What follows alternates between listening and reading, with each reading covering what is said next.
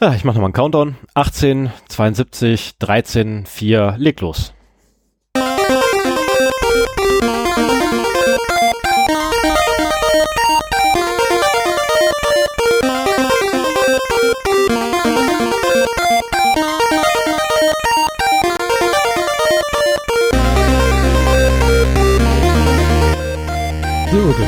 Der Podcast für Informationssicherheit und Datenschutz.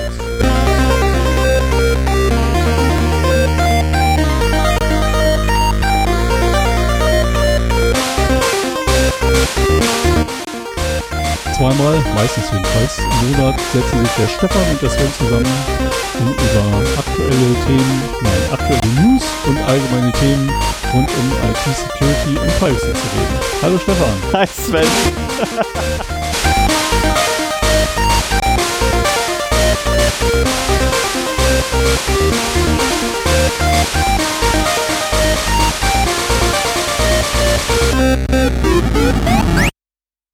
mir diesen Text mal, auf, diesen Text mal aufschreiben. Ja, ja das ist, äh, das Ducking ist jetzt ein bisschen brutaler, als das sonst war, wenn ich einen Hardware-Regler zum Ein- und Ausblenden hatte. Jetzt regel ich das halt über Makroknöpfe und da ist dann halt plötzlich Schluss mit dem, äh, mit ja. Dem aber was ich gut finde, ist natürlich, die Marke passt. Ne? Also ich habe vergessen, die Marke wegzuschmeißen von der vorigen Versuch und diesmal hat's gepasst, doch die Marke. Ja, also, klar. Ich meine, das ist die gleiche Länge der Intro-Sequenz. also wenn wir, wenn wir, wenn wir, also wir können theoretisch jetzt noch fünf Aufnahmen machen. Ich kann die Marke einfach stehen lassen. ah, wie immer Audioprobleme am Anfang. Ja, schönen guten Tag. Wir schreiben den 26.06.2020 und die Folge 62. Ja, bei angenehmen, draußen gefühlten 92 Grad Celsius. Und äh, fast richtig, nur gedreht. Bei meinem äh, Thermometer hier zeigt 29 Grad an. Ja, ist auch okay. Ist auch okay. Ähm, ich habe hier drin mollig warme 18 bis 20 Grad. Ui. Das ist der Grund, warum ich vorhin okay, gesagt nee. hatte, ähm, du wirst dich ärgern, wenn ich dir erzähle, warum ich mein Hemd anziehe. ich habe es mir abgewöhnt, ein Thermometer an meinem Arbeitsplatz zu haben. Das ist zu frustrierend an solchen Tagen. Ja, das Thermometer bin ich. Ich hatte vorhin Gänsehaut. Oh. Gut, hast recht, reden wir nicht mehr davon. Also und ich habe ja keine Klimaanlage oder so. Das ist einfach so, dass die Wohnung jetzt sehr stark beschattet ist.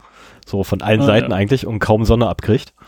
Und dementsprechend angenehm kühl ist es auch. In der Regel abends. Ja. ja ich sitze hier unterm Dach und die Abendsonne scheint mir auf mein Fenster. Und äh, ich habe hier garantiert mehr als die 29 Grad draußen. Wahrscheinlich, ja, wahrscheinlich. Davon gehe ich mal aus. So, dann würde ich sagen, mache ich mit der Hausmeisterei mal los. Im Grunde kannst du dich jetzt ja, ja fast komplett zurücklehnen, ne? bis auf den einen Punkt. Ja, genau. Ähm, und ab dann gehört mir erstmal die Show. Äh, Moment, ich habe hier wieder missgebaut. Geht sofort, ich mach sofort hier weiter, ich muss so ganz, okay, doch, jetzt stimmt's wieder.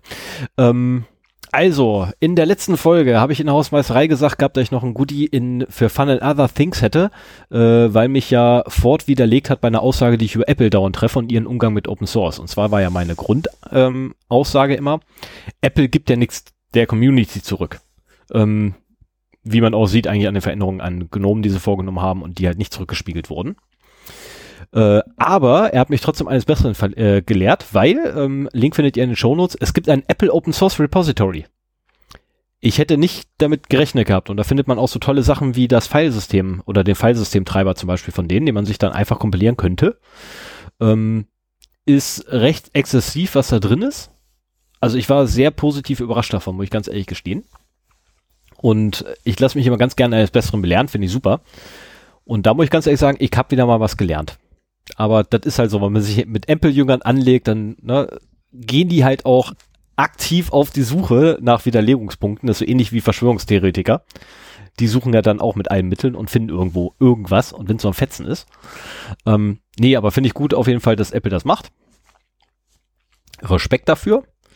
Ähm, Man sagt übrigens nicht mehr Verschwörungstheoretiker. Ja, ich weiß, ich weiß. Weil das keine Theorien sind. Genau, weil Theorien haben den Anspruch, widerlegbar zu sein. Ich finde den Begriff Verschwörungsgläubige schön. Ja, das ist auch nicht schlecht, ja. Ja, ich hätte fast Verschwörungssekte gesagt.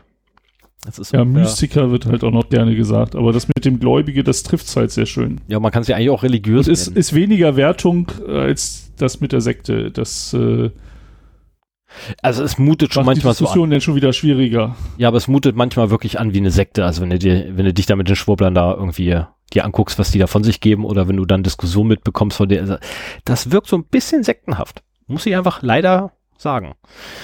Okay, aber gehen wir weiter. Ähm, beim Frühstück nach der letzten Sendung ist mir auch was aufgefallen und äh, einfach mal so die Frage an unsere Hörer. Ähm, kann es sein, dass ihr mittlerweile morgens immer äh, mein Lieblings-Internetradio hört und euch da Lieder wünscht? Weil es gibt jetzt genau zwei Möglichkeiten. Also entweder nach der letzten Sendung, wo ich das erwähnt hatte, ähm, den Radiosender, äh, apgamers.net. Entweder gab es auf einem Haufenweise Leute, die sich das einfach mal so morgens reingefunden haben ähm, und da Lieder wünschen. Oder die andere Möglichkeit ist, es sind unsere Hörer, die versuchen mich zu trollen. Weil mittlerweile habe ich morgens, wenn ich mir mal Lied wünsche beim Frühstücken mit dem Kind, weil Kind ja immer sagt, Papa Lied wünschen, ähm, habe ich mittlerweile die Problematik, dass ich teilweise in meiner Queue, also mein, man kann ja auch die Queue direkt eingucken, äh, einsehen, und da sind so fünf, sechs Wünsche auf einmal vor mir und einmal war es sogar so, dass meine Wünsche, also die typischen zwei, die wir morgens immer haben, äh, die waren schon weg. Und zwar genau zehn Minuten, bevor wir gefrühstückt haben. Also es gibt die Möglichkeit, dass unsere, dass unsere Hörer mich versuchen zu trollen. Dann war es erfolgreich. Hast, hast du die Titel erwähnt? Nicht, dass ich wüsste. Aber das ist auch relativ leicht rauszukriegen. Ich meine, letztendlich immer zu, relativ im selben Zeitraum werden halt zwei Lieder gewünscht. Also okay. ähm, wenn man da einfach so zwei, drei Tage lang äh, die Queue beobachtet hätte, hätte man die Dinger locker ges äh, gesehen und gefunden. Weil es halt tatsächlich immer dieselben Lieder um denselben Zeitraum rum ist. Plus, minus halt 30 Minuten. Also ähm, ich weiß nicht. Ich habe mir den Sender auch angeguckt und habe festgestellt, dass ich damit irgendwie nichts anfangen kann. Aber sie haben Jana Sisters vom C64. Nee, halt nicht ja, Jana Sisters. Äh, Bubble Bubble, Bubble Bubble war es nicht, Jana Sisters. Jana Sisters haben sie ja nicht gekriegt. Ähm, ist ein super Sender, ich mag ihn immer noch. Gerne weiter so. Und wie gesagt, wenn meine Hörerschaft oder deine Hörerschaft, unsere Hörerschaft mich getrollt hat, bitte schreib's mal in die Kommentare, damit ich das wenigstens weiß. Würde mich ja interessieren. ähm, Finde ich gut. Also mittlerweile wünschen wir uns unsere Lieder abends. ja, aber wenn die dann morgens schon gewünscht sind, dann kannst du die ja abends trotzdem nicht hören, oder? Ja, das war äh, zweimal nur, dass unsere Lieder weg waren. Weshalb ich vermute, dass es äh, ein Zufallstreffer war von irgendjemandem. Ähm, und es ist halt so, dass wir morgens mittlerweile in der Woche nicht mehr großartig frühstücken, weil, naja, die Krippen haben wieder offen. Hurra, hurra. Ähm, gut fürs Kind, schlecht für mein Gewissen, weil ne, aufgrund der aktuellen Situation. Gut für die ganze Familie. Ja, aber ich habe da trotzdem schlechtes Gewissen. Weil einfach doch dann, ne, ähm, du hast dann wieder so, so 15 Kinder auf einen Haufen und das ist halt so ein, so ein Risikobubble, der da wieder hochkommt. Und, ah. Ja, ich, ich also ich habe da wirklich ich will gar nicht Wissen. so sehr in diesen Corona in diese Corona-Thematik abgleiten, aber ich finde diese Risiken bei den Kindern noch am ehesten tragbar, weil das so viel Auswirkungen auf auf alles hat, wenn irgendwie die Kinder nicht zur Krippe oder zur Schule gehen können. Ja. Ja. Und äh, das wäre in meiner Prioritätenliste also wenn ich kein Kind hätte, wüsste ich nicht, wie dringend das auch für die Gesellschaft wäre. Das ist jetzt nicht nur, weil ich betroffen bin, sondern weil es halt wirklich verhindert, dass Leute arbeiten gehen können, ähm, dass Familien unter extremen Stress setzt und so weiter. Deswegen finde ich solche Sachen viel wichtiger als ja, vielleicht andere Lockerungen, die, die möglich wären. Aber gut, vielleicht ist es auch nur meine, meine Sicht als Vater. Also ich bin da, ich bin da ehrlich gesagt ähm, ziemlich froh drüber, weil meine Frau wieder arbeiten darf. Ja. Ähm, bin ich da ziemlich froh auf der einen Seite, aber wie gesagt, auf der anderen Seite habe ich halt auch ein schlechtes Gewissen. Mhm. Ähm, gut, dann kommen wir weiter zu einem ja, Kommentar. Mit, ja, mach ich mal weiter. Wir haben zwei Kommentare bekommen äh, auf die letzte Sendung. Ähm, der eine bezog sich, glaube ich, nur auf deine auf die äh, Rufzeichenliste. Und der zweite, auf den ich noch ansprechen will, äh, hatte das nachher auch noch im, äh, im Kommentar, aber da ging es halt, hat er ein recht umfangreiches Statement zu den Insolvenzbekanntmachungen äh, gegeben. Und äh, da hatte ich mich ja so ein bisschen drüber aufgeregt, wie umfangreich da die Informationen sind, die man da abrufen kann und mit welchen Filtermethoden man relativ einfach sehen kann, wer so im eigenen Dorf ähm, halt äh, in einem Insolvenzverfahren steckt und in welcher Stufe das gerade ist. Und äh, er schreibt hier ganz richtig, dass äh, die Bekanntmachungen halt notwendig sind, damit halt Gläubiger die Gelegenheit bekommen müssen, das ist halt Bestandteil des Insolvenzverfahrens, dass die ihre Ansprüche geltend machen können. Und dazu, äh, damit die Gläubiger halt erreicht werden können, äh, müssen diese Informationen veröffentlicht werden. So früher, ich kenne das noch, war das halt äh, in, äh, in den Zeitungen auch abgedruckt, glaube ich. Und, Hing das nicht im ähm, Rathaus aus? Ja, also da, diese Option, die hat er hier auch beschrieben. Also entweder, ähm, dass dieses an den Pranger stellen halt wieder über Veröffentlichen in Zeitungen oder äh, im Infokasten im Rathaus oder im Ordnungsamt oder wo auch immer äh, getätigt wird. Das ist sicher nicht mehr zeitgemäß. Also ich glaube, dass die diese Informationen veröffentlicht werden, ähm, da, da möchte ich das mal ein bisschen genauer beschreiben. Da bin ich gar nicht gegen. Im Gegenteil. Das ist aus genau dem genannten Grund wichtig und das muss halt passieren.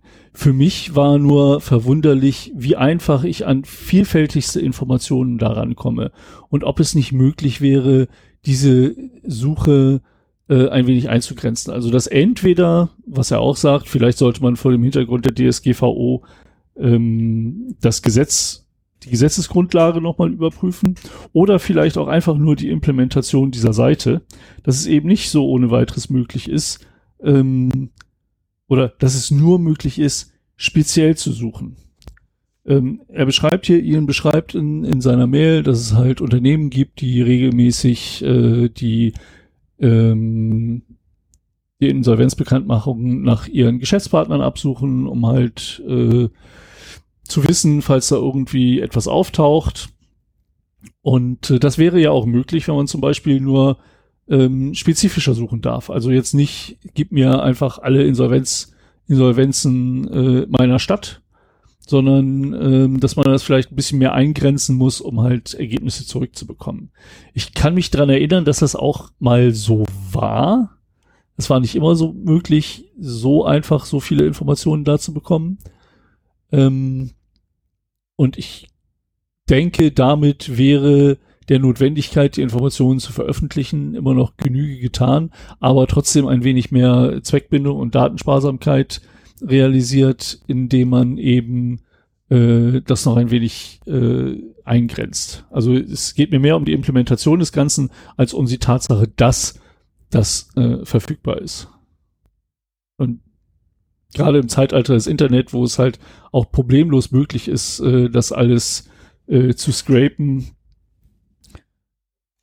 das wäre deutlich schwieriger möglich, wenn zum Beispiel nach speziellen äh, Partnern gesucht werden müsste.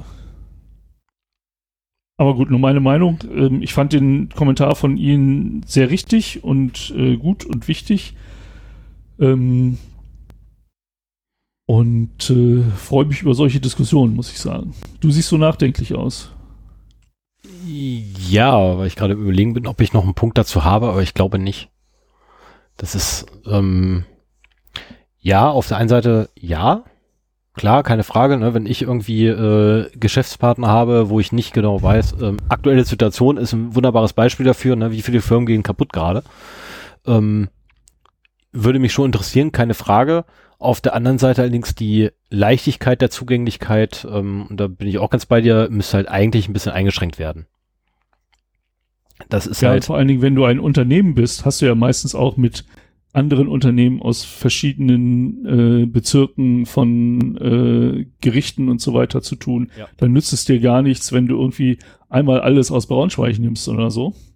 Nee, natürlich nicht. Sondern da, da musst du für dich im Prinzip schon gezielter nach irgendwelchen. Ja, ich muss noch einen Gerichtsstand suchen letztendlich, ne? Einzelnen, ja, das, das musst du ja so. Einen Gerichtsstand musst du mal auswählen und den Ort, äh, den, den Wohnort des Schuldners oder des, ja. Oder, oder halt die, die äh, Firmenadresse des Unternehmens.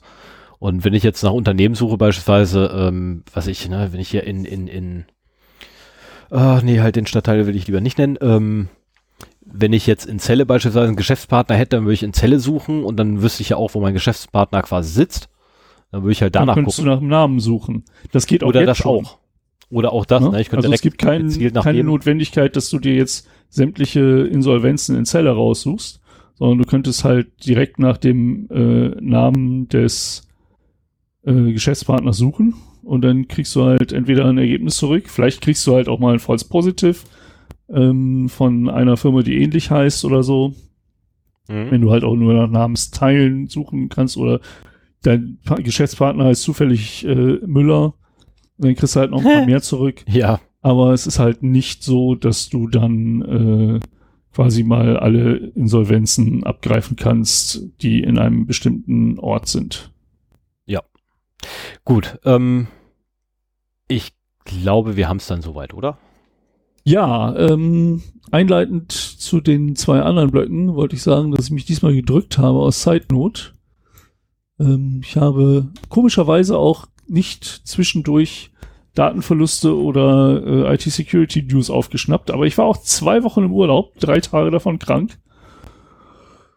Ja, und äh, werde mich deswegen aus diesen beiden Blöcken ausnahmsweise mal zurückhalten. Na, wir werden sehen, ob unsere Zuhörer ähm, dir da wohlgesonnen vermissen.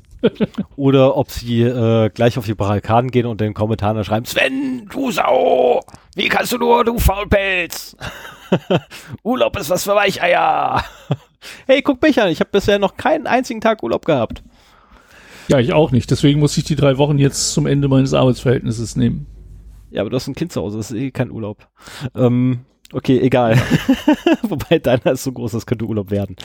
Ähm, mit dem kann man ja wesentlich schon Sachen machen, die Spaß machen. Äh, so. Ja, auf jeden Fall. Aber nicht in dieser, also in dieser Corona-Zeit ist es halt auch nicht so einfach, ne? Nee, natürlich nicht. So, dann fange ich mal an mit den Datenverlusten.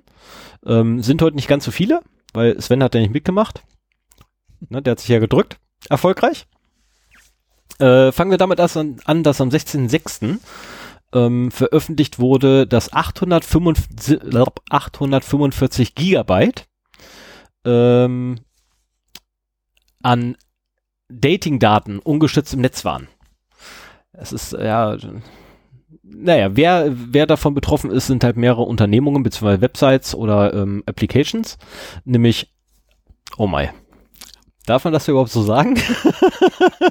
ähm, Threesomes, Cougaree, Gay Daddy Beer, äh, ja doch, ähm, Bear, Bear, sorry, ähm, Expel, BBW Dating, Casual X, Sugar D und Herpes Dating.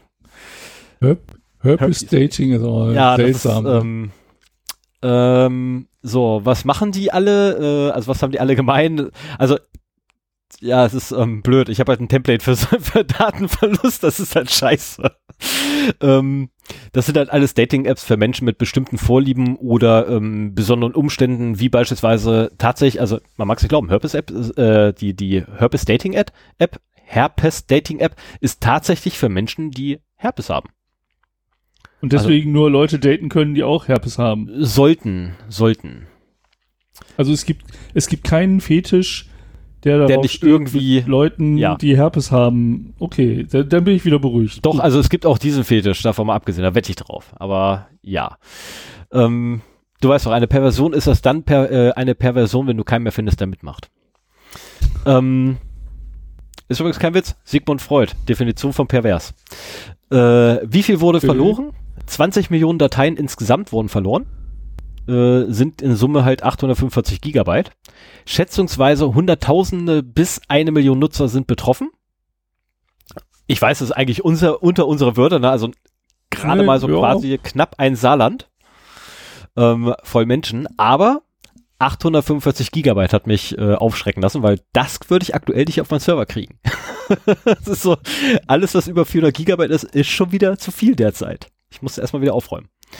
Ähm, ja, um was handelte es sich, was da verloren ging? Äh, wie immer, Klassiker, AWS 3 Bucket, äh, S3 Bucket. Ähm, und natürlich ungeschützt mit nackten Arsch im Internet hängt. Ähm, wie so oft. Und wer, wer weiß halt, äh, oder wer uns schon länger hört, der weiß halt auch, AWS äh, S3 Buckets sind halt, ähm, ist das überhaupt ein AWS S3 Bucket oder nennt man die einfach nur S3 Bucket? Oder Was was? ist, Nennt man die nur S3-Buckets oder AWS S3-Buckets? Ich habe keine Ahnung, wie die beworben werden. Also das S3 steht für äh, Simple Storage Service. Okay, und AWS ist ja äh, Amazon und das Web Services. Ist halt alles, das ist halt von AWS. Ich glaube, wenn du innerhalb von AWS bist, dann brauchst du das nicht dazu zu sagen. Ach so, aber, okay. Äh, das ist halt einer der Storage Services äh, von der äh, von der AWS Cloud. Habe ich wieder was gelernt? Du darfst es weiter dein, äh, dein Gummibärchen essen. Ich habe keine ähm, mehr. Oh, schade. Soll ich dir Lakritze schicken? Nee, lass mal. ich fuchse sie dir rüber. ah, nee, ich hunde sie dir rüber.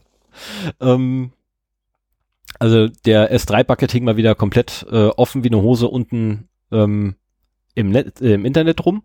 Und wer halt weiß. Ach so, vielleicht, vielleicht zu den S3-Buckets noch. Die werden halt gerne als, äh, als Backup genutzt oder als Archiv. Und äh, so dass es halt oftmals keine Live-Daten sind, sondern einfach da irgendwann hingeschoben werden. So dass du halt auch das natürlich berücksichtigen musst. Vielleicht ist die Live-Datenbank sogar super abgesichert, aber dann das, das Ziel nichts. für die Backup-Daten nicht. Ja, ja, klar. Das ändert am Sharp. Aber das ist diese S AWS. Ich weiß auch nicht, warum die S3-Buckets da gerade so für anfällig sind, aber das passiert halt immer wieder, dass gerade die ähm, offen im Netz stehen. Ja, ich habe auch in einem anderen Es gibt Artikel ja auch noch andere Storage Services von Amazon. Ja, aber ich habe aktuell ähm, sogar in einem anderen Artikel noch gelesen gehabt, dass äh, äh Amazon wohl sehr explizit darauf hinweist auf die Gefahr. Mhm. Ähm, wohl sehr mit großen, Ban also so wie ich es jetzt aufgefasst habe, mit riesen Bannern und ne, leuchtender Schrift, die irgendwie noch glitzert oder so. Hier, Gefahr. Äh, tu was. Ähm, aber mach mal kurz weiter. Was ist eigentlich abhandengekommen? Äh, Bilder und Straf, äh, Bilder und Strafaufnahmen, nein, Sprachaufnahmen mit anzüglichem Inhalt, Profilinformationen, private Unterhaltungen, Screenshots von Chatverläufen oder Zahlungsvorgängen. Ähm, es sind allerdings keine E-Mails, also keine E-Mail-Adressen, äh, keine Adressen, keine Telefonnummern und auch keine Namen abhandengekommen. Komme ich aber gleich zu, warum das äh, mehr oder weniger irrelevant ist. Ähm, gefunden wurde das Ganze von Noam, oh Gott, es tut mir furchtbar leid, wenn ich diesen Namen jetzt äh, völlig falsch ausspreche. Beide Namen wahrscheinlich. Nolan Rotem und Ren Loka, äh, die beide für VPN Mentor tätig sind. Ähm, die, äh, die Buckets sind mittlerweile abgesichert. Und jetzt kommen wir mal zu den eventuellen Folgen, die das Ganze noch haben kann, weil die Daten eignen sich trotzdem für Doxing und Erpressung, weil du nämlich äh, unter anderem ja auch Profilbilder mit bei hast. So, und bei Profilbildern ist nur in der Regel das Gesicht erkennbar bei den meisten Leuten.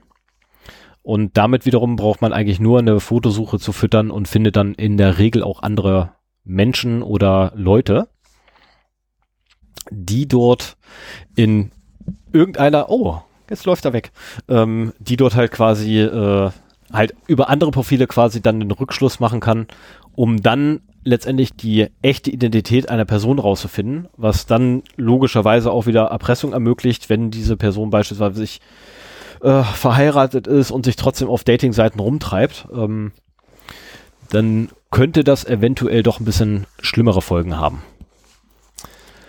So, damit wäre ich da mit dem Punkt fertig. Sven hat die Hälfte nicht mitgekriegt, aber es macht nichts. Ich musste hier das Fenster zumachen, weil da irgendwelche Geräusche von draußen reinkamen. Oh, das ist natürlich schlecht. Ähm, dann habe ich was vom 4.6. Das ist ein Tucken älter als das, was gerade war. Ah, ja, ähm, Student Loan Company that stole millions from consumers leaks sensitive phone calls, äh, social security numbers and tax records.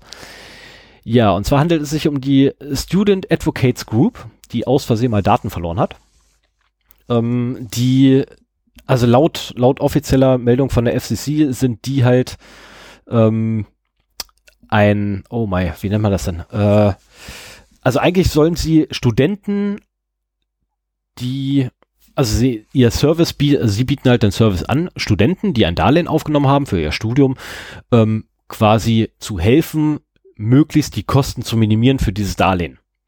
Ähm, was ich hier, ne, ähm, Zinsreduktion. Finanzberater. Ja, mehr oder weniger quasi, ähm, nennen wir es mal Für kurz. einen bestimmten Zweck. Genau, Finanzberater.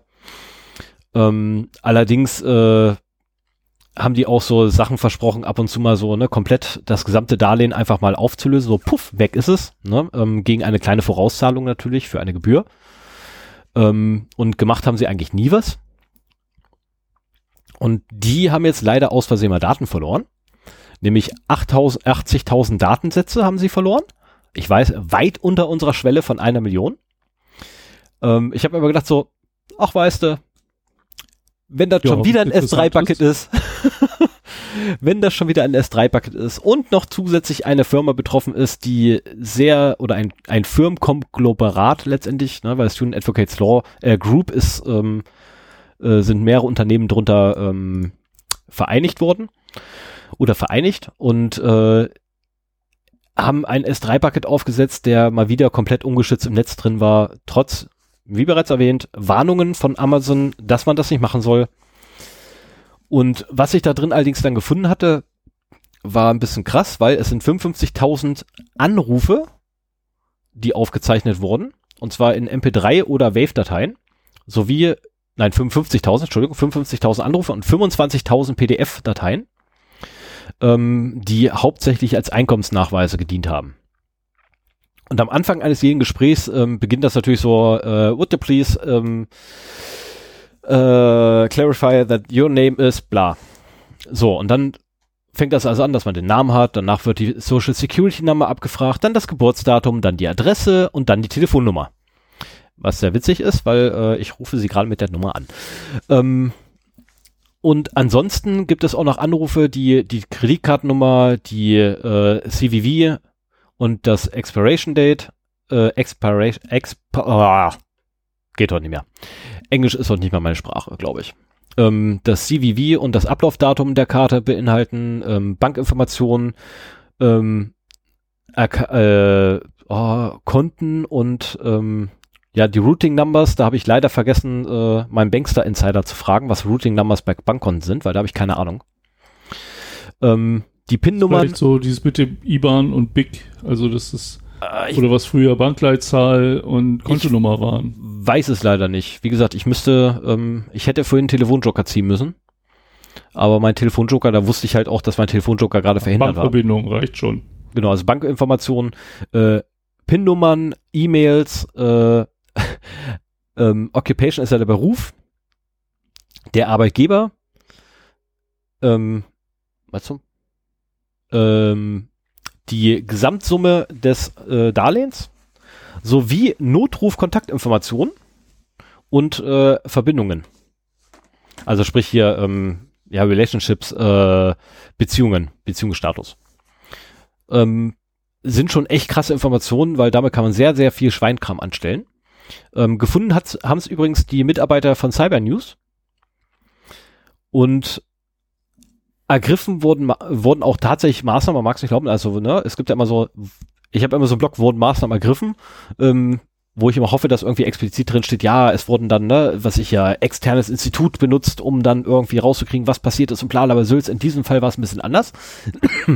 Am 29.04. wurden die darüber informiert, äh, Jungs, ihr habt da Daten im Netz hängen, jeder kann sie lesen, solltet ihr mal wegmachen. Äh, dann passierte bis Anfang Mai gar nichts. Sie konnten weiterhin die Daten abrufen, woraufhin sie dann gesagt haben, Jungs, ihr müsst da dringend was machen. Dann passierte etwas, nämlich die Indizierung wurde abgeschaltet, aber die Daten waren noch abrufbar. weiterhin. Ähm, und am 26.05. hat dann Amazon selber dafür gesorgt, dass die Daten nicht mehr erreichbar sind. Ähm, ist bezeichnend, wenn eine Unternehmensgruppe es nicht schafft, seine Daten abzusichern und Amazon selber eingreifen muss.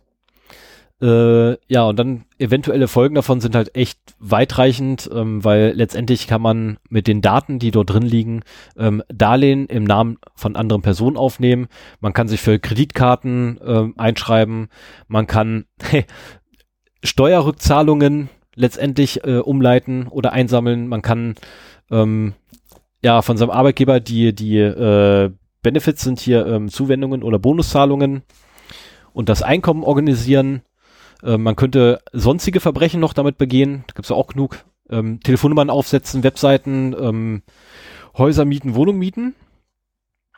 Und äh, was ganz krass ist, man könnte die hey, Health Insurance, also die ähm, Gesundheitskasse, äh, nein, Versicherung. früher nannte sich das Gesundheitskasse, genau, Krankenkasse äh, von anderen Leuten verwenden, wenn man mal irgendwie ins Krankenhaus geht. Weil man ja. hat alle Informationen, die man braucht. Und mit der Social Security Number, also hier gibt's ja die, äh, die Ausweisnummer, haben wir in Deutschland dafür. Ähm, und in Amerika ist das die Social Security Nummer, damit wird einfach alles gemacht. Also die, jeder Amerikaner kennt seine Sozialversicherungsnummer auswendig, weil sie für jeden Scheiß angeben muss. Ähm, wo hier ja nur die Ausweisnummer letztendlich interessant ist bei uns, die irgendwie so ein, ich glaube, siebenstellig, achtstellig ist. Äh, ich weiß noch, dass meine C1W anfängt, aber den Rest weiß ich nicht mehr. Und äh, das ist halt schon echt brachial, was da weggekommen ist. Und wenn man da ja, noch bedenkt. in der Aufzählung. Ja? Entschuldigung? Ja, bitte.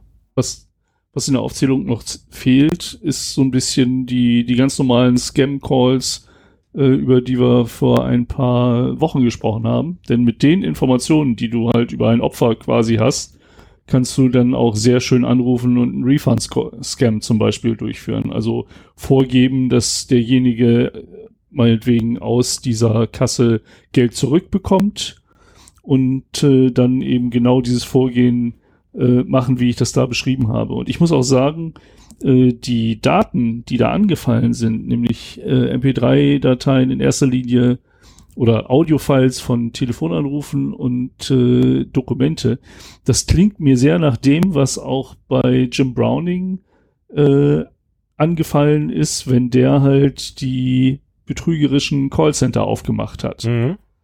Und also, das ist natürlich, es, es hat einen Mordspaß gemacht. Ich weiß gar nicht, wann in welcher Folge war das eigentlich? Das ist noch nicht so lange her. Ah ja, hier, die 60, übelstes, übelstes Schlangenölkonzentrat, gewerbsmäßiger Telefonbetrug. Ähm, es hat einen Mordspaß gemacht, dem Jim Browning, den ich da als Beispiel hatte, bei YouTube über die Schulter zu gucken, wie der halt so äh, Betrüger-Callcenter aufmacht und da Daten exfiltriert und die verarscht und äh, den echten Opfern hilft, das Geld wieder zu bekommen und solche Geschichten. Aber die Methoden, die er da gezeigt hat, kannst du im Prinzip auch bei einem beliebigen anderen Callcenter äh, anwenden. Vielleicht sind die natürlich besser organisiert und professioneller und haben ein bisschen mehr Security am Start. Muss aber nicht unbedingt sein. Da gibt's halt garantiert auch äh, Fälle, wo das nicht der Fall ist. Und dann eben äh, diese Daten da abziehen. Ne? Also das, was was mit den Betrügern möglich ist, ist halt auch mit regulären Callcentern unter Umständen genauso machbar. Durchaus, durchaus. Und das erinnert mich sehr daran, was du beschrieben hast. Äh, ich weiß, äh, was das, da exfiltriert wurde. Das können halt die Folgen dann davon werden. Ne? Ähm, beziehungsweise letztendlich, das waren ja auch Betrüger. Also man darf es ja offiziell sagen, die FCC hat ja eine Warnung vorausgegeben, wo sie selber sagen, dass es halt ein Betrugsschema ist. Ne, deren mhm. Vorgehen. Also das sind ja Betrüger, die da beklaut wurden ähm, oder die da Daten verloren haben. Aber es ist halt ähm, trotzdem blöd, auch wenn es Betrüger sind. Ja, äh, die richtigen Leute haben quasi Daten verloren, aber von den falschen Leuten sind die Daten abhandengekommen. Ja. Das ist halt das Ärgerliche daran. Ähm, 21.06. Mach ich mal gleich weiter hier. Äh, ja. Ich habe mich darüber gefreut. Wie ein kleines Kind. Ähm, Oracle hat Daten verloren. Okay, der Fairness halber, es ist eine Tochter von Oracle, nämlich Blue K. Blue Kai? Blue K? Blue K. Ähm, und es ist dann die Frage gewesen, ja, was machen die denn überhaupt? Ähm, das Einzige, was ich gefunden habe, ist, laut Branchenexperten verfolgt Blue Kai rund 1,2 Prozent des gesamten Datenverkehrs im Web und arbeitet mit den Betreibern einiger der größten Homepages und Online-Diensten wie eBay, ESPN, Forbes, Levi's, MSN.com, die gibt's noch, Rotten Tomatoes und der New York Times zusammen.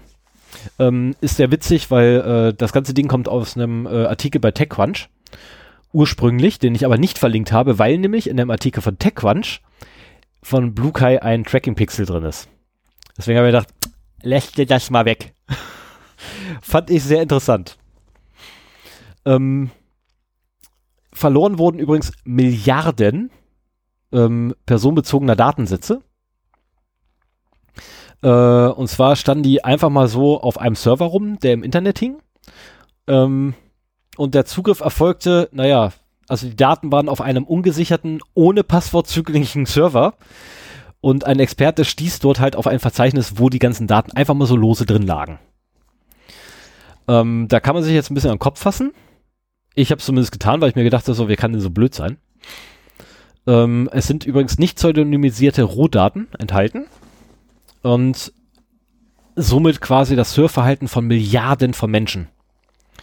Äh, gefunden hat das Ganze, ich traue mich nicht mehr den Namen auszusprechen, es wird wieder falsch sein, Anurag Sen, ist falsch, aber also falsch ausgesprochen von mir, es tut mir furchtbar leid, ich kann es nicht besser.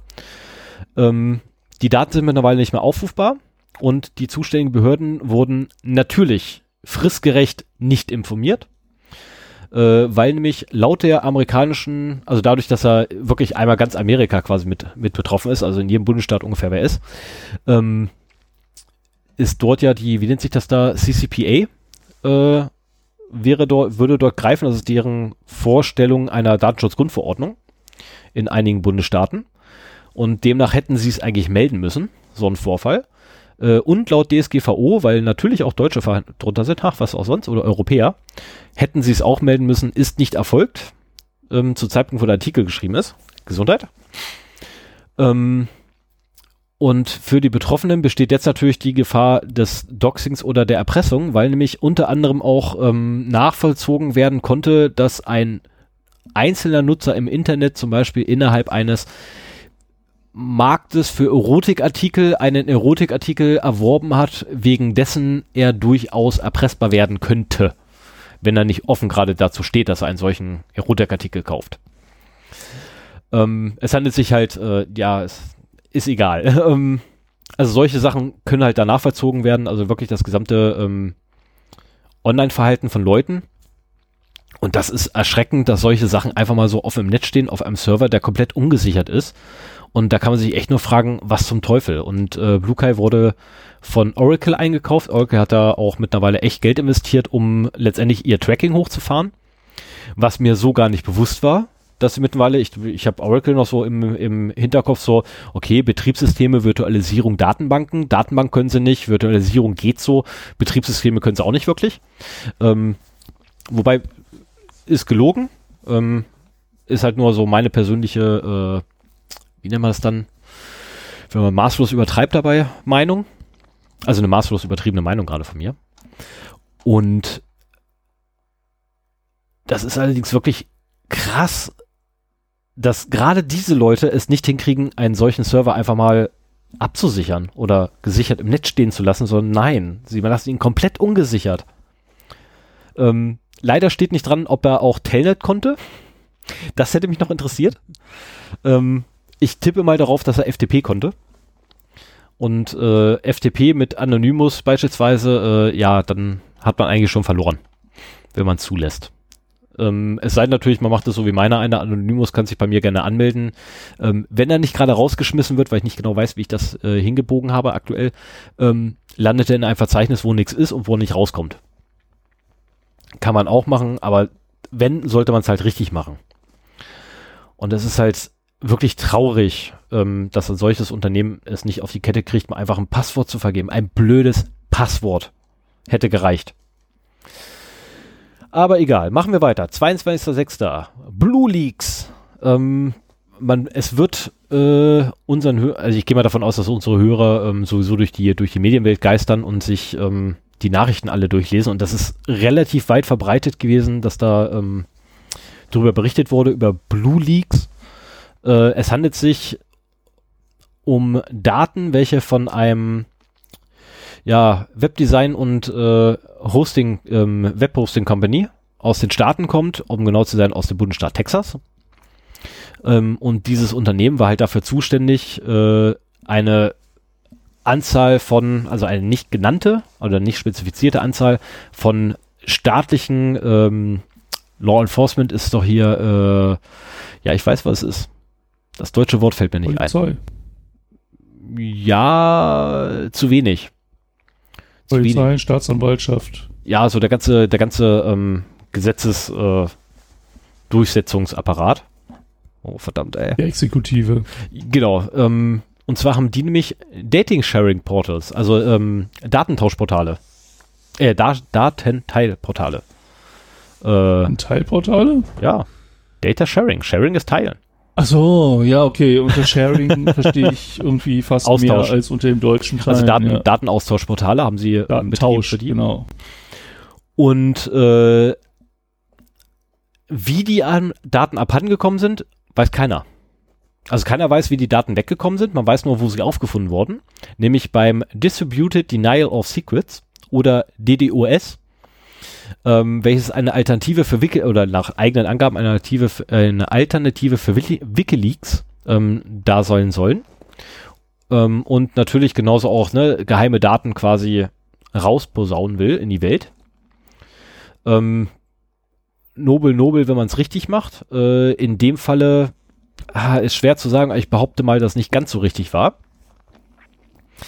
Ähm, weil es sind so Sachen abhandengekommen wie Namen, E-Mail-Adressen, Telefonnummern, PDF-Dokumente, Bilder, eine sehr große Anzahl von Texten, Video, CSV-Dateien und ZIP-Archiven, ähm, komplette E-Mails sind weg abhandengekommen. Und äh, dann habe ich mir extra rausgeholt, ah, ich hätte echt verdammt nochmal, ich hätte wirklich mein Bankster anrufen müssen. Ähm, und zwar die initiale äh, Analyse ergab halt, dass auch Bank, äh, also hier Typ, ne, wieder Routing Numbers weg, weggekommen sind. Inter International Bank Account Numbers, also IBANs, sind auch abhandengekommen. Und andere Finanzdaten.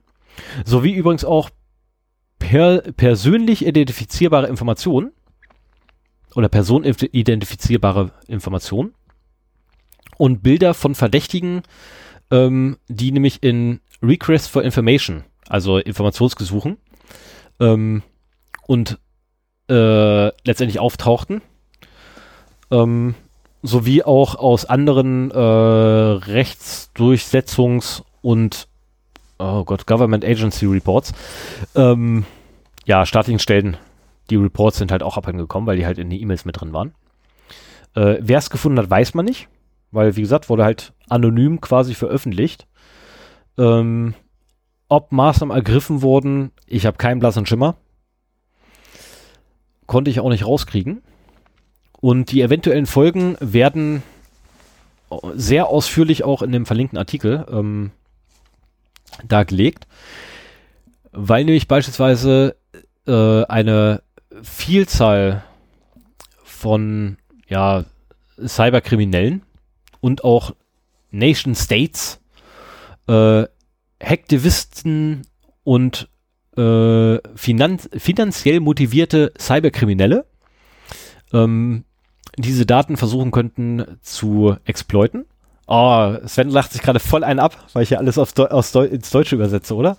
Nee, ich finde diesen Begriff finanziell motivierte Cyberkriminelle so schön. Ja. Ich meine, das, das trifft's, das trifft's, äh, ich nenne es ja immer kriminelle Hacker, aber natürlich sind die halt in den meisten Fällen finanziell motiviert. Äh, nicht immer. Ich wollte gerade sagen, nicht immer. Das, nicht immer. Ja. Nicht immer. Verrat's nicht. Nicht immer. du hast wahrscheinlich über die News schon drüber geguckt. Von daher verrat's nee, nicht. Nee, nee. Aber sie, nee, sind nicht, sie sind nicht immer ähm, finanziell motiviert. Ähm, und sie können halt versuchen, quasi die Daten äh, zu, zu exploiten, also auszunutzen. Und äh, letztendlich, ja, ähm, direkt quasi großen Schaden damit anrichten. Und Stuart Baker, welcher ein Anwalt ist, äh, am at the Washington DC Office of Steptoe and Johnson LLP, also in Washington DC an einer, ne, in einer Kanzlei. Und ein former äh, und ein vorheriger äh, früherer Assistant Secretary of Policy at the US Department of Homeland Security.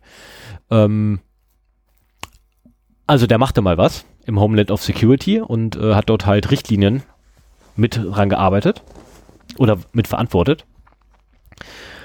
Und äh, er selber sagt halt, dass die Daten, die dran enthalten sind in den Leak, wenig Licht auf ähm, Fehlverhalten der Polizei werfen wird, aber sensitive ähm, Daten letztendlich rausgerückt wurden von laufenden Ermittlungen und diese sogar äh, sogar gefährden könnten oder auch sogar einzelne Leben gefährden könnten. Ähm, weil veröffentlicht wurde, das, veröffentlicht wurde das, das Ganze das übrigens an dem äh, Teens Day, glaube ich, heißt der. Ähm, wo hier der, der, der, der nationale Feiertag der, äh, Ende, äh, des Endes der Sklaverei ähm, und Unterdrückung. Und da wurde es halt direkt veröffentlicht, äh, kurz nachdem halt Floyd da gestorben ist, was halt es deutet halt darauf hin, dass man eigentlich halt quasi der Polizei einreinwürgen wollte, aber ganz ehrlich, das ist halt falsch.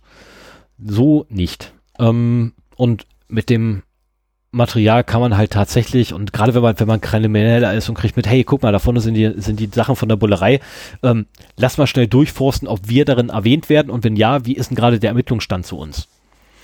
Und das kann halt echt böse Sachen ähm, nach sich ziehen, äh, bis hin zu, wobei ich jetzt nicht weiß, ob das enthalten ist, aber bis hin zu eventuell den Namen von irgendwelchen Informanten, die dann halt demnächst mal im Kanal auftauchen werden.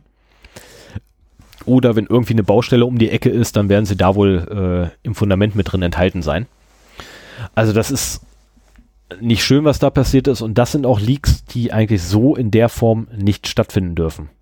Aus meiner Sicht. Ähm, dass, also, damals, dass damals die, äh, äh, wie nannten sich die, äh, Collateral Murder Papers rausgekommen sind und auch das Video dazu war zum Teil richtig. Die Art und Weise, wie es veröffentlicht wurde, ähm, ist wiederum auch, steht auf einem anderen Papier. Ich meine, dass das Video veröffentlicht wurde, so wie es veröffentlicht wurde, ist genau richtig gewesen. Aber zum Teil waren ja die Daten nicht mal redacted, die da rausgepumpt wurden zum Schluss bei Wikileaks. Und das ist auch etwas, was man einfach verurteilen muss, weil da halt tatsächlich Leben dranhängen. Ähm, du kannst geheime Informationen rausrücken, ohne Leben zu gefährden. Das funktioniert auch. Streich die Namen alle raus. Beispielsweise. So für den Anfang. Geburtsdaten, weg damit. Social Security Numbers, weg damit. Fotos, raus. Zumindest wenn da irgendwelche Leute drauf sind. Ähm, aber so wie die es halt gemacht haben, hier haben wir auch jetzt wieder bei Blue Leaks, das ist halt, ähm, ja, da hat irgendeiner scheinbar gedacht so, ah, ich mach was Tolles und hat nicht richtig aufgepasst. Also so wirkt es zumindest auf mich. Ja, also ungefiltert irgendwelche Leaks zu veröffentlichen, halte ich auch nicht mehr für zeitgemäß. Ähm, das äh, setzt wirklich Personen unter Risiko. Trotzdem muss ich sagen, diese Äußerung von Stuart Baker klingt für mich so, dass wie die Standardantwort eines jeden Sicherheitsmenschen, äh, der über sowas eine Stellungnahme beziehen muss, so er spielt halt äh, die eigentliche Ziele dieser Veröffentlichung runter, so nach dem Motto, ach, das, was die damit erreichen wollten, das geht mit den Daten gar nicht. Aber dafür äh, haben sie ein großes Risiko für die und den Personenkreis aufgemacht. Und das höre ich halt immer wieder bei solchen Leaks. Und äh, das, das ist so die Standardantwort. Ich würde dem, also ohne mir die Daten angeguckt zu haben, würde ich dem nicht unbedingt vertrauen wollen. Da ist bestimmt äh, ein Fünkchen Wahrheit drin, keine Frage. Und genau was du auch gesagt hast, äh, man muss heutzutage, wenn man solche Daten veröffentlicht, zusehen, dass man äh, Personen schützt, äh, die da sonst als Opfer ähm, entstehen könnten. Ähm, ja, zumal, zumal ja auch Fotos von Verdächtigen mit enthalten sind. Ich weiß gar nicht, ob ich das äh, oben erwähnt hatte. Also äh, tatsächlich. Aber so dieses ständige Runterspielen, so, ach, nee, da kann man, das, das kann man daraus gar nicht sehen. Da glaube ich nicht mehr dran, ohne äh, das von anderen Seiten vielleicht auch bestätigt zu bekommen oder mir die Daten selber anzugucken. Ja. Wenn ich die Zeit dafür hätte.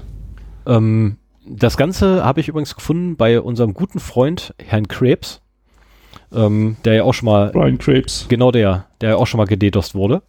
Krebs on, äh, finde ich übrigens geil. Krebs on, äh, on Security ist so ein geiler Titel für eine Webseite. Vor allem, äh, wenn man das dann ab und zu mal falsch liest oder ausspricht, ähm, dann klingt das halt wie Scheiße für Security. Weil Crap ist, ist ein Scheißhaufen. ist, ähm, aber okay, ähm, ja, es gibt auch noch die Crab als Tier und naja, egal. Ähm, und als noch? Bier. Oh, als Bier, ja, als Bier gibt es das auch. Habe ich aber noch nie getrunken. Craft Bier aus Braunschweig. Habe ich aber noch nie getrunken. Werde ich auch. Noch nie? Nein. Mein Problem ist Bier. ne? Alkohol, also nein, ist verkehrt. Mein Problem ist, ich mag den Geschmack nicht vom Bier. Also ich war sehr froh, um, um mal kurz abzuschweifen.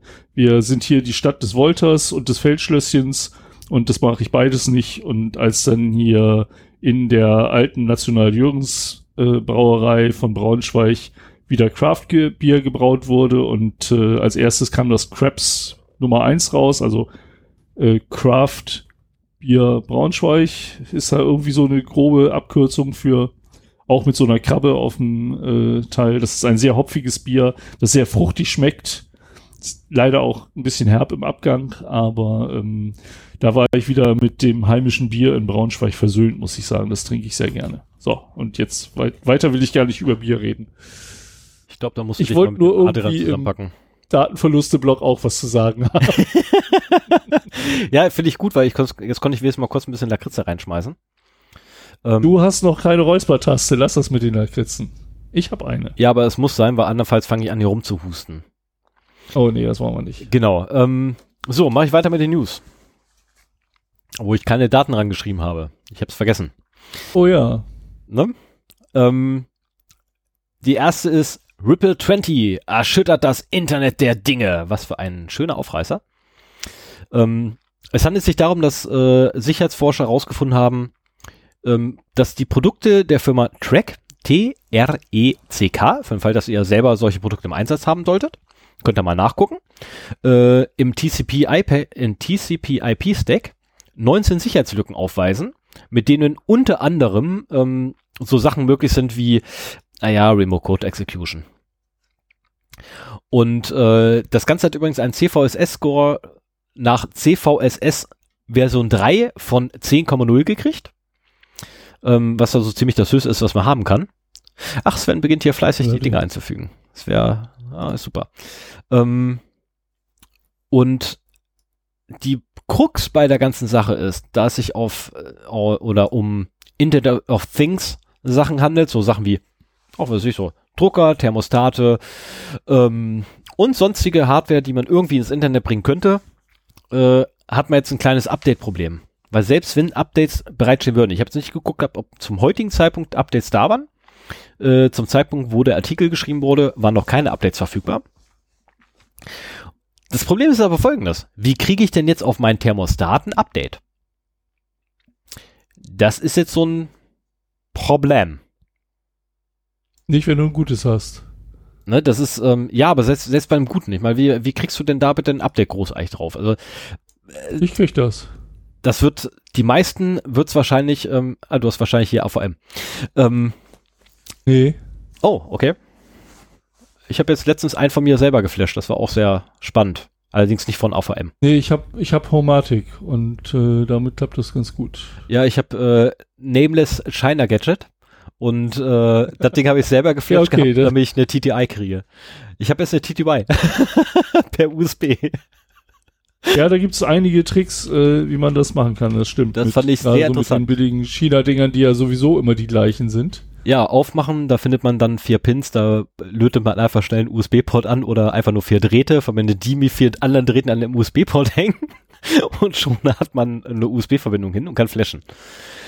Ähm, nee, aber jedenfalls gibt's da halt so ein kleines Update-Problem. Äh, es gab bis, wie gesagt, als der Artikel rausgekommen ist, gab's noch gar nichts dazu, obwohl das die, Veröffentlich halt, äh, die Veröffentlichung auch schon eine ganze Weile zurücklag. Ähm, oder die Bekanntmachung beim Hersteller. Und das wirft natürlich wieder diese übliche Problematik von Internet of Bullshit auf. Ähm, weil wie updaten wir die Dinger? Wie stellen wir sicher, dass wir solche Sicherheitslücken auch wirklich geupdatet bekommen?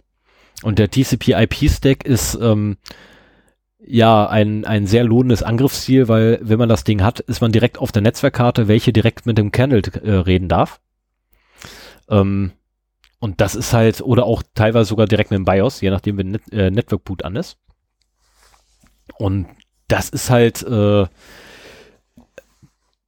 durchaus ein Problem. Aber bevor jetzt alle in Panik verfallen, ja, ich habe ein Trackgerät und da, ähm, sperrt das Ding einfach aus dem Internet aus. Ganz einfache Sache. Klemmt das Ding vom Internet ab, habt ihr so erstmal keine Probleme, dann können nur Leute, die bei euch im Unternehmen sind oder in euren vier Wänden und in, dort in eurem Netzwerk rumfuchteln, was tun. Ähm, und dann hat sich und das. verbietet UPnP. Ja, das ist so, Weil das damit, ist in der Regel immer gut. Damit machen die sich teilweise selbst die Verbindungen auf. Ja, das ist generell immer eine gute Idee, UPnP abzuschalten. Ähm, wobei UPnP aber stellenweise auch wieder notwendig ist bei äh, gewissen Services, weil die einfach drauf setzen, dass die UPnP oder also das ist auch wieder so, oh, da könnte ich jetzt mal wieder reinschlagen, wenn ich so, ein so ein dämliches Stück Software finde, was auf UPnP pocht. Wo ich denke so, nee. Gib mir mal den Port frei. Nein. Ich will aber. Nö, dann funktioniere ich jetzt nicht. Oh. Kannst du deinem Router sagen, dass du nicht drauf hören sollst und gut ist. Habe ich ja schon. So. Äh, 17.06. Hackerangriffe aus Langeweile. Weil nicht immer nur ist es ähm, finanzielle Motivation, sondern in diesem Fall, was übrigens fehlte, ja, also was übrigens fehlte in der Überschrift war und Einsamkeit. Also ein 16- sowie ein 20-Jähriger ähm, haben wohl verschiedenste Systeme, also erstmal haben die sich irgendwie Botnet aufgebaut und dann haben die halt verschiedenste ähm, DDoS-Attacken gefahren. Ähm, und äh, das Ganze laut Artikel aus Langeweile und Einsamkeit. Äh, Langeweile könnte ich noch nachvollziehen, Einsamkeit eher weniger. Weil was gewinne ich dann? Also, sorry, aber damit, damit kann ich keinen. Also ich habe es noch nicht geschafft, irgendwie Mail aufzureißen mit der, mit der Aussage, Alter, ich war mal bei Siemens im Internetwerk von außen. also so, sorry, der zieht nicht. Das, waren das denn äh, zwei getrennte Fälle oder haben die das zusammen gemacht? Nee, die haben es gemeinsam betrieben. Die haben es gemeinsam betrieben. Okay, dann waren sie ja gar nicht so einsam. Ja, deswegen ja, ne? Also, naja, wie dazu ist, ne? Kompromat, äh, Kompromi Kom Kompromat erstellen und schon hast du eine Gemeinschaft. Ähm, Sie haben allerdings auch festgestellt äh, im Zuge der Ermittlungen, also davon abgesehen, NRW ist zuständig, was total witzig ist. Äh, nee, Schleswig, Schleswig-Holstein, glaube ich, ist zuständig, weil die die ersten waren, die betroffen waren. Also in dem Bundesland war äh, ein Unternehmen als erstes in Deutschland betroffen und deswegen sind die federführend zuständig für die Ermittlungen, was total witzig ist, weil es eigentlich in Deutschland, äh, Niedersachsen und NRW stattfindet oder die beiden sitzen. Ähm, und normalerweise wäre es halt so, dass NRW beziehungsweise ähm, Niedersachsen zuständig wäre ähm, aber aufgrund dessen halt, dass dort zuerst äh, die losgelegt haben, haben die halt jetzt die Hoheit darüber, über das Verfahren. Mal gucken, wie es ausgeht. Äh, und im Zuge der Verfahren haben sie allerdings herausgekriegt, dass auch in Nigeria, ne, wir, wir erinnern uns an die nigerianischen Prinzen, dieser scheinbar millionenfach gab auf diesem Planeten. Ähm, sie hießen meistens so Joe oder George oder Jaw, äh, oder ähm, wie ist der andere? Ähm, Michael war auch gut. Ähm, äh, dort wurden ebenfalls ähm, Unternehmen quasi gededost und versucht zu erpressen. Ähm, man hat da versucht, bei denen quasi Bitcoin zu kriegen im, naja, Umtauschwert von 100 Euro, glaube ich waren es, oder 1000 Euro. Ähm, also relativ kleine Fische, die beiden, ne? Das ist es nicht so, hm, aber schon krass, was ein 20-Jähriger und ein 16-Jähriger mit Langeweile alles so schaffen können, ne? Oh ja. Weil eben so ein Botnetz aufbauen ist auch nicht gerade so einfach. Das stampft man nicht mal eben so an einem Wochenende, glaube ich, aus dem Boden. Ähm, Mache ich, ich weiter. aber wenn du ja. dich damit beschäftigst, dann kriegst, also und ein bisschen Ahnung von der Technik hast, kriegst du das hin. Also wenn, wenn mir jetzt mein ganzes Einkommen wegbricht und ich nur noch davon leben könnte, irgendwie Cyberkrimineller zu werden, wenn, wenn ich es schaffe, meine Fähigkeiten so zu, aufzubauen, bevor mir das Geld ausgeht, äh, könnte ich mir durchaus vorstellen, dass das klappen würde. Also ich wäre sehr schnell dazu in der Lage, ähm, mir genau dieses Know-how raufzuschaufeln. Ja. Das ist, ähm, machen wir uns nichts vor, ich meine, wir beschäftigen uns nicht erst seit gestern mit der Thematik, was bedeutet, die meisten Sachen in der Theorie kennen wir eh. Wir wissen, wie die Sachen funktionieren, jetzt müssen wir uns nur noch praktisch angucken. Ähm, und das äh, ist ja auch alles kein Hexenwerk. Wir, handeln, wir reden ja immer von Quellcode. Das eins, was wir wahrscheinlich machen müssen. Als gelangweilter Jugendlicher hast du viel Zeit. Ja, oh ja. Also wenn, ich, wenn ich bedenke, wie viel Zeit ich früher hatte im Gegensatz zu jetzt, dann äh, ja. Zumal ja auch, zumal ja auch äh, die Zeit langsamer vergeht, wenn du Jugendlicher bist. Ja. Ähm, sollten wir jugendliche Zuhörer haben, das werdet ihr merken, wenn ihr so äh, 25, äh, zwischen 25 und 30 fängt das an, dass man es merkt, dass die Zeit tatsächlich schneller vergeht als damals. Gefühlt, lustigerweise aber nur.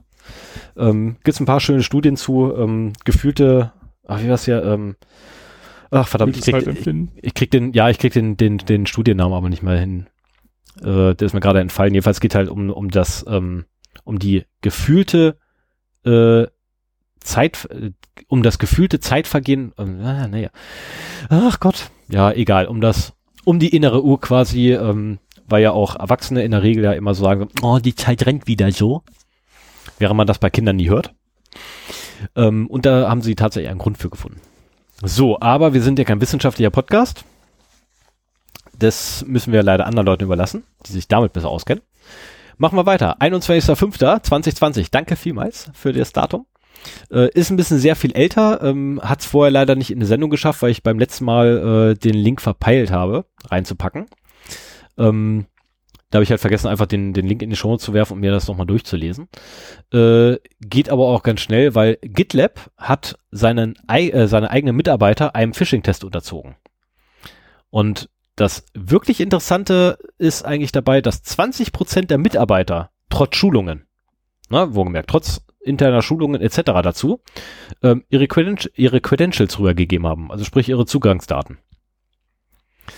Ähm, das zeigt einfach wieder mal, also GitLab ist jetzt nicht klein von der Unternehmerzahl her. Ne, die haben schon ein paar hundert Minimum. Wenn das 20 Prozent machen, dann sind das 20 von 100 Leuten, die es machen. Das reicht, also einem, einem, einem, einem Menschen, der es drauf anlegt, dem reicht in der Regel so zwei, drei Prozent, um wirklich Kasse zu machen. Bei einem Prozent kriegt er in der Regel so seine Kohle wieder raus und bei zwei, drei Prozent fängt er an, Kasse zu machen. Ähm, das haben 20 Prozent gemacht, der Mitarbeiter. Da hätte man richtig absagen können. Ja, vor allen Dingen, wir haben schon oft darüber gesprochen, dass teilweise nur ein Mitarbeiter-Account reicht, äh, mit dem du meinetwegen in das E-Mail-System des Unternehmens reinkommst, um dann von diesem Account dich langsam weiterzuhangeln, äh, Kontext, kontextuelle e Phishing-E-Mails zu schreiben und so.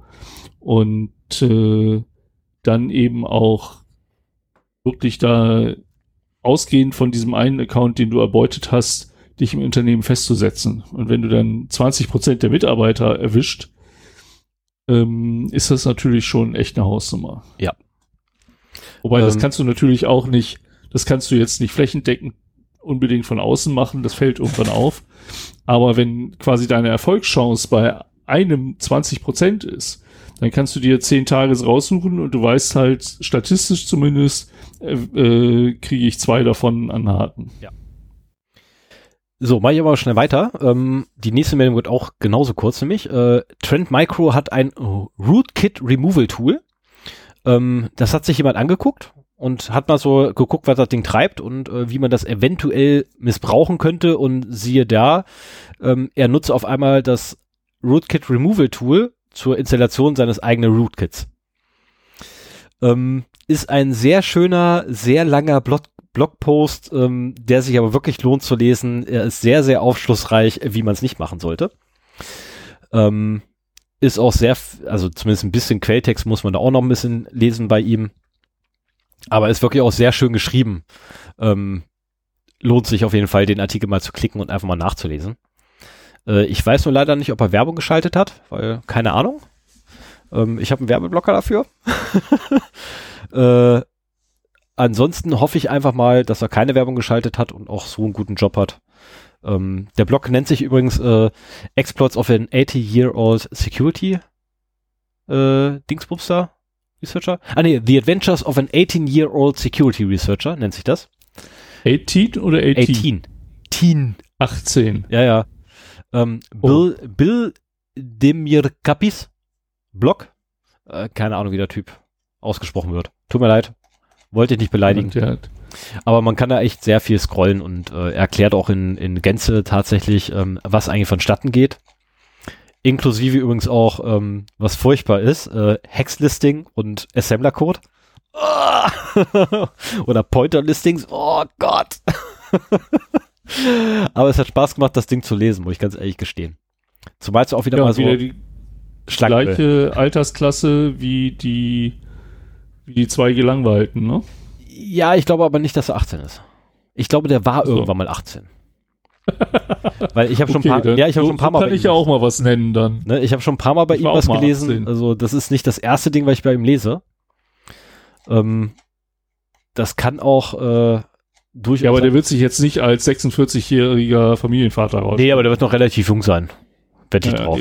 Na, ne, aber finde ich halt echt gut, dass überhaupt, dass er postet darüber. Und das Ding macht echt Spaß zu lesen.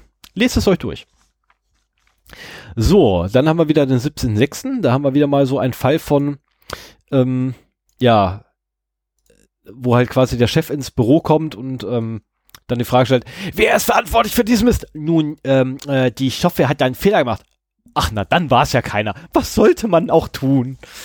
Ähm, und zwar die Polizei NRW musste leider zugeben, dass der Ahmad A. Äh, aus Versehen nur quasi festgenommen wurde, ähm, obwohl er gar nichts mehr zu tun hatte, weil sie ein Riesen oder weil sie Riesenprobleme mit ihrer Software haben. Ähm, und die Softwareprobleme waren bekannt, deswegen durften Kreuzverweise eigentlich nicht angefertigt werden, aber eine Mitarbeiterin hat wohl irgendwie diese Dienstanweisung überhört oder irgendwie eine andere Mitarbeiterin hat ihr das gesagt, dass sie das mal machen sollte, hat sie ja Kreuzverweise angelegt, das ist voll in die Hose gegangen und damit ist Ahmad A leider ins ähm, Fadenkreuz gekommen. Das ist der, der später äh, sich, sich, obwohl er gefesselt war, sich selbst verbrannt hat, ne? Ja. Ich glaube, der war das, ja. Ich bin mir nicht mehr sicher, welcher das war, aber das ist wieder so ein, so ein, so ein typischer Fall letztendlich von, oh, wer ich, da gibt's eigentlich gar keinen Schuldigen. Die Software war, hat halt Mist gebaut, tut uns furchtbar leid. Wo ich mir halt denke, so, nee, ähm, wenn ihr wisst, dass ihr ein Softwareproblem habt, löst dieses scheiß Softwareproblem. Und ähm, gerade wenn es um Software für unsere ähm, Ordnungshüter, verdammt, jetzt fällt mir das wohl ein, ähm, für unsere Ordnungshüter angeht, äh, also ganz ehrlich, fixt dieses verdammte Problem. Löst die Probleme, weil andernfalls kommt es nämlich weiterhin vor, dass falsche Leute in den Knast kommen, die es gar nicht verdient hätten. Vor allem das Schlimme ist ja, dass solche Leute, die es gar nicht verdient haben, dann in, äh, kommen in den Knast und die Bildzeitung stürzt sich drauf. Lass das mal, lass das mal spaßeshalber ein, ein, ein äh, schwulen jüdischen Syrer sein. Gut, völlig abhanden, aber die Bildzeitung würde sich drauf stürzen, der Typ würde sofort stigmatisiert werden und der wird seines Lebens nicht mehr froh, weil die Bildzeitung ihn einmal erwähnt hat. Das war's. Da kannst ja, du dich kannst der, der wirklich nehmen. schuld ist. Ob der hinterher wirklich schuld ist oder nicht, das wird nämlich nicht berichtet. Das heißt, der war's. Und wir kennen ja alle die Bildzeitung. Die Bildzeitung ist ja immer, ne, sind ja die ersten, die immer schreien so, das hat der gemacht. Ähm, und dann hinterher nicht mal korrigieren. Und das ist einfach so ein Riesenproblem. Also sorry, aber da, wenn ihr Fehler in eurer Software findet, meldet sie an die Hersteller und sorgt dafür, dass die Hersteller die Scheißfehler in der Software fixen. Ähm, notfalls kann man auch, gerade wenn man staatliche Behörde ist, kann man durchaus den Softwarehersteller auch noch in Regress nehmen. Und zwar jahrelang. Das funktioniert. Das nächste Ding allerdings, weil ich mich frage, ist, ich meine, ich komme aus der Qualitätssicherung. Ähm, wo war die denn, als diese scheiß Software gebaut wurde? Wo war die, die Qualitätssicherung? Die hätte doch so einen Scheiß finden müssen wenn sie sie gefunden hat, wer war der beschissene Qualitätsmanager von der Scheiß-Software, der die Kacke auch noch letztendlich grün, äh, die grüne Lappe dran gepackt hat? Du hast doch gesagt, dass der Fehler bekannt war. Also muss er ja irgendwie schon. Äh, ja, ja, er war bei den Beamten. Er war bei den Beamten bekannt und von daher verstehe ich nicht, dass die Scheiße, wenn wenn so. Beamten das merken, dann verstehe ich nicht, dass oder rauskriegen, dass so ein Fehler existiert dann verstehe ich nicht, warum die Scheiße nicht gefixt wird. Gut, wahrscheinlich, weil es zu teuer ist, weil je später man einen Fehler fixt, umso teurer wird er im äh, Software-Lebenszyklus. Aber trotzdem, solche Fehler muss man doch lösen. Man kann die doch nicht da lassen. Und allein der Qualitätsmanager gehört aus meiner, aus meiner Sicht ja, nicht geohrfeigt, das ist, das ist verkehrt, aber zumindest an den kleinen C mal kurz dran gestipst. Also, das ist doch, nee, da könnte ich mich jetzt stundenlang wahrscheinlich weiter darüber aufregen, lass ich lieber. So, jetzt wo ich mich genug über die Deutschen aufgeregt habe, kann ich mich jetzt wieder über Amis aufregen. Namentlich Cisco. Und zwar gibt es ja ähm, in der Softwareentwicklung gibt es diese, ähm, diese, dieses, dieses schönen, schönen Ausspruch, ja, äh, also bei, bei Business Software und äh, äh End, Endverbrauchersoftware, ja, wir schippen die Software, sobald der Updater läuft. Dann sind wir wenigstens schon mal, ne, Time to Market möglichst gering. Sobald der Updater läuft, hauen wir das Ding raus ähm, gibt es diesen typischen Joke eigentlich dazu. Äh, Cisco dachte sich dazu, oh, hold my beer, please. Ähm, sie haben auch den Updater verkackt. Und zwar in Cisco Web Apps Meetings, ähm, Desktop App für Mac, äh, äh, für Mac funktionierte nicht mal der Updater. ähm, das ist äh, halt meine Bären. Oh, habe ich mir verschrieben? Oh ja, ich habe ich habe das extra da reingetippt, damit du das äh, ja. jetzt nicht unbedingt in der Sendung erwähnst. Doch, das kann ich ruhig erwähnen. ich habe holt mal Bier. Ich habe das Bier falsch steht, geschrieben. Holt mal Bär. Haltet meine Bären, okay, ja. ähm, holt mal Bier. Äh, war schön, also war echt, ach, herrlich. Ja, Cisco halt. Ähm, gut, wobei das ist ja kein Problem von Cisco allgemein oder äh, per se, sondern das ist ein, ja, eigentlich so ein, so ein gängiges Problem in der gesamten Softwareentwicklung, dass halt die Qualitätssicherung immer weiter zurückgedrängt wird, ähm, um einfach die Time to Market möglichst gering zu halten. Und jeder hat irgendwie diesen, diesen, diesen irrsinnigen Gedanken im Kopf, wenn ich der Erste am Markt bin, dann mache ich den fettesten Umsatz. Äh, nein, widerspreche ich. Widerspreche ich vehement, gibt es genug Be Gegenbeispiele für, ähm, der erste Online-Shop der Welt war nicht Amazon. Ähm, ist das größte Beispiel dafür. Die erste Suchmaschine der Welt war nicht Google. Also das ist, Time to Market ist eigentlich Blödsinn. Nehmt euch lieber Zeit, macht eure Software ordentlich, macht sie wirklich vollständig fertig, so dass ihr auch wirklich mit ruhigem Gewissen das Ding rauskloppen könnt mit einer Qualität, die Mindestanforderungen an Sicherheit und an Datenschutz genügt und vor allem auch an Funktionalität. Äh, ISO 9001 ähm, wäre super. So, dann geht's weiter. Zweit, äh, 20. Ah, 2006, ja, nee, ist klar. 20.06.2020. Ähm, man erinnert sich mit Sicherheit noch an die, äh, an die, an die Millionenstrafe gegen Google, nämlich die höchste DSGVO-Verordnungsstrafe, die es jemals gab, oder Ordnungsgeld, Verhängung, die es jemals gab, 50 Millionen Euro äh, sollten sie Strafe zahlen. Verhängt wurde das Ganze übrigens von freien Zosen. Nicht von den Iren. Natürlich nicht. Die sind maßlos unterfinanziert und überlastet. Ähm, Google wiederum hat äh, dagegen Klage eingereicht und hat gesagt gehabt, nee, nee, nee, nee, nee, Moment, Moment, es gibt hier so eine One-Stop-Klausel in der DSGVO. Und unsere Niederlassung ist in Irland. Das heißt, Irland ist auch zuständig für uns. Gut, die sind maßlos unterfinanziert und völlig überlastet, aber die wären zuständig für uns. Ihr habt uns gar nichts zu sagen da drüben, ihr, Franzosen, ihr Franzosen. Ihr habt uns gar nichts zu sagen. Ihr könnt uns die 50 Millionen gar nicht aufdrücken. Worauf die Franzosen gesagt haben, okay, Google, das ist schön, aber wir haben leider deine Mutter verklagt. Nämlich die Google LLC in Amerika. Nicht dich in Irland. Du bist uns gerade völlig egal. Ähm, und Sie haben jetzt tatsächlich recht gekriegt. Leider habe ich äh, vergessen, einen Franzosen zu fragen, den ich kenne, ähm, wie der ganze Kram ausgesprochen wird und worum es sich dabei handelt. Äh, der Conseil d'État äh, hat jetzt jedenfalls bestätigt, dass 50, äh, die, die 50 Millionen Strafe gegen Google gerechtfertigt ist. Ähm, und die Behörde auch nicht über die Stränge geschlagen ist, äh, was die Verantwortlichkeit angeht. Also man darf sich freuen ähm, auf wahrscheinlich, also ich tippe mal darauf, dass da Google Widerspruch einlegen würde oder nochmal ein paar, paar Zugang bringen wird. Man darf sich dann wahrscheinlich auf die nächste Runde freuen dabei, ähm, wo sie wieder versuchen würden, um diese 50 Millionen rumzukommen. Wobei, sind wir mal ehrlich, 50 Millionen bei Google, das ist so, ja, ah, ich möchte fast sagen, ein Tropfen irgendwie. Wenn man bedenkt, wie lange das jetzt schon läuft. Das ist auch schon wieder knapp ein Jahr, anderthalb Jahre oder so. Die, die eigentlich schon hätten zahlen müssen. Ich glaube, die 50 Millionen haben sie mittlerweile wieder drin. Möchte ich fast behaupten. Weil die verdienen ja täglich ein paar Millionen.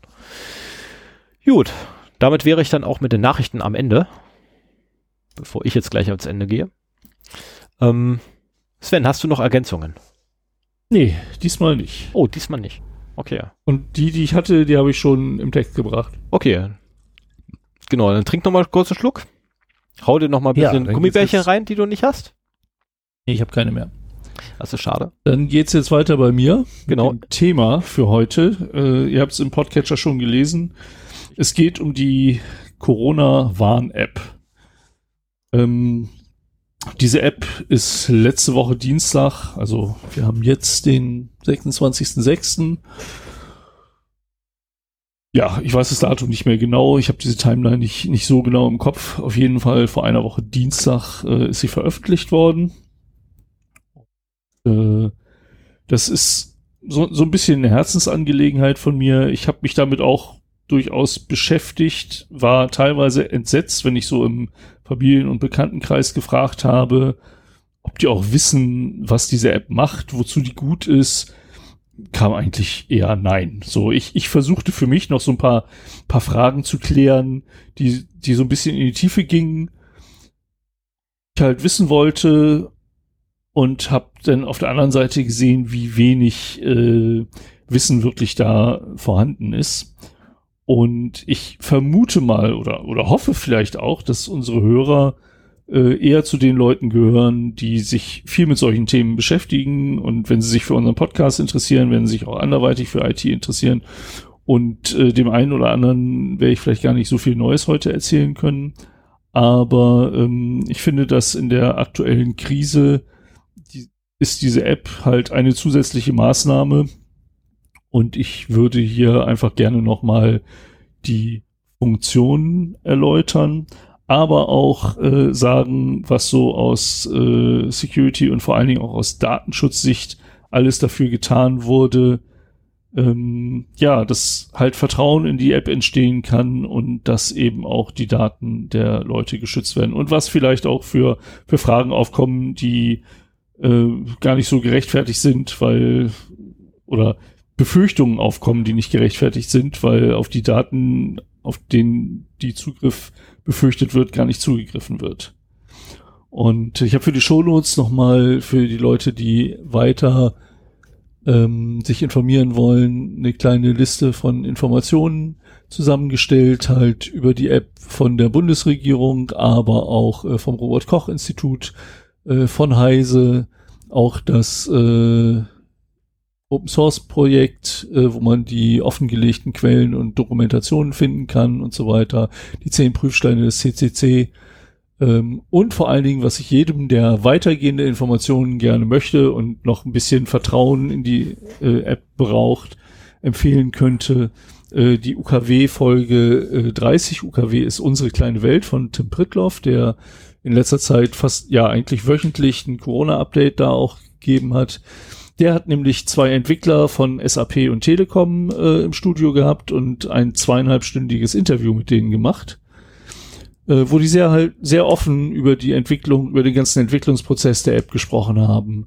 Und äh, das war auch ein, ein zentraler Teil meiner Vorbereitung für diese Folge. Ähm, denn das war sehr interessant, quasi die zu hören, die wirklich mit der Entwicklung dieser App beschäftigt waren. Äh, kleine Frage, Stefan, hast du ja. die installiert? Nee, ich habe sie noch nicht installiert, weil ich aktuell noch gar keinen äh, Anwendungsfall Hallo, habe. Wo ist denn? Habe. Ich höre dich nicht. Wie, du hörst mich nicht? Stefan, sag mal was. Oh, ich bin stumm. Warum bin ich stumm? Oh, jetzt haben wir das erste Mal ein Audioproblem. Das ist es aber blöd. Dann äh, hoffe ich mal, dass er es in den Griff bekommt und ich mache hier einfach mal mit der ähm, mit der ganzen Geschichte weiter. Ich habe mir heute Morgen noch mal angeguckt, wie oft die App denn jetzt runtergeladen wurde. Und wir stehen jetzt ungefähr zehn Tage nach dem Release der App bei 13,3 Millionen Downloads, was so ungefähr gegenüber äh, ja 80 Millionen Einwohnern hier steht. Ist also noch ein relativ kleiner Prozentteil äh, wenn man pro Download einen, also pro Download einen Einwohner rechnet, dann wären das vielleicht 15, 16, vielleicht 17 Prozent irgendwie sowas. So, na, müssen wir doch noch mal Hörst du mich? die Audioprobleme in den Griff bekommen. Ich höre ihn immer noch nicht. Meine Audioeinstellungen haben sich nicht geändert. Dann mache ich das ganz kurz über Jitsi. Also grundsätzlich jetzt habe ich dich. Grundsätzlich. Ach so, hörst, jetzt bist grundsätzlich hörst du mich. Ich, du kommst gerade über Jitsi an. Also ich komme auf die Spur weiter drauf aber ich weiß nicht, warum du mich jetzt gerade nicht hören kannst, weil eigentlich auf meiner Seite soweit eigentlich alles stimmt. Also ich habe auch den, den Pegel bei, bei, na, schlag mal hier, Studio Link. Also ich habe bei Studio Link von dir also, was? Ich habe einen super Pegel. Ja. Ja, ich habe auch wieder einen Pegel von dir. Und über Jitsi, äh, machen wir Jitsi aus? Ich mach mal Jitsi aus. Jitsi ist aus. Okay, dann höre ich nichts mehr. Ja, das habe ich mir gedacht. Ja, das dachte ich mir. Das ist jetzt natürlich ärgerlich, dass es mitten in der Sendung passiert. Ähm, ja gut, aber äh, wir hören uns und äh, bei dir kommen beide Spuren an. Ja. Noch habe ich beide. Dann mache ich einfach weiter. Dann machen wir das halt auf dem Wege. Das ist ja nicht wild. Äh, und äh, klären, warum das nicht funktioniert hat. So mittendrin können wir hinterher immer noch. Ja, ach so, ich hatte dich gefragt, ob du die installiert hast. Äh, nee, habe ich nicht, weil ich, ähm, also wie ich auch schon auf die Tonspur gesagt habe, äh, habe ich nicht, weil ich aktuell noch gar keinen Anwendungsfall dafür habe. Ähm, weil meine sozialen Kontakte äh, aktuell genau zwei Personen sind. Ähm, und ich tatsächlich keinerlei, keinerlei anderen ähm, Interaktion habe. Mit irgendwelchen Willst Menschen. einkaufen? Nee. Mach ich nicht. Okay. Also ich, ich bin nicht für Einkaufen zuständig, ich bin für Hund zuständig. Also das ist, Okay. ist, ist es kein Witz. Also die einzigen Male, die ich rausgehe, ist mit Hund. Das Boah. ist, ähm, und da begegne ich, natürlich begegne ich dort Menschen an der freien Luft ähm, und ich wechsle die Seite notfalls. Also ich gehe Ja, auch gezielt Menschen aus dem Weg. Das, das ist dann ja auch nicht äh, die erforderliche Zeit, die du dann mit denen verbringst, ne? Also ähm, da Ja, geht's ja auch okay, also darum, für- für die- wie viel die- Zeit du in welcher Entfernung verbringst. Und wenn du da Leuten begegnest, dann ist das jetzt auch nicht so äh, das Problem. Aber gut, ähm, wollte ich. Also für die Applikation wäre es wahrscheinlich nicht die, die notwendige Zeit. Ähm, wenn wir allerdings mal realistisch sind, äh, wäre die Zeit mehr oder weniger auch egal. Weil, Also wenn dich jemand anhustet, dann ist die Zeit egal, ja. ne, genau. Aber das, das ist ja auch nur ein statistisches Modell, das darf man Genau. nicht vergessen. Aber ich mache erstmal weiter. Genau. Was, was macht die App denn überhaupt? Ähm, ja, so, es, es gibt im Prinzip vier Funktionsweisen, vier Funktionen, die die App hat. Und die, die mir so die zentralste erschien, ist halt die Risikoermittlung. Mit dem ganzen äh, Kontakttracing. Äh, die App basiert auf Bluetooth und äh, Google und Apple haben ja über äh, Betriebssystem-Updates Funktionen beigesteuert, die diese App erstmal möglich machen und die auch nicht Bestandteil der App sind. Also das sind halt äh, Bluetooth-Protokolle, die halt äh, bei Android durch über die Google Play Services äh, beigesteuert werden und bei Apple war das, meine ich, äh, kam das halt als ganz normales Betriebssystem-Update an. Ich weiß nicht, in welchen Komponenten das da enthalten ist. Auf jeden Fall war es halt notwendig, dass die, dass Apple und Google mitspielen und eben eine Funktionalität einbauen, die es der App ermöglichen, ihre Funktion im Hintergrund äh, zu entwickeln. Die bisherigen Apps, die vielleicht auch in Singapur zum Beispiel im Einsatz waren, waren ja so gebaut, dass du diese App immer im Vordergrund haben musst, damit sie überhaupt funktioniert. Was in meinen Augen völliger Schwachsinn für ein sinnvolles System ist. Also, äh, was weiß ich, wenn ich unter Menschen gehe, dann halte ich nicht mein Handy mit, mit offenem Display vor mir mit dieser App, damit äh, es halt funktioniert. Äh, das braucht, verbraucht zu viel Strom, das ist unpraktisch, das hindert mich daran, andere Apps zu benutzen. Und äh, ich kann mir nicht vorstellen, dass das in einem sinnvollen Ausmaß da wirklich funktioniert. Jetzt mit diesen Updates von Google und Apple, die anscheinend da auch sehr gut und konstruktiv äh, zusammengearbeitet haben.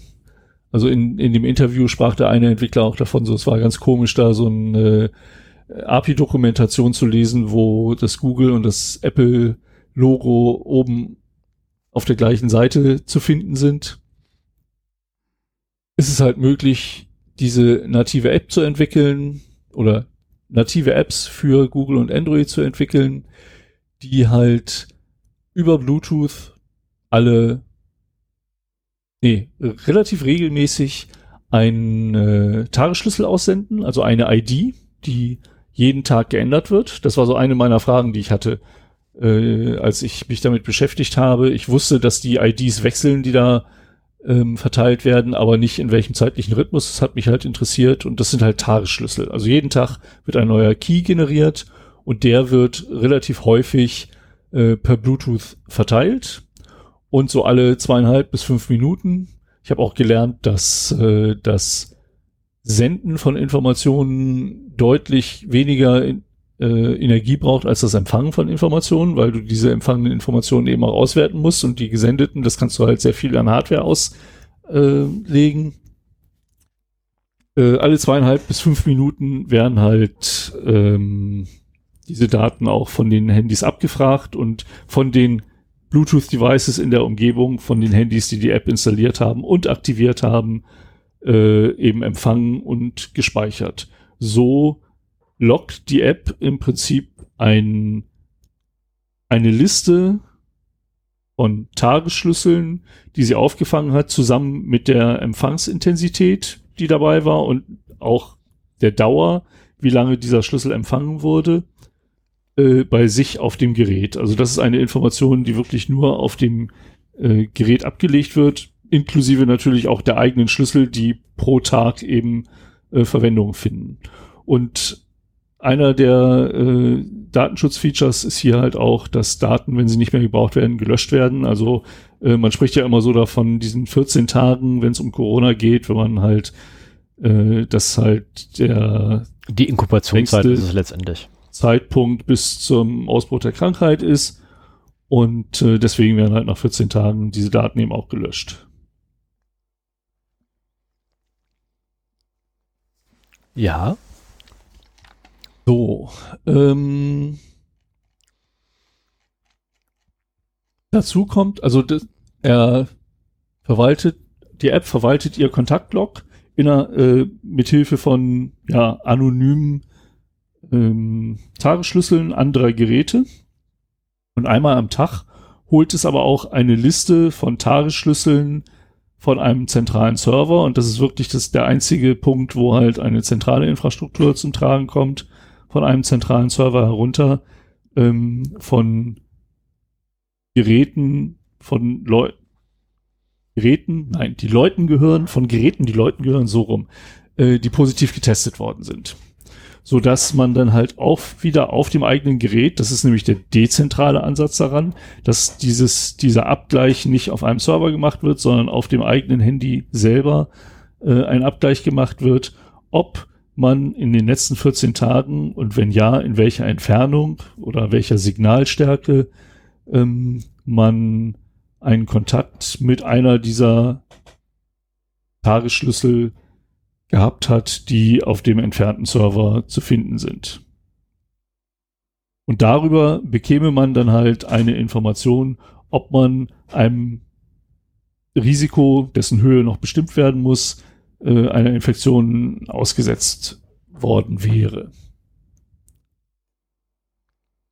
So, das ist im Prinzip schon diese ähm, Funktion der, der Risikoermittlung, wie hoch das Risiko ist die Risikobewertung folgt dann im Prinzip noch danach, aber es geht jetzt da erstmal nur darum, wir speichern alle Tagesschlüssel von Geräten, die lange genug in meiner Nähe waren und wir holen uns einmal am Tag alle Tagesschlüssel von Personen, die einen positiven Test bekommen haben, um überprüfen zu können, ob wir in der Gefahr sind, dass wir uns bei einem von denen angesteckt haben. Wie kommen jetzt diese Schlüssel auf den Server? Das ist die zweite Funktion, nämlich die Meldung der Infektion. Da gibt es einen schönen Weg und einen, wie es momentan gemacht wird. das ist schön formuliert. Ja, aber das ist leider noch so, weil nicht alle der Labore, die diese Tests machen, auch über die digitale Anbindung verfügen, äh, das durchführen zu können. Der ideale Weg ist halt, wenn du einen äh, Corona-Test machst, dann bekommst du halt äh, zusammen mit äh, dem Test auch einen QR-Code übermittelt, den du mit deiner App abscannen kannst. Und damit ist dann dieser QR-Code beziehungsweise dieser Test mit äh, dem der App, mit der du das abgescannt hast, verknüpft. Also dieser QR-Code wird nicht gespeichert auf dem Gerät, sondern mit dem QR-Code wird halt auch über den Server, der auch die Infektion, infizierten äh, Schlüssel verwaltet, ähm, bekommst du dann einen Authentifizierungstoken zurück, so dass quasi der QR-Code danach verbrannt ist. Den kannst du halt nur einmal benutzen. Und äh, damit hast du halt eine äh, Authentifizierung ähm, für diesen Test, das Ergebnis abzurufen. Wo kriege ich den, wo kriege ich den QR-Code her?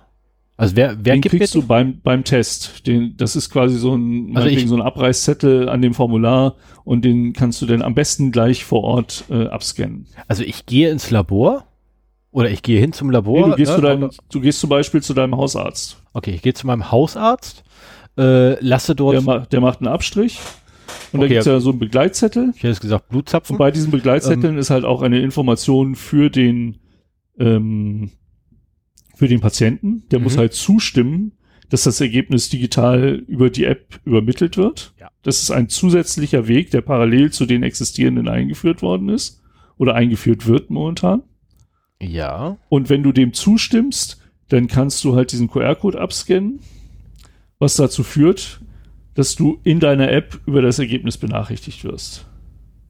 Okay, das heißt quasi letztendlich die, die, die Test-ID, weil nichts anderes ist, auf dem Zettel wird wahrscheinlich nur eine Test-ID gespeichert sein. Äh, mein Telefon merkt sich die Test-ID und sagt so hier, oder geht zum Server hin und sagt so hier, ich habe ne, hier den Token, um Test-ID äh, mit mir zu verknüpfen. Auf dem Server wird wahrscheinlich die Test-ID dann mit meinen gesamten Schlüsseln äh, verknüpft. Nee, noch nicht. Also noch, noch nicht, Noch nicht, noch nicht, noch nicht. Okay. Aber das Prinzip. Nee, nee, das ist, das ist, aber da kommen wir noch hin. Ja, Moment. Ähm, ich, ich bin immer noch dabei, dass das Ergebnis auch zu mir kommt. Ähm, und der Server, der Server muss ja irgendwie quasi diese Test-ID mit mir oder mit meinem Telefon verknüpfen. Ähm, oder mit der, mit der Applikation auf meinem Telefon letztendlich verknüpfen. Und da geht er nur über irgendeine Form von ID. Und die idealste ID, weil der Server sie sowieso schon hat, sind meine Keys. Nee, nee, das ist noch ein zweiter Schritt. Also jetzt geht es ja erstmal nur darum, dass du das Ergebnis bekommst. Ja. Ähm, die Implementation läuft auch so, dass das nicht über die normalen Push-Server von äh, Apple oder Google läuft, sondern dass sie da das selber äh, die App regelmäßig beim Server anfragt, mhm. ob jetzt äh, mit diesem Authentifizierungstoken ein Testergebnis zur Verfügung steht. Mhm. Und wenn eins zur Verfügung steht, dann lädt es halt das Ergebnis und schickt eine neutrale Benachrichtigung, äh, also eine, es gibt ja auch lokale Push-Mitteilungen, äh, die halt die Apps auf deinem Gerät schicken.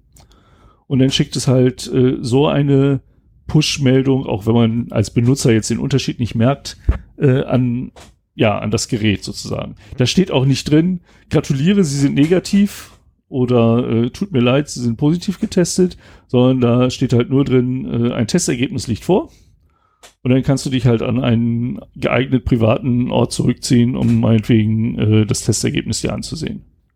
Und das war einer auch der Schritte, die wichtig waren, dass da nicht irgendwie vielleicht begleitet von einem wah, wah, wah, wah, denn so das positive Testergebnis einläuft oder so, sondern dass die Benachrichtigung eben auch erfolgt, so nach dem Motto, wir haben ein Ergebnis, aber ähm, eben der Benutzer in der Lage ist, äh, das sehr diskret sich anzusehen. No, ja, sind ja auch Gesundheitsdaten, also Testergebnisse sind wirklich Gesundheitsdaten. Ja, aber ich stelle mir gerade vor, äh, weil du gerade sagst, die Möglichkeit, sich das diskret anzusehen. Jetzt, jetzt stelle ich mir das gerade vor, äh, die Kleine wird morgens zum Kindergarten gebracht. Ähm, oder ne, das Kind bringt man, oder man, man muss das Kind abholen, ne, man ist fünf Minuten irgendwie zu spät dran und man kriegt dann die Nachricht, als man gerade quasi vor der Tür steht, man hat die Tür vom Kindergarten schon in der Foto und will eigentlich reingehen und guckt man drauf, so, hier haben ein Testergebnis. Nee, ähm, das machst du in der Regel nicht. Also ich persönlich. Wenn du einen Test machst, dann äh, wird dir schon vom Arzt geraten, das Haus so wenig wie möglich zu verlassen. Ja. Und äh, die Empfehlung ist halt da wirklich dann auch äh, die Zeit. Also ich, ich kann nur sagen, wir haben diese Woche einen Test gemacht, weil die Schule drauf bestand. Mein Kleiner hatte ähm, Fieber. Mhm. Und mal abgesehen davon, das fand ich ein bisschen bizarr, dass wir das, äh, dass wir die Probe selber zum Testlabor gebracht haben, weil sonst hätte es zwei Tage länger gedauert, das Ergebnis zu bekommen.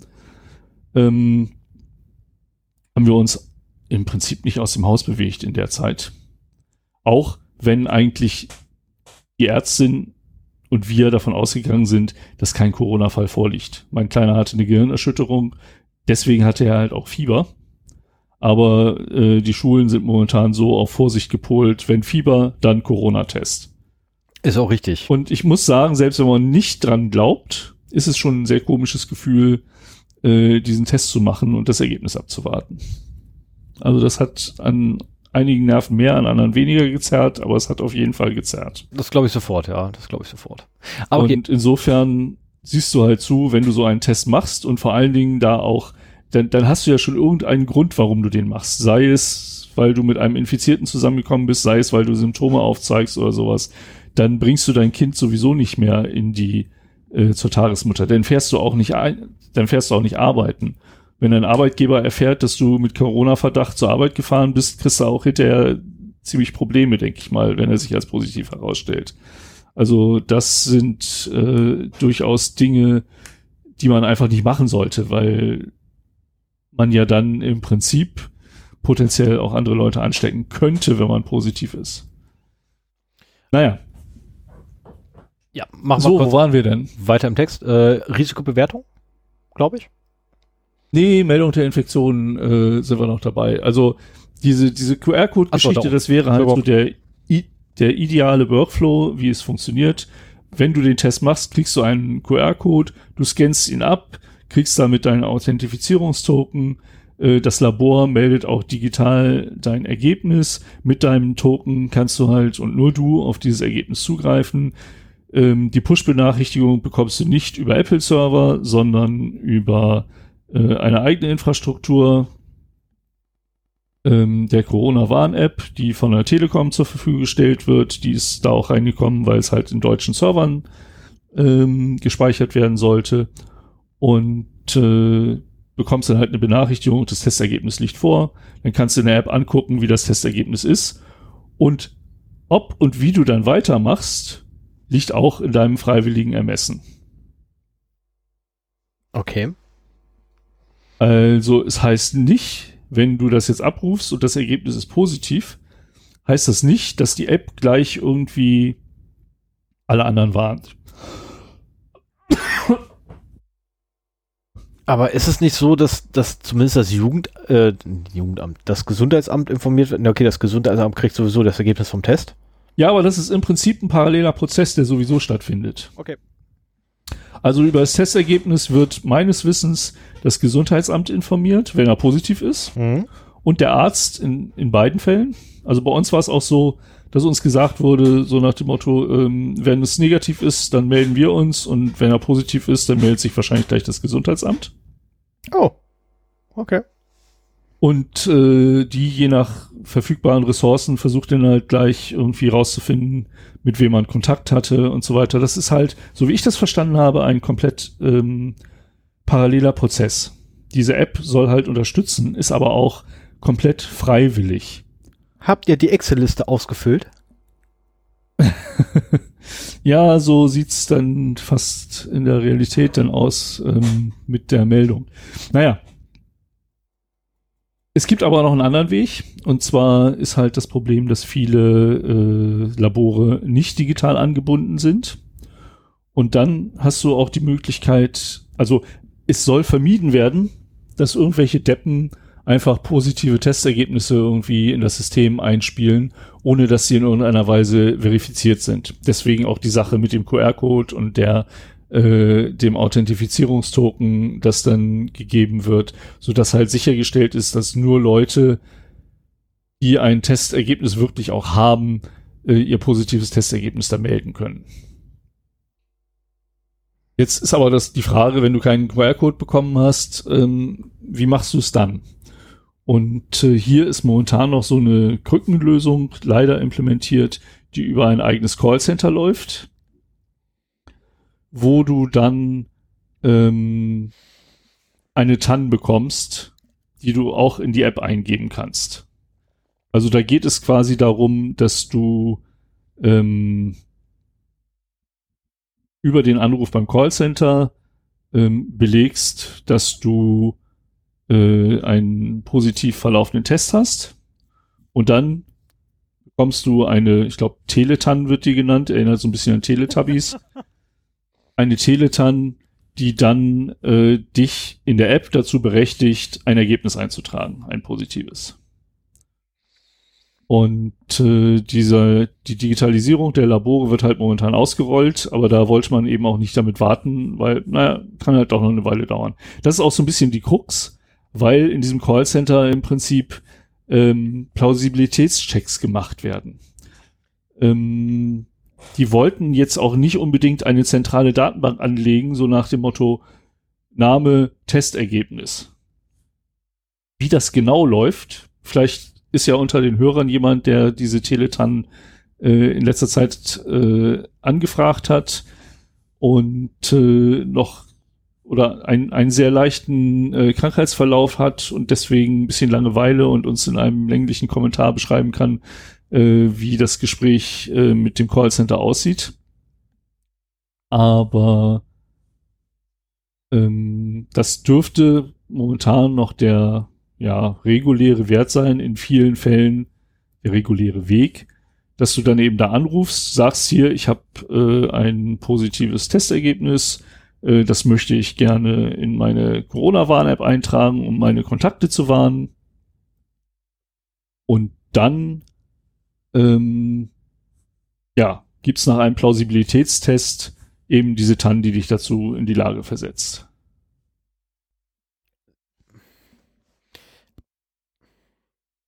Das macht aber nur Sinn. Genau, das ist momentan noch die Geschichte. Also so, wo ich, was wo ich gerade hapere, wo ich gerade echt hake, ist äh, Digitalisierung der Labore ist nicht vorangeschritten. Äh, ich glaube, jedes Labor heutzutage verfügt über einen Internetanschluss. Nein, nein, nein. Also ja, das heißt ja nicht, dass sie nur einen Internetzugang haben müssen. Es sind ja äh, ziemlich schnell auch Testkapazitäten aufgebaut worden für Corona-Tests. Ja. Das äh, ist nicht so einfach zu realisieren. Und ich denke mal, dass die digitale Anbindung an irgendwelche Systeme dann irgendwie etwas weiter unten auf der Prioritätenliste war. Ja, Moment, aber äh, sorry, aber Moment. Also zu, zu jedem Test, der durchgeführt wird, gibt es eine Test-ID. Ja. Also ich, ich mache ja keinen, keinen, keinen, also in irgendeiner Form eine Test-ID, ne, die ich jetzt einfach so bezeichne. Äh, nennt sich anders, hat mir irgendwann mal einer gesagt gehabt, ich habe es vergessen, wie sich das Ding nennt. Jedenfalls hast du ja immer grundsätzlich eine Test-ID mit dazu. Ne, auf diesen tollen Röhrchen, ähm, wenn du Blut abgibst zum Beispiel, steht da auch so eine schöne ID drauf, die du per Barcode scannen kannst. Ähm, diese Test-ID mal ebenso in den Computer reinzuhacken, in ein, ein winzig kleines, kann sogar ein Kommandozeilentool sein, weil es wirklich so klein ist, ein Kommandozeilentool mit hinter so Ja oder Nein. Damit dann die Nachricht per Netzwerk an Server geht. Ob ja oder nein, diese Test-ID. Das wurde äh, zum Beispiel auch bei UKW äh, diskutiert, genau dieser Fall. Und äh, da war es halt so, dass du, du machst ja nicht irgendwie so ein kleines äh, Webinterface für deinen Server, äh, wo dann alle Mitarbeiter der Gesundheitsämter meinetwegen oder der Labore oder was auch immer sich mit Gesundheitsamt, äh, also User Gesundheitsamt, Passwort Gesundheitsamt einloggen können. Macht eine Excel-Liste ja? draus. Das können die wenigstens. nee, nee, nee, nee, das, das gibt schon äh, deutlich mehr Labore und du müsstest die halt alle onboarden. Aber es gibt ja schon bestehende Systeme, über die das, äh, über die das geliefert werden kann. Und insofern konzentrieren sie sich halt daran, die Labore im Zweifelsfall an diese Systeme anzubinden, als da nochmal ein eigenes System parallel aufzubauen, wo sie halt wieder getrennt Username und Passwort haben, wo es nicht über irgendwelche äh, zentralen äh, IAM-Systeme läuft, sondern selbstgebauten äh, Service, der dann eben äh, die Anbindung erlaubt. Und alle brauchen dann einen Passwortbrief und die, Authentifizier die Authentizität der Benutzer muss sichergestellt sein, die das eingeben dürfen. Und es muss überhaupt geklärt werden, wer das überhaupt ein, eingibt. Ist das das Labor, das Gesundheitsamt und so weiter. Es gibt halt einen Weg, der schon definiert ist. Mhm. Und der soll halt ausgerollt werden und nicht irgendwie Sonderlocken dafür nochmal gebaut werden. Das kann ich durchaus nachvollziehen. Ja, also ich meine, aus, aus ähm, Sicht der umsetzenden Partei ist immer super, Legacy-Systeme zu nehmen und da irgendwas dran zu klöppeln.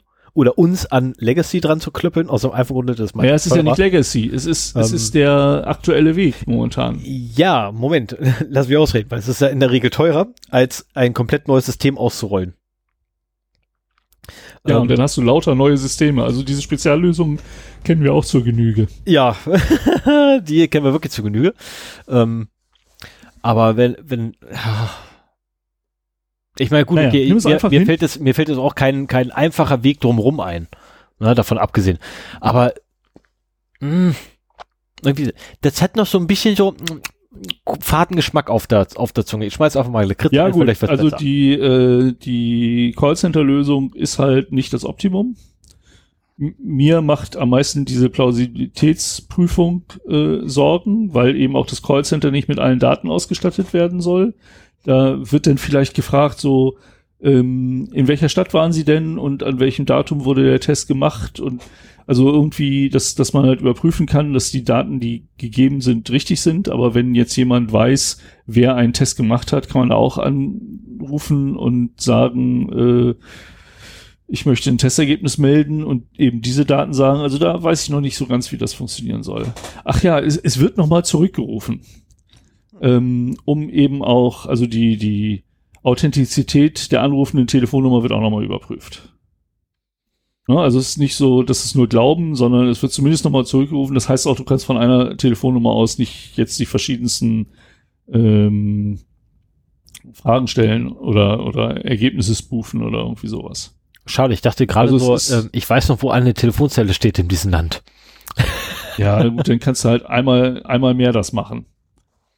Also ich meine, ich habe halt auch mehrere Telefonnummern und äh, aber das ist halt nichts, zumindest nichts, was du im im größeren Umfang machen kannst. So, wo waren wir denn jetzt? Also, wir haben, unser Telefon hat sich alle gefundenen Fremdschlüssel, Fremdtagesschlüssel gemerkt und auch die eigenen. Und im Falle einer Infektion, einer äh, bestätigten Infektion, ähm, ja, hat es entweder äh, die Information schon in der App vorliegen oder kann über die Teletan die es bekommen hat, ähm, das der App gegenüber plausibel machen. Und dann kannst du eben auch auswählen, dass du deine Tagesschlüssel zu dem, ich nenne ihn mal Infektionsserver hochladen kannst. Mhm. Ja, also du hast ja maximal 14 äh, Tagesschlüssel der letzten 14 Tage und äh, die werden dann eben auf den Server hochgeladen und stehen dann für den täglichen Download aller anderen Apps zur Verfügung. Und äh, hier kommen wir dann nämlich zur Risikobewertung. Und ich möchte nochmal sagen, ähm, das Hochladen ist halt auch nochmal ein freiwilliger Schritt. Also du kannst auch meinetwegen diese App benutzen. Und das heißt nicht, dass im Falle einer Infektion, die festgestellt wird, auch wenn du das über den QR-Code machst, äh, gleich alle um dich rum gewarnt werden. Sondern das liegt halt in deiner Hand. Was ein bisschen schade so. ist, aber ich kann verstehen, warum man das macht. Ja, genau. Aber das ist halt auch, also ich, ich muss sagen, ich kann ja mal ein bisschen äh, spoilern. Ich finde, dass bei der Entwicklung dieser App sehr auf Transparenz und Datenschutz geachtet worden ist. Ähm, ich, wie hat Linus Neumann das formuliert? Ähm, es ist auch für mich neu oder ungewohnt, wenn ich in einer äh, Entwicklung von SAP und Telekom nichts bemängeln kann. Oder das ist auch für mich eine ungewohnte Situation oder eine schwierige Situation. Irgendwie sowas hat er gesagt. Ja, ja, ja, und, ja, ja. Und äh, ich komme nachher noch zu ein paar anderen Datenschutzaspekten, die jetzt nicht so nebenbei anfallen. Ich kenne nur leider. Aber die haben schon. Also das Problem ist. Also um, für eine App die die Bundesregierung in Auftrag gegeben hat und von SAP und Telekom entwickelt und betrieben wird, die es in jahrelanger Klein richtig gemacht. Die es in jahrelanger Kleinstarbeit nicht hingekriegt haben, die deutsche Bundeswehr zu befähigen, Toilettenpapier zu bestellen. Ja, muss man mit dazu sagen. Keine Ahnung. Ähm, Aber dass die das hinkriegen, das wundert mich. Wir haben uns auch immer wieder darüber unterhalten, was da alles scheiße läuft und so weiter. Aber ähm, hier war allen Beteiligten anscheinend von vornherein klar, dass diese App nur Erfolg hat, wenn sie von vielen eingesetzt wird. Sie wird nur von vielen oder man kann niemanden dazu zwingen. Das, das funktioniert einfach nicht. Da komme ich vielleicht auch noch später zu. Aber ähm, das geht nur mit Freiwilligkeit. Und wenn es viele freiwillig machen sollen, dann muss möglichst transparent gemacht werden, was die App macht und auf den Datenschutz muss halt wirklich geachtet werden. Und deswegen haben sie halt auch sehr viel, ja, einfach sehr viel richtig gemacht hier. als es darum ging, na, da kommen wir später noch zu. Ja. Ich mache erstmal weiter bei der Funktion.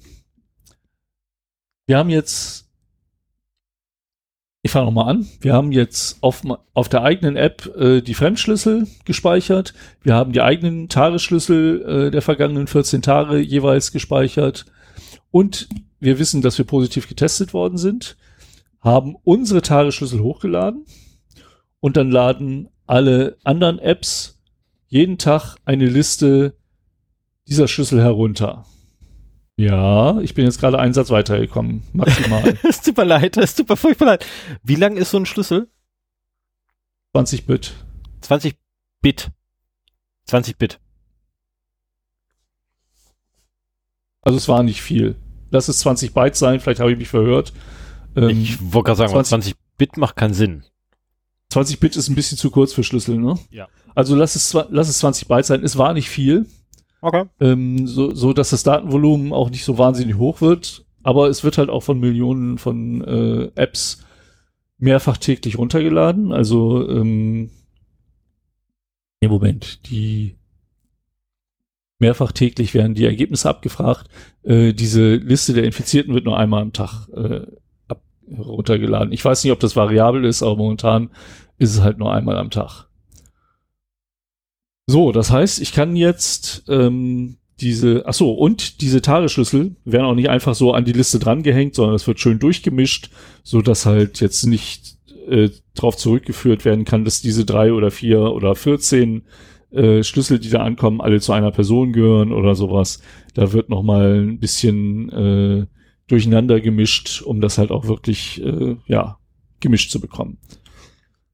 Die einzelnen Apps laden sich jetzt diese Liste runter mit Schlüsseln von Erfolg von äh, infizierten Personen und vergleichen das mit ihrer eigenen Liste, die sie mitführen, der Kontakte der letzten 14 Tage.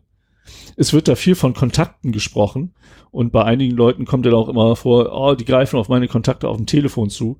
Äh, Kontakte heißt in diesem Kontext nicht die in deinem Adressbuch, sondern die Kontakte, mit denen du über Bluetooth festgestellt hast, dass ihr euch eine äh, gewisse Zeit lang relativ nahe gekommen seid.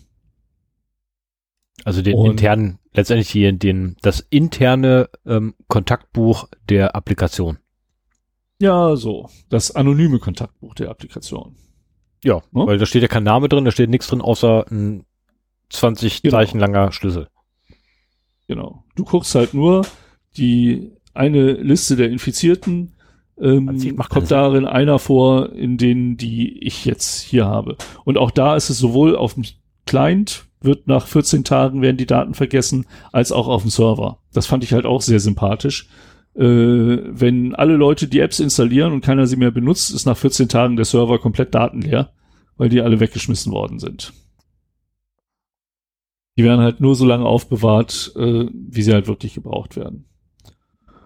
Hm. So, ähm, ja, damit kann halt auf dem, auf deinem eigenen Gerät, auf deinem Handy ermittelt werden, ob du dem Risiko einer Infektion durch die ganzen Personen, die in Deutschland infiziert sind, ausgesetzt worden bist. Theoretisch. Ähm, es gibt mehrere Parameter, die da bewertet werden. Alle diese Parameter haben einen Wertebereich von 0 bis 8. Und es wird halt für jeden Parameter halt so berechnet, wie so dein Infektionsscore ist. Also die Dauer, die Dauer der Zusammenkunft, äh, die Nähe der Zusammenkunft äh, ist garantiert halt äh, ein Thema bei der ganzen Sache. Und äh, ich weiß nicht genau, wie viele, wie viele andere Werte da noch der Fall sind. Das ist jetzt auch nicht so wahnsinnig äh, offengelegt. Oder sagen wir mal so, nicht in den Dokumenten, die ich gelesen habe. Das, das ganze Projekt ist relativ gut dokumentiert, aber ich glaube, das sind eben auch die Punkte, an denen momentan zur Not noch rumgespielt wird und in einem neuen Update äh, dann äh, vielleicht andere Werte hinterlegt werden. Ähm, auf jeden Fall werden diese ähm, werden mehrere Faktoren zur Risikobewertung äh, zu Rate gezogen, um dann einen Score rauszubekommen, wie hoch ist jetzt das Risiko, dass sich dieser Mensch äh, angesteckt hat. Oder dass du dich angesteckt hast. Das ist, wie gesagt, nur ein ähm, theoretische Berechnung, denn in diesen Schlüsseln, daraus kannst du nicht sehen, haben die Leute dabei eine Schutzmaske getragen oder nicht. Ähm, waren sie durch eine Glaswand geschützt? Es kann ja auch sein, dass du auf zwei Seiten einer, eines, eines Fensters gelehnt hast und überhaupt keine Chance bestand, sich zu äh, infizieren. Ob du draußen oder drinnen warst, ist ja auch nicht bekannt. Ne? Also insofern, das ist nur eine gewisse Wahrscheinlichkeit, die anscheinend anhand von verschiedenen Werten äh, berechnet wird. Und äh, ja, die letzte Funktion ist dann eben die Information und Handlungsempfehlung. Dir wird das Risiko von der App mitgeteilt. Und ähm, es ist zwar für den Nerd unter uns äh, eine feine Sache, wenn du jetzt, was weiß ich, du hast fünf, fünf Parameter von 0 bis 8, dann hast du maximal einen äh, Infektionsscore von 40, wenn alles auf 8 ist, wenn du irgendwie zwei Tage lang äh, mit jemandem quasi mit Vollausschlag des Bluetooth ähm, verbracht hast, so dass davon auszugehen war, dass du die ganze Zeit irgendwie mit dem im Bett warst und dann hast du auch nicht unbedingt dein Handy dabei. Naja gut, vielleicht wenn du lange verheiratet bist, keine Ahnung.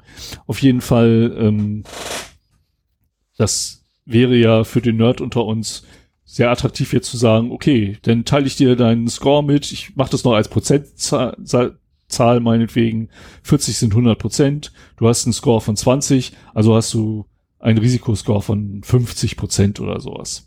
Ähm, da wurde bewusst darauf verzichtet, weil viele Leute damit nichts anfangen können. Diese App kennt in der Information im Prinzip nur drei Risiken. Unbekanntes Risiko, niedriges Risiko und erhöhtes Risiko. So, ein unbekanntes Risiko hast du am ersten Tag der App-Installation. Hatte ich jedenfalls. Wenn du eben noch nicht weißt, wie dein Risiko ist. Vielleicht auch, wenn der zentrale Server mal ausfällt und du die Daten nicht runterladen kannst, dass das auch nochmal angezeigt wird. Der Regelfall ist halt ein niedriges Risiko. Und bei irgendeinem bestimmten Stellwert ähm, bringt das denn um in ein erhöhtes Risiko und benachrichtigt dich wieder genauso neutral, wie das bei dem Testergebnis ist, darüber, dass sich dein Risiko ge geändert hat, dein Infektionsrisiko geändert hat. Du kriegst, so viel ich weiß, mit, äh, an welchem Tag die Begegnung war. Aber mir auch nicht. Und das war auch eine, eine der Fragen, die ich hatte, so von wegen, kriege ich Informationen, ähm, ob das meinetwegen jetzt beim Rewe war, wo ich mich, oder kriege ich Informationen zur genauen Zeit. So nach dem Motto, ich weiß halt, zu der Zeit war ich bei Rewe, habe eingekauft, wir hatten alle Mundschutz an, ich bin niemandem zu nahe gekommen. Ähm, das, das kann nicht so wild sein. Oder war das äh, die Zeit, wo ich dann doch im Proberaum mit meiner Band äh, gewesen bin und wir drei Stunden lange zusammen Musik gemacht haben. So, ne? Das würde ja auf meine persönliche Risikoeinschätzung durchaus Einfluss haben, wie wahrscheinlich ich es finde, ähm, dass ich wirklich infiziert bin. Aber diese Informationen bekommst du nicht. Also es soll ja auch nicht darauf zurückzuführen sein, nehmen wir mal an, äh, wir machen diese Sendung jetzt nicht remote, sondern ich würde bei dir sitzen Richtig. und die App meldet mir ein paar Tage später so von wegen hier am, was haben wir heute, 26. Nee, lass, pass auf, drehen, drehen wir es um. Mir meldet die App das, weil äh, ich habe ja keinerlei soziale Kontakte. So, mir meldet ja, jetzt, nee, also, so rum. aber mir meldet jetzt die Applikation äh, am 26. Ähm, und jetzt behaupten wir nochmal, ist er je zornig und äh, habe ein sehr erhöhtes ähm, Aggressionspotenzial. Du hast das Problem erkannt, genau. Ähm, jetzt, also gut, ich meine, ich, ich glaube, das, das habe ich schon ein paar Mal öfters gesagt gehabt, ähm, man kann in fast jeder Küche ähm, mit Haushaltsartikeln, die man im Supermarkt kaufen kann, äh, Nitroglycerin herstellen, wenn man es möchte. Da machen wir mal eine eigene Sendung drüber. Und wenn man es ah. denn, nein, mach mich, nein, mache ich nicht. äh, und wenn man denn weiß, wie. Ähm, jetzt behaupten wir mal, ich hätte auch noch dieses Wissen. So, Frage an den Zuhörer. Wie lange brauche ich wohl, um bei Sven vor der Haustür zu stehen und was hinzuschmeißen? Ja, pff, Du brauchst dir gar nicht die Mühe zu machen, du kannst auch zu mir hinkommen. Ich meine, äh, unter Umständen machst du dann erstmal selber einen Test und bist dann plötzlich unter Quarantäne. Aber vielleicht äh, fährst du auf dem Weg zum Arzt noch eben bei mir vorbei und haust mir einen auf die Nase oder so. Ja. Also das ist, wenn man es darauf zurückführen könnte, äh, selber, wer einen angesteckt hat, das wäre datenschutzmäßig halt auch nicht so gut. Das würde zwar das persönliche, die persönliche Neugier sehr befriedigen, aber ähm, so ja, aus aber Sicht der Entwickler wollte man das halt nicht machen. Ja, du kriegst halt die Problematik der Stigmatisierung dadurch. Ja, du, ja, du sorgst dafür letztendlich, dass Menschen ähm, aus ihrem Sozialgefüge ausgeschlossen werden, wo sie eigentlich reingehören und das ist nicht so ein Zweck der, Auf äh, der Applikation letztendlich. Ja, genau. Ja, und deswegen, ähm, also über die Tagesschlüssel ist es eben auch nur möglich, äh, den, den Tag zu identifizieren. Ich weiß nicht genau, ob dir der mitgeteilt wird. Das könnte schon sein. Ja, aber der Tag würde mir ja schon ausreichen. Unter Umständen. Ich treffe so wenig Menschen ja, wenn, in meinem Leben, aktuell. Ja, also wenn, ja, wenn mir einer sagt, Schritt, wen hast du an dem und dem Tag getroffen, kann ich ganz genau sagen, wer es war. Das ist in vielen Fällen auch. Allerdings, wenn ich einkaufen war, zum Beispiel nicht. Ja, aber ich meine, äh, du darfst ja nicht nur deine Kontakte, sondern musst auch die Kontakte deiner Familie sehen. Weil, also ich sehe das auch so mit meiner Familie. Wenn einer von uns Corona kriegt, kriegen wir es alle. Ja. Wahrscheinlich. Mindestens müssen wir auch die Quarantäne zusammen verbringen. Und äh, insofern, wenn du nur mit deiner Familie Kontakt hast, ist das schön und sonst mit niemandem. Aber wenn du sagst, äh, dass äh, Familienmitglieder jetzt wieder arbeiten gehen, Mund.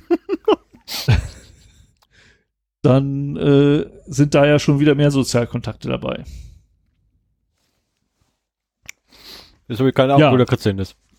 Ja, sehr geschickt, sehr geschickt. Auf jeden machen. Fall, auf jeden Fall ist es halt so, es wird dir halt nur gesagt, niedriges oder erhöhtes Risiko.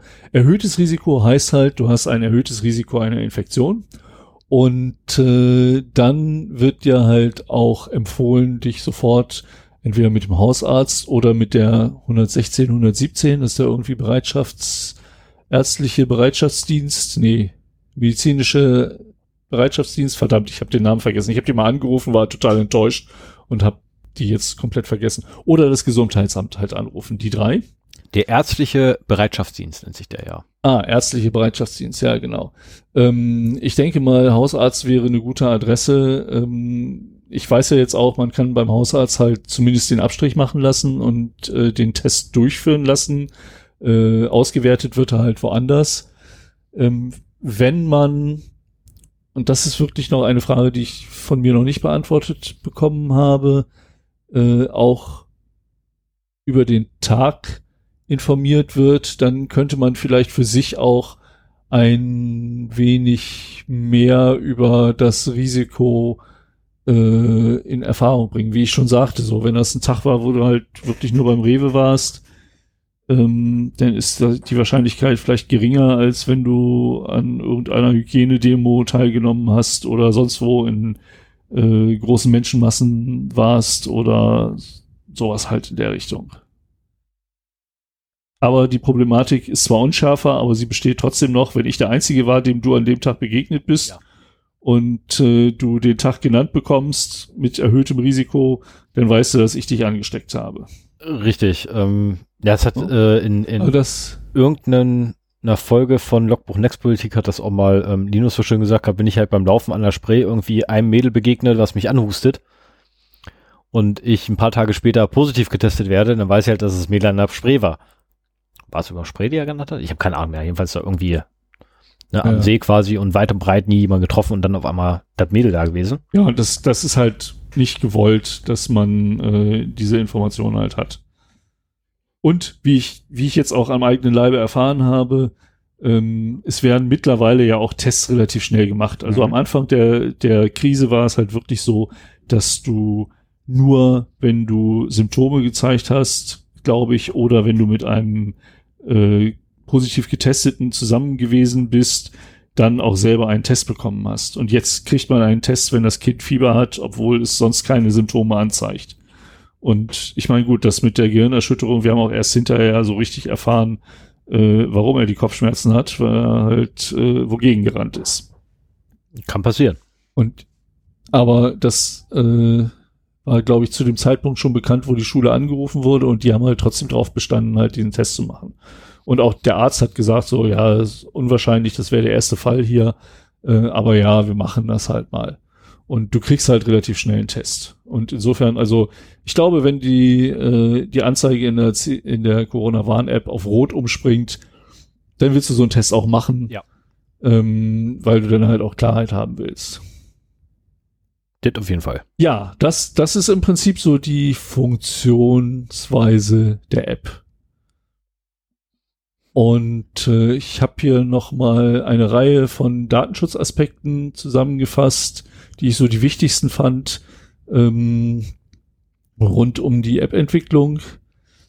Ähm, es gab ja oder, oder hast du noch Fragen dazu? Fangen wir mal so an. Ich bin hier so ein bisschen im Business-Meeting-Modus. Nee, es ist auch super. Ich gehe jetzt zum nächsten Kapitel. Haben Sie noch Fragen? Ist auch super, weil äh, ich quatsche immer rein. Also von daher passt das schon. okay. Ich meine, die, die Risikoermittlung, ja, ist auch. Ich meine ganz ehrlich, dass die, dass die Risikoermittlung ähm, totale Grütze ist, muss ich glaube ich nicht erwähnen. Äh, aus dem einfachen Grunde, weil du einfach, ja, es gibt keinen Vergleichswert dafür. Du hast null Vergleichswerte, Doch. so ein Ding wie heute oder ne, so ein Ding wie hier ähm, SARS-CoV-2 hatten wir noch nie zuvor. Wo willst du Vergleichswerte hernehmen? Du hast ja durchaus ähm, deswegen auch das Robert-Koch-Institut äh, mit dabei. Also ähm, die haben halt wissenschaftlich beraten. Mhm. Und diese ganzen Risikobewertungsalgorithmen kommen halt auch von da. Und äh, ich weiß nicht, ob du die Bilder in der Tagesschau gesehen hast, äh, wo Soldaten ähm, mit Handys durch die Gegend laufen und sie unterschiedlich halten und so weiter. Ja, dabei wurden gelacht. halt so, also es, es gibt ja so zwei Sachen. Was ist denn so die minimal oder nee, die Maximaldistanz für eine Ansteckung? Was ist denn oder mit mit welchem Infektionsrisiko ist denn oder wir haben fangen wir nochmal von vorne an. Wir haben zwei Parameter. Wir haben die Zeit eines Kontaktes und die Entfernung eines Kontaktes und wo liegt denn die Linie, die eine hohe Wahrscheinlichkeit einer Ansteckung äh, in diesem zweidimensionalen Raum beschreibt. Das ist jetzt nicht besonders äh, daufreundlich gesagt worden, aber ähm, wir müssen halt rausfinden, welche Entfernung und welche Zeit einer, eines Kontaktes wichtig sind für eine hohe Wahrscheinlichkeit einer Infektion. Das ist natürlich, je weiter die Entfernung ist, umso niedriger ist die Wahrscheinlichkeit, je kürzer der Kontakt ist, umso niedriger ist die Wahrscheinlichkeit. Aber man weiß nicht, ob derjenige bei dem kurzen Kontakt vielleicht gehustet hat. Ähm, ne? Und das spielt da halt alles rein. Also es ist schon so ein Statistikding. Ja, aber die, die Problematik zum Beispiel ist halt, es wird wahrscheinlich, ähm, tippe ich jetzt einfach mal, äh, ich habe keine Ahnung, was sie da haben einfließen lassen für Variablen, aber die werden wahrscheinlich zum Beispiel auf Tröpfcheninfektion eher getippt haben oder abgezielt haben mit ihrer Risikobewertung und nicht auf Aerosole, die ja nun mal länger da sind, auch wenn die Person schon weg ist. Ähm, gut, jetzt ist natürlich die Problematik, du kannst eine Person, die nicht mehr da ist, nicht mehr tracken. Keine Frage. Äh, aber das müsst ihr eigentlich auch mit in die Risikobewertung mit rein, weil wenn ich beispielsweise mir vorstelle, dass ja jetzt wieder ähm, Büros geöffnet werden, also nicht gerade kleine Büros, sondern wirklich Büros, Büros, also wo 20, 30 Leute drin sitzen. Und wenn es nur mit der halben Belegschaft ist, die sind aber ab und zu mal in einer Höhe, wo man das Fenster nicht aufmachen darf, aus versicherungstechnischen Gründen. Da darf man nicht mal das Fenster ankippen, weil da angeblich schon mal einer durchs angekippte Fenster gefallen wäre. Und da, da kommst du auch super schnell in, in Teufels Küche rein. Letztendlich, ähm, weil ja, du sitzt, also, du sitzt gesagt, dort die in einer Aerosolwolke am anderen Ende des Raumes. Also, nein, ist verkehrt, Moment. Am anderen Ende des Raumes ist der Typ, der positiv ist, aber selber nichts davon merkt. Ich sitze genau diagonal auf der anderen Seite vom Raum und kann trotzdem mich anstecken, weil diese dämlichen Aerosole, die er nämlich aussondert, und zwar beim Atmen, beim Sprechen, beim Schreien, beim Singen, ähm, selbst nur beim Gehen, äh, letztendlich zu mir nach und nach immer weiter rüberwandern. Ja, wir, wir können das abkürzen, indem wir halt sagen, das ist halt eine statistische Betrachtung. Okay. Und äh, Traut keiner, die du nicht ja, wenn, die, wenn die App dir meldet, äh, du hast dich angesteckt, das kann sie halt nicht. Und du musst halt irgendwie statistisch dieses Risiko bewerten. Und deswegen ist es ja auch nur ein Parallelprozess zu den bisher bestehenden Prozessen. Also es, es hebt die Wahrscheinlichkeit, dass du gewarnt wirst, wenn du dich irgendwo angesteckt haben könntest. Und wenn du das dann verbindest mit einem Corona-Test, ähm, senkt es die Wahrscheinlichkeit, dass unbemerkte Infektionscluster irgendwo entstehen können. Mhm. Ne? Also, was weiß ich, wenn ich mich angesteckt habe und irgendwo durch die Gegend renne und wieder zur Arbeit gehe und da meine 20 Kollegen anstecke in der Art und Weise, wie du es beschrieben hast, dann ist das scheiße. Wenn ich vorher äh, eine rote CWA, also Corona-Warn-App, äh, Meldung bekommen habe und äh, dann eben äh, mich habe testen lassen, dann vermeide ich diese Infektion. Also das ist nicht das Allheilmittel und es ist auch äh, auf ähm,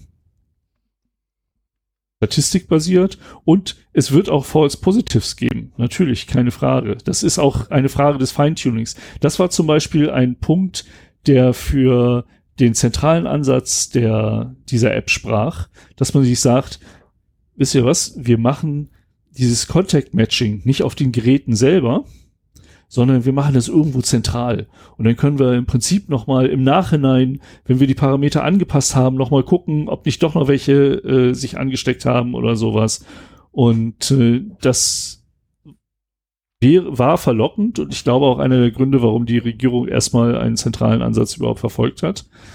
Aber letztendlich ist dieser dezentrale Ansatz äh, dabei rausgekommen, der eben dafür sorgt, dass maximale äh, Datenhaltung auf dem auf dem eigenen Telefon und nur so wenig wie möglich und so anonym wie nötig äh, Datenhaltung auf einem zentralen Server ist. ist. Also auch der dezentrale Ansatz braucht einen zentralen Server, aber die Kontaktdaten, auf die es halt ankommt, äh, sind eben nicht auf einem zentralen Server, sondern nur äh, die Daten der Infizierten.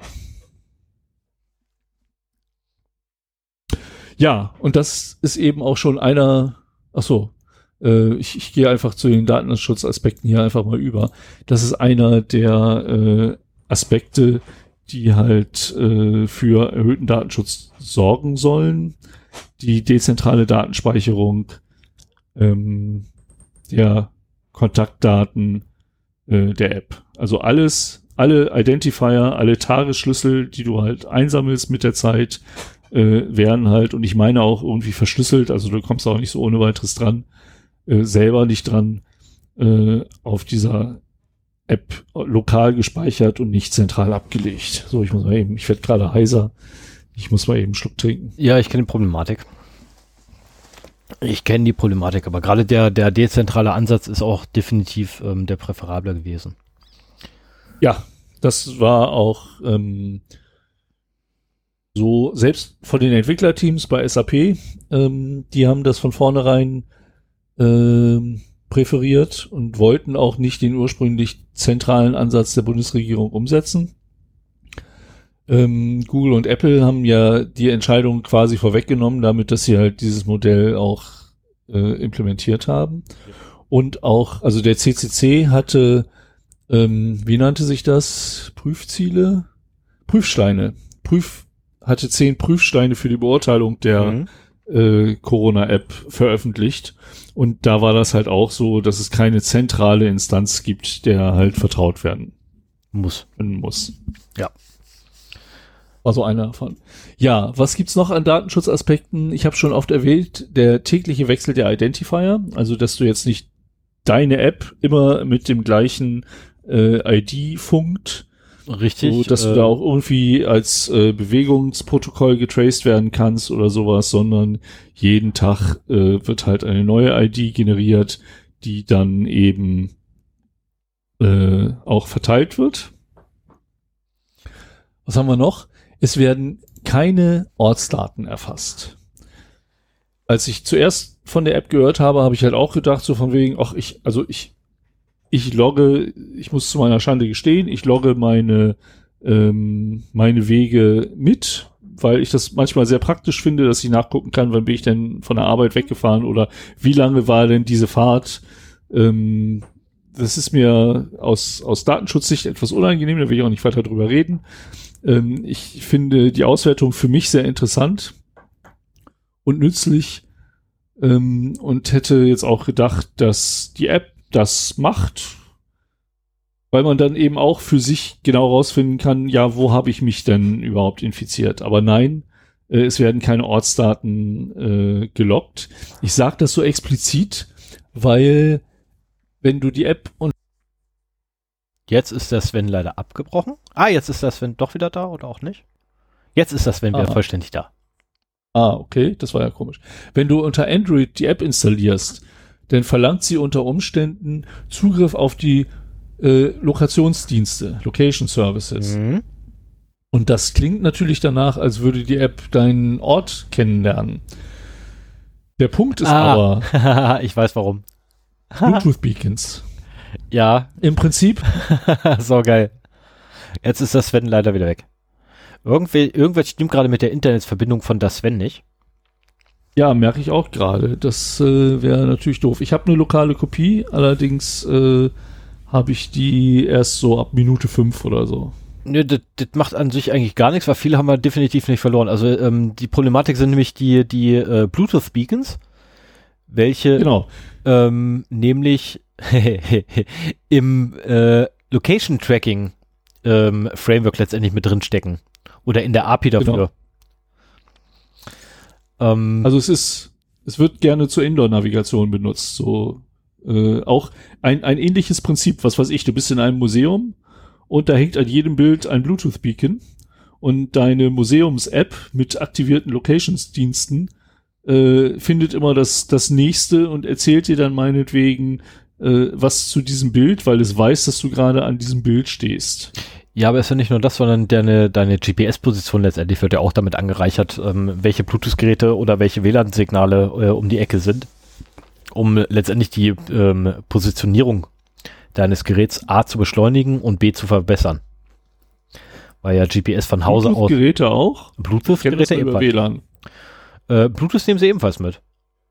Also wenn du, wenn du so typische, ne, ähm, so typische äh, Bluetooth-Beacons hast, ähm, die es da so gibt. Ähm, mir fällt da so eine Eingangstür ein äh, in der Innenstadt von Braunschweig. Äh, macht ganz dolle Spaß, da mit ähm, Kismet oder so mal vorbeizulaufen. Ähm, dann wird ebenfalls deine Position schneller letztendlich gefunden und die sind halt mit drin, drin enthalten, einfach in der API. Das ist halt mit drin.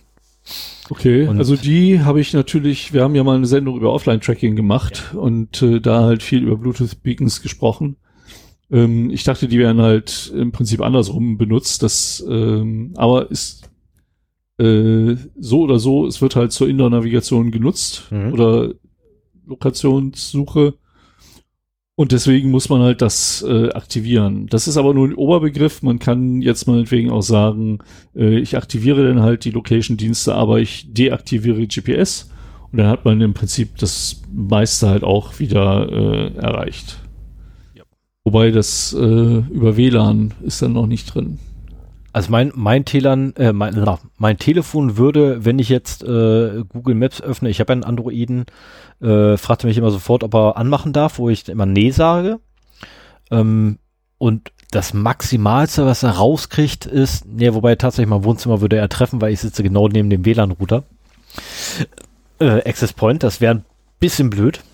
Ähm, aber wenn ich jetzt draußen vor der Tür zum Beispiel stehen würde, der würde zumindest die Straße schaffen, in der ich stehe. Ja, okay, ja. Ne, also so, so gut ist tatsächlich die WLAN-Navigation, mittlerweile schon. Ähm, also WLAN, ja, aber wofür? Das ist so, wofür? Das sind Daten, die Google eh schon hat. Und äh, die Applikation selber, ähm, gehe ich jetzt zumindest mal von aus, von dem, was da steht, liest es eh nicht. Ähm, oder liest die Daten nicht aus und verwertet sie nicht. Infolgedessen, ähm, ob es ist ein Hub oder Peng. Also, ja, nein, der, der Punkt ist einfach der, äh, wenn du prinzipiell deine Location-Dienste aus hast, weil du nicht willst, dass dein ähm, Handy das trackt, also mhm. dein, deine Location trackt, dann musst du halt für diese App die einschalten. Ja. Du kannst dann natürlich äh, GPS wieder ausschalten. Mhm. Dann hast du im Prinzip fast das gleiche erreicht. Über WLAN kann man dich halt auch tracken, ähm, ja, kann man, beziehungsweise auch. Kann man abschalten, über, mobile Daten nutzen. Genau. Oh, hoppla, darüber kann man ja auch tracken. Ja, also, wie du es drehst und wendest, du kannst eh immer getrackt werden, solange du Mobiltelefon bei dir trägst. Ja. Ähm, Aber ich, ich wollte halt explizit darauf hinweisen, äh, dass die App nach der Genehmigung der Location-Dienste unter Android fragt, heißt nicht, dass die mhm. Locations getrackt werden. Ne? Das ist halt irgendwie eine unglückliche Formulierung im Prinzip in, im Android-System. Ja, wobei ich witzig finde, ähm, also alle, alle Beschwerden darüber, dass da diese Lokationsdienste benutzt werden, ähm, kamen von Leuten, wo ich echt sofort eigentlich zurückfragen würde, benutzt du WhatsApp? Das ist noch ein ganz anderer Weil Punkt. da, also, wo ich ganz ehrlich sage, also sorry, aber ihr könnt mir nicht um die Ecke kommen, euch mit Datenschutzaspekten einer Applikation, die vor, also nicht, nicht vorweislich, aber mutmaßlich alles richtig macht, zumindest nach dem, was Sven bis jetzt berichtet hat, ähm, euch über Datenschutzaspekte davon beschweren oder, oder Ängste anwenden, äh, anmelden und dann WhatsApp bei euch installiert haben und nutzen. Das also passt das nicht zusammen. Wäre eins meiner Fazite gewesen, so nach dem Motto, wer WhatsApp oder Facebook oder Instagram oder ähnliche Apps auf seinem Telefon hat, ähm, braucht die Corona-App aus Datenschutzgründen nicht zu fürchten. Ja. Und hat auch eigentlich kein Recht, äh, darüber zu, zu, meckern, weil da hat er viel größere Datenkarten auf seinem Handy. Ja, gibt's größere Probleme aktuell, die hat. Aber machen wir weiter. Ja, ich mach mal weiter, genau. Keine Erfassung von Ortsdaten, habe ich eben gesagt. Mhm. Ähm, keine Erfassung der aktuellen Zeit des Kontaktes, habe ich schon mehrfach erwähnt, gehe ich nicht mehr drauf ein. Dann aber ein Punkt, wo ich noch nicht so großartig drauf eingegangen bin, Open Source Software. Es ist tatsächlich so, dass äh, SAP und Telekom, ähm, also Telekom ist halt für den Betrieb der Serverstruktur zuständig und ich denke mal dann auch für das Backend, für die Backend-Entwicklung. Das weiß ich nicht genau. SAP hat auf jeden Fall äh, die Clients entwickelt, vielleicht auch das Backend. Also wer das Backend entwickelt hat, weiß ich momentan nicht hundertprozentig. Vielleicht waren es auch gemischte Teams. Ähm, aber hier hat wirklich das Entwick oder die Entwicklerteams vorbildlich gearbeitet, in dem oder auch nicht nur die Teams, sondern auch SAP und Telekom, indem sie halt wirklich das ganze gemacht haben. Nee, auch nicht. Auch nicht. Also ich, das ist nicht, auch jetzt nicht, nicht die SAP. Nee, nee, nee, nee, aber es, es, ist nicht Telekom, darauf wollte ich hinaus. Es ist nicht Telekom, es ist T-Systems. Nee, T-Systems ist es auch nicht. Das ist irgendeine andere Tochter gewesen. Ähm, genauso wie bei SAP war es halt nicht die SAP, sondern da gibt's halt auch diverse ähm, Unterteilungen des Unternehmens. Ich sage jetzt einfach mal Telekom und SAP stellvertretend ähm, für die, die es wirklich waren.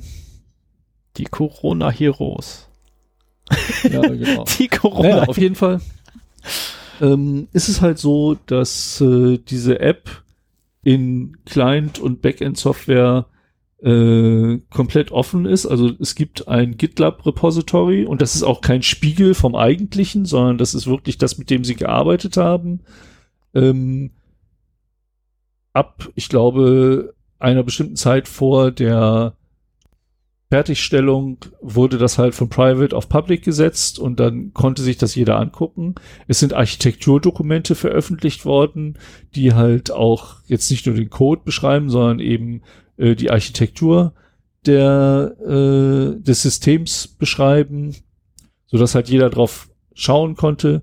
Es wurden auch Verbesserungsvorschläge angenommen, die halt aus den Reviews, äh, aus den Public Reviews resultierten. Sie haben quasi wirklich um Reviews gebeten und sich immer gefreut, wenn äh, da stand, dass äh, sie im Prinzip jetzt keinen wahnsinnig innovativen Code haben, aber eigentlich so alles richtig gemacht haben. Das war oftmals das Ergebnis.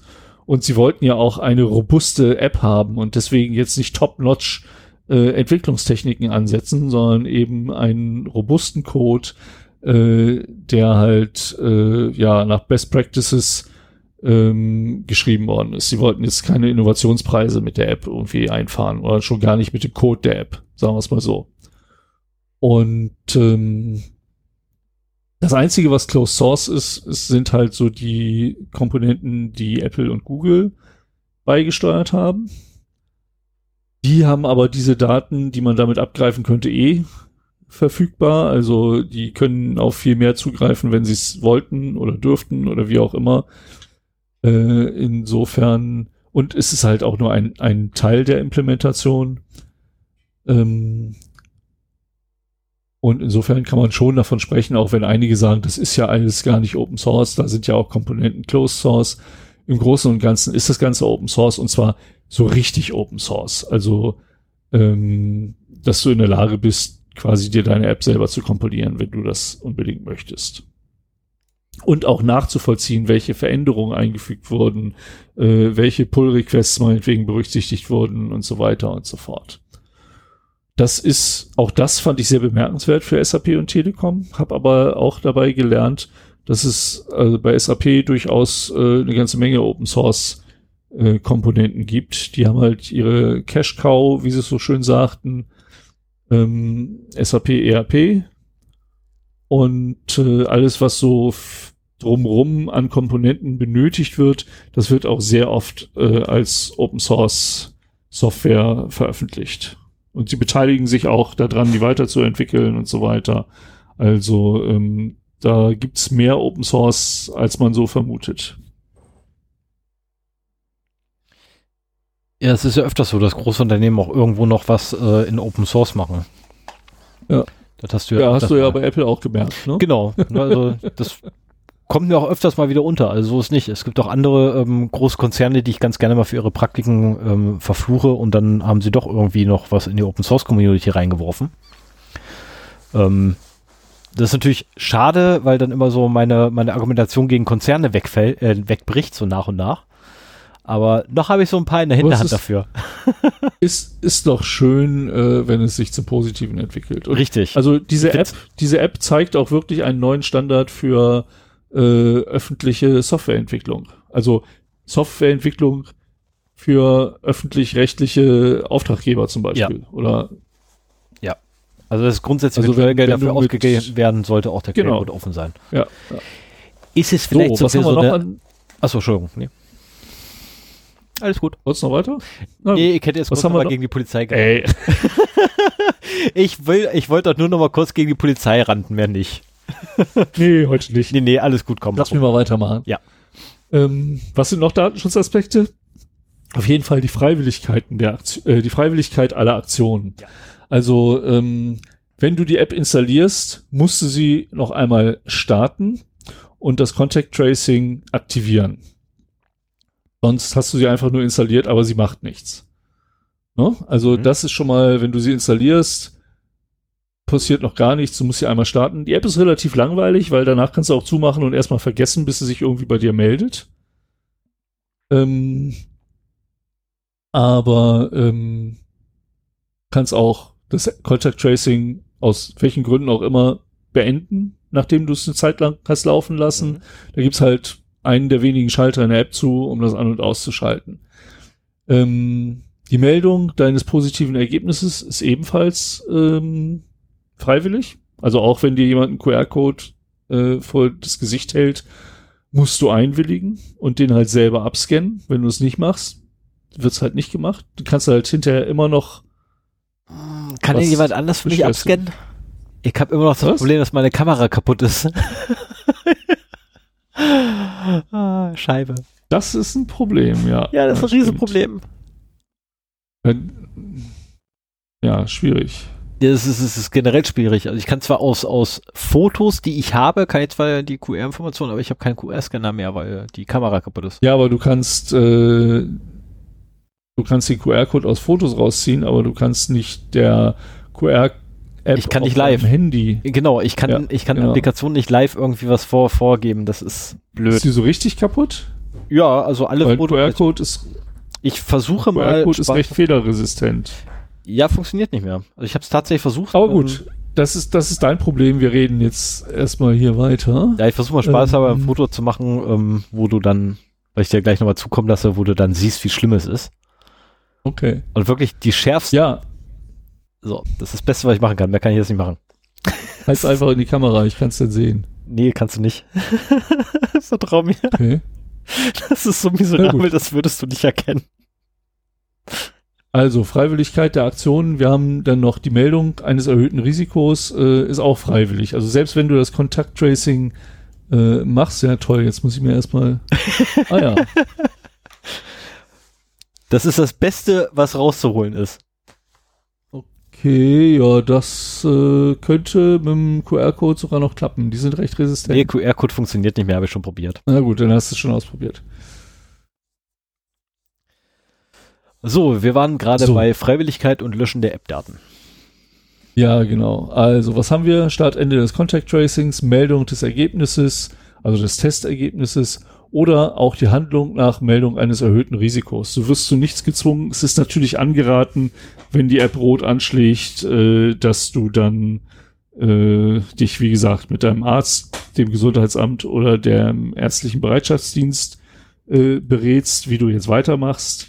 Aber auch das erfordert, dass du etwas machst. Mhm und ist kein Automatismus drin. Also du kannst meinetwegen benutzt du die App erstmal nur, um zu gucken, was passiert. Und wenn es dann rot wird, kannst du dir immer noch überlegen, was du da machst. Ja. Ja, ja vor allem dann kann ja, ich überlegen, wo ich an dem Tag alles war. Zum Beispiel. Löschen der App-Daten ist jederzeit möglich. Da gibt's halt äh, eine Funktion innerhalb der App, dass du die Daten, also die App auf den äh, ja, Werkszustand zurücksetzen kannst und alles komplett leer machst. Auch das finde ich sehr gut. Und Server und App, das habe ich auch schon mehrfach erwähnt, speichern die Daten nur so lange wie möglich. Länger als zwei Wochen muss man die Daten nicht speichern, äh, die da gebraucht werden. Das reduziert natürlich auch äh, die Anforderungen an Datenkapazitäten im Transfer und in der Speicherung.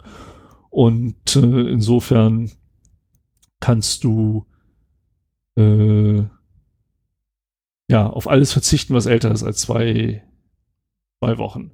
Auch da gibt's natürlich wieder Gründe, wo man sagen kann, ja, man könnte ja vielleicht nochmal im Nachhinein mit den Daten irgendwie ähm, versuchen, was rauszufinden nee. oder sowas, aber, nee, äh, aber das wäre mit dem Datenschutzkonzept dieser, dieser App auch nicht kompatibel. Das wäre auch mit der Datenschutzgrundverordnung nicht, nicht kompatibel.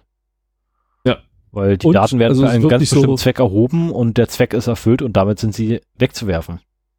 Ja. Und äh, ja, wenn zwei Wochen lang niemand die App benutzt, dann sind die Server eben auch nach zwei Wochen leer. das, da können sich auch andere Apps oder Systeme äh, eine Scheibe von abschneiden, muss ich sagen. Ja. Ja, und äh, das hatte ich vorher schon gewährt. Es werden keine äh, Kontakte aus dem Adressbuch äh, abgerufen. Äh, das hatten wir auch schon äh, im vorderen Teil. Mit Kontakte ist halt, ja, Bluetooth gesehene Geräte gemeint und nicht die Kontakte aus dem Adressbuch. Aber ich denke, unsere Hörer verstehen das auf jeden Fall. Mit Sicherheit.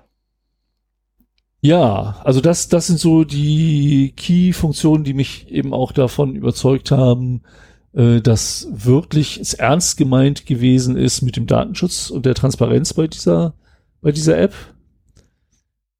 Und es gibt aber auch ein paar Probleme da. Ich wollte noch ein paar ansprechen, bevor ich zum Fazit komme. Ähm, ein, ein ganz offensichtliches ist halt, dass diese Funktionalität in die neuesten Google Play Services und das neueste Betriebssystem von Apple eingebaut worden ist und damit auch nur auf Geräten läuft, die, die installiert haben.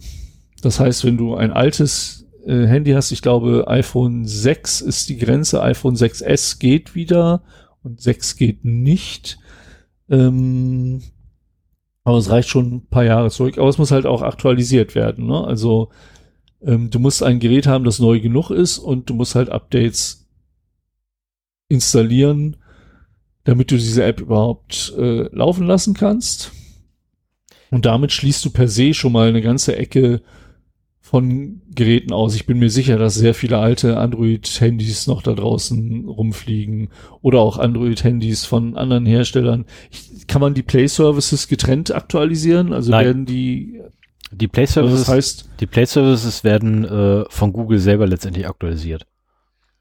Ja, aber wenn du jetzt meinetwegen ein Huawei-Handy hast mit Android drauf, musst du dann auf ein Systemupdate von Huawei warten? Ach so, nein. Ah, so meinst du das? Nein. Ähm, die sind Bestandteil vom, von, also, äh, wenn du einen Play Store hast, hast du auch automatisch die Play Services.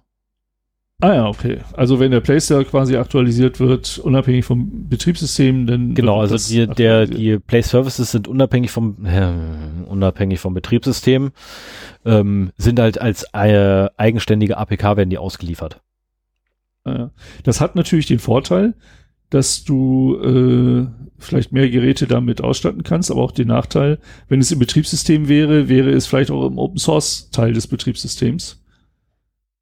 Möglich oder auch nicht, weil da sind ja doch. Ja, also da, das, das ist möglich. Es gibt auch momentan Bestrebungen, das äh, nachzubauen äh, und eben auch den Open Source äh, Android Handys zur Verfügung zu stellen. Das ist nämlich ein anderes der Probleme. Nicht nur zu alte Handys oder äh, Handys, die keine Systemupdates bekommen, fallen raus, sondern eben auch Handys, die von Google befreit sind. Ne? Also kein Play Store, keine Play Store Services, keine Corona-App.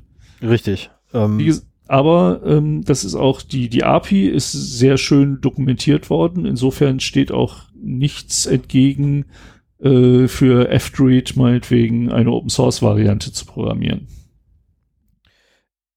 Und äh, das kann halt noch ein bisschen dauern.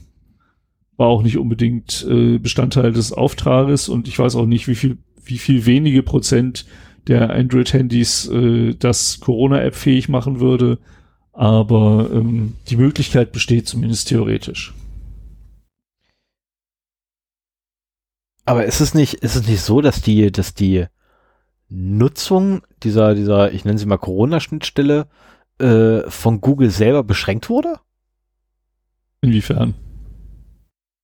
Ich bin der Meinung gelesen zu haben, dass Google die Nutzung dieser, dieser eingebauten API, die ja extra nur für ähm, ja letztendlich für, für, für, für Bluetooth-Distanzmessung da ist, ähm, dass sie die Nutzung für dedizierte Apps oder was? Ja, genau, für, für einzelne Apps noch freischalten. Das, das kann sein. Wie jetzt der endgültige Status da ist, weiß ich nicht, aber ich weiß, dass das irgendwie in der Diskussion war. Bin ich zumindest der Meinung, dass ich das gelesen habe. Wie gesagt, brr, möglich. Ich müsste ja. irgendwie knappe 100 Links irgendwie nachgucken, ähm, wovon die meisten wahrscheinlich keine Nachrichten waren. Ähm, ah, so, dann Achso, nee, du, du bist ja noch. Achso, bei der ja, Smartphone. erzählen. Ähm, also das Mate 7 kann ich zumindest aus eigener Erfahrung sagen, äh, kann die Applikation nicht installieren. Ich habe spaßhalber ausprobiert. Ähm, mhm. Ist nicht kompatibel. Also das Huawei ah, okay. Mate 7 ist einfach zu alt. Gut, ich habe einen P10, ähm, da funktioniert es wahrscheinlich noch.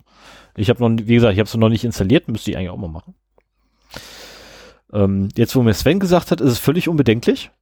Dann kann ich sie endlich installieren. Naja, wart, wart noch mal ein Fazit ab, aber ich denke schon. Äh, was sind noch Probleme? Auslandsreisen, das ist momentan noch nicht so, so richtig damit abgedeckt. Ähm, wenn du als Deutscher nach Spanien fährst, hilft dir für die spanischen Kontakte die App halt nicht weiter. Genauso, ähm, wenn du halt aus Österreich hier reinkommst, also es gibt keine Interoperabilität zwischen nationalen Lösungen. Da, auch da wird dran gearbeitet. Ähm, die Entwickler haben auch gedacht, so von wegen, ach, wir haben so, einen so einen kurzen Tagesschlüssel, hängen wir da noch zwei Byte äh, für ein Länderkennzeichen dran und alles ist gut. Aber damit äh, könnte man schon wieder diskriminieren. Was weiß ich, äh, dann. Richtig, der Pole war. Kannst, äh, Genau. Ne, so, und, so. Ah, nee, insofern. Äh, nicht, ne, Entschuldigung, nicht der Pole, es war ja der Tscheche. Nee, nicht der Tscheche. Der Rumäne, der Rumäne, genau. Es ist ja jetzt das Rumänen-Virus. Naja, auf jeden Fall äh, ist das halt, da, da gibt's auch im UKW einen lang, längeren äh, Abschnitt zu, aber prinzipiell ist halt eine rein deutsche Lösung. Ähm, Google und Apple hätten das natürlich auch weltweit machen können aber dann müsste dein Handy halt auch die ganzen äh, Infizierten aus allen Ländern runterladen, was zu einem ziemlichen Datenvolumen trifft. Ja. Und es macht schon, es macht schon Sinn, das irgendwie äh, regional zu clustern. Und da bieten sich halt momentan Landesgrenzen an. Ähm, und natürlich äh, kannst du damit halt nicht alle abdecken. Du könntest ja rein theoretisch sogar IP-Bereiche nehmen. Weil, ja, weil, weil, mein, ja, also, wenn, also wenn du jetzt hier wärst, hätten, hätten unsere beiden Telefone ja, gut, ich weiß nicht, welcher Anbieter ist, also behaupten wir mal, wir hätten beide denselben Anbieter, hätten unsere beiden Telefone mit relativ hoher Wahrscheinlichkeit sehr nah beieinander, oh, ich habe die Lakritze gewonnen, die mir vorhin aus dem Mund gefallen ist, ähm, oh. sehr nah beieinander liegende ähm, IP-Adressen. Ähm, wenn nicht sogar dieselbe. Weil äh, im, im, im Mobilfunkbereich wird ja. Ach, du meinst im Mobilfunknetz? Ja, ja, Mobilfunknetz. Also darüber könnte man theoretisch auch noch clustern. Ja, aber da, die Cluster sind wieder ein bisschen zu klein, ne? Also ich finde so, so ein Land als Cluster. Es war ja, wie gesagt, IP-Bereiche. Ich meine, wir haben, wir haben fest deutsche IP-Bereiche. Es gibt komplette IP-Bereiche, die nur in deutscher Hand liegen. Ähm, die könnte man beispielsweise nehmen. Ja, und dann bist du auf dem Chaos Communication Kongress und dein Handy sagt dir, du bist äh, oder deine IP-Adresse oder eine Webseite, die du besuchst, sagt, du bist gerade in Russland weil irgendwie die Infrastruktur, die du gerade benutzt, halt äh, vor dem Kongress bei irgendeiner Messe in Russland eingesetzt worden ist. Also ganz so einfach ist das auch wieder nicht. Wäre auch witzig. Und äh, insofern würdest du da halt vielleicht noch eine Fehlerquelle mit einbauen. Ah, ähm, alles blöd. Wie gesagt, das ist ein längeres Thema, brauchen wir auch gar nicht so drüber zu sprechen. Momentan funktioniert das halt noch nicht so ohne weiteres. Aber es spricht ja auch nichts dagegen, wenn du, was weiß ich, wenn Spanien auch eine App hat, dann installierst du dir halt äh, für die Zeit deines Urlaubes plus die Zeit danach auch die spanische App. Mhm. Und machst es da halt genauso fertig. Vorausgesetzt natürlich, die haben, äh, die fahren denselben Ansatz und sind ebenfalls datenschutzkonform. Ähm, das ist eine Meldung. Nein, das ist meiner.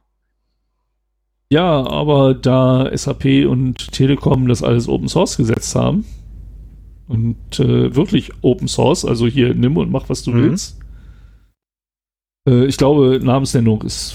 Oh, ich habe vergessen, welche, welche Lizenz sie genommen haben. Aber äh, es würde nichts dagegen sprechen, wenn sie das als Grundlage nehmen für ihre eigenen Apps. Also, und warum soll man das dann nochmal neu entwickeln? Ich finde es übrigens bemerkenswert, wie schnell in irgendwie acht Wochen oder sowas diese App entwickelt worden ist. Das war schon bemerkenswert. Ja, ich finde ich finde die Geschwindigkeit auch sehr, sehr bemerkenswert. Ähm, Zumal. Vor allen Dingen dafür, wie gut es auch geworden ist. Also ja. was von den ganzen Sachen, die ich, ja. die ich vorher genannt habe. Ja. Ich mach mal weiter. Ähm, ein Punkt, den ich schon öfter äh, den Punkt habe ich nochmal angeführt. Das ein Punkt, über den wir heute schon öfter gesprochen haben, hier Feldstärkenmessung von Bluetooth.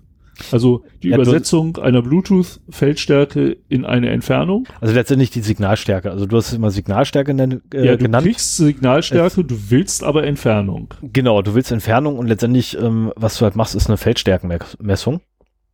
Genau. Und, und es, es gibt so ein, so ein typisches Problem. Ich meine, ich habe den Punkt da reingeschrieben gehabt, davon abgesehen. Ähm, es gibt halt so, so das typische Problem bei einem Mobiltelefon, ähm, äh, das könnt ihr auch zu Hause mal ausprobieren, für den Fall, dass ihr die Möglichkeiten zumindest habt, ähm, an eurem Rechner äh, euch die Signalstärken anzeigen zu lassen. Dann lasst die beiden mal miteinander kommunizieren, während ihr irgendwie Daten übertragt und dann nehmt ihr euer Telefon und oh verdammt, auf welche Achse rotiert das dann? Ähm, rotiert es einfach nur einmal um äh, 180 Grad rum. Also quasi erstmal guckst du das mit dem Kopf an, euer Telefon, äh, euer, also Telefon und Rechner. Euer Telefon guckt mit dem Kopf, also mit der, mit der oberen, mit dem oberen Ende quasi zum Rechner hin, packt das auf den Tisch. Und dann dreht ihr, während der Datentransfer läuft, dreht ihr einfach mal um 180 Grad euer Telefon und guckt dabei die Signalstärke an. Und ihr werdet feststellen, die wird schwanken. Und zwar nicht gerade gering. Ja, ähm, die Orientierung des Handys, ähm, das, das wurde auch in der UKW-Sendung angesprochen. Ähm, da gab es sogar schon, schon Untersuchungen zu. Du kannst zum Beispiel damit vielleicht auch, du hast ja diverse Sensoren im Handy, damit kannst du herausfinden, ob das Handy wahrscheinlich in der Hosentasche steckt oder wahrscheinlich in der Hand gehalten wird zum Beispiel.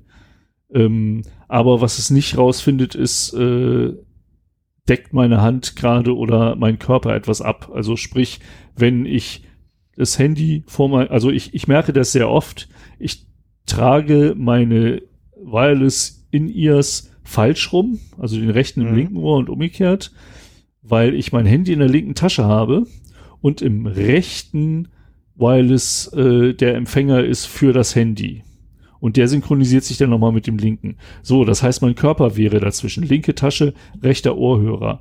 Äh, da gibt's immer wieder Dropouts. Wenn ich jetzt meine Ohrhörer andersrum stecke, das ist äh, einfacher als die Gewohnheit mit dem Handy zu ändern, weil in meiner rechten Tasche sind schon ganz andere Sachen drin Äh, wenn ich die andersrum stecke, dann habe ich so gut wie keine Dropouts, weil da eine direkte Sichtverbindung äh, zum Handy besteht.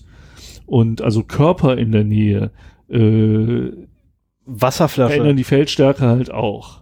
Eine Wasserflasche. Ja, und du weißt auch nicht, ja. du weißt aber auch nicht, was dazwischen ist. Das habe ich ja, dieses Beispiel mit der Glasscheibe mhm. dazwischen mhm. habe ich auch schon genannt. Ähm, das äh, reduziert das Infektionsrisiko auf null, und wo, obwohl das Handy denkt, die sind ganz dicht nebeneinander, nur weil die eine halbe Stunde auf zwei Seiten einer Schaufensterscheibe gelehnt haben oder sowas. Und äh, ja, das, das ist halt ein, ein Problem, das da drin ist, äh, zusammen mit den ganzen anderen äh, Problemen, die halt durch Statistik versucht werden abzufangen. Noch ein Punkt, äh, äh, App-Pflicht ist gerne etwas, was von Gegnern genannt wird. Ich finde aber, dass diese App, also die App selber extrem auf Freiwilligkeit beruht. Ja. Und dann gibt's halt immer so Beispiele, dass äh, Clubbesitzer oder Restaurantbesitzer äh, zum Schutz ihrer Gäste nur ähm, unter Vorweis der Corona-App halt die Leute reinlassen würden oder sowas. Ja, und ganz ehrlich, halt gehe ich da nicht hin. Also ist nicht, ist nicht Nein. tragbar, ähm, ist auch nicht haltbar, davon abgesehen, und ich persönlich würde einfach nicht hingehen. Ja, und selbst wenn du unbedingt hin willst, dann installierst du dir.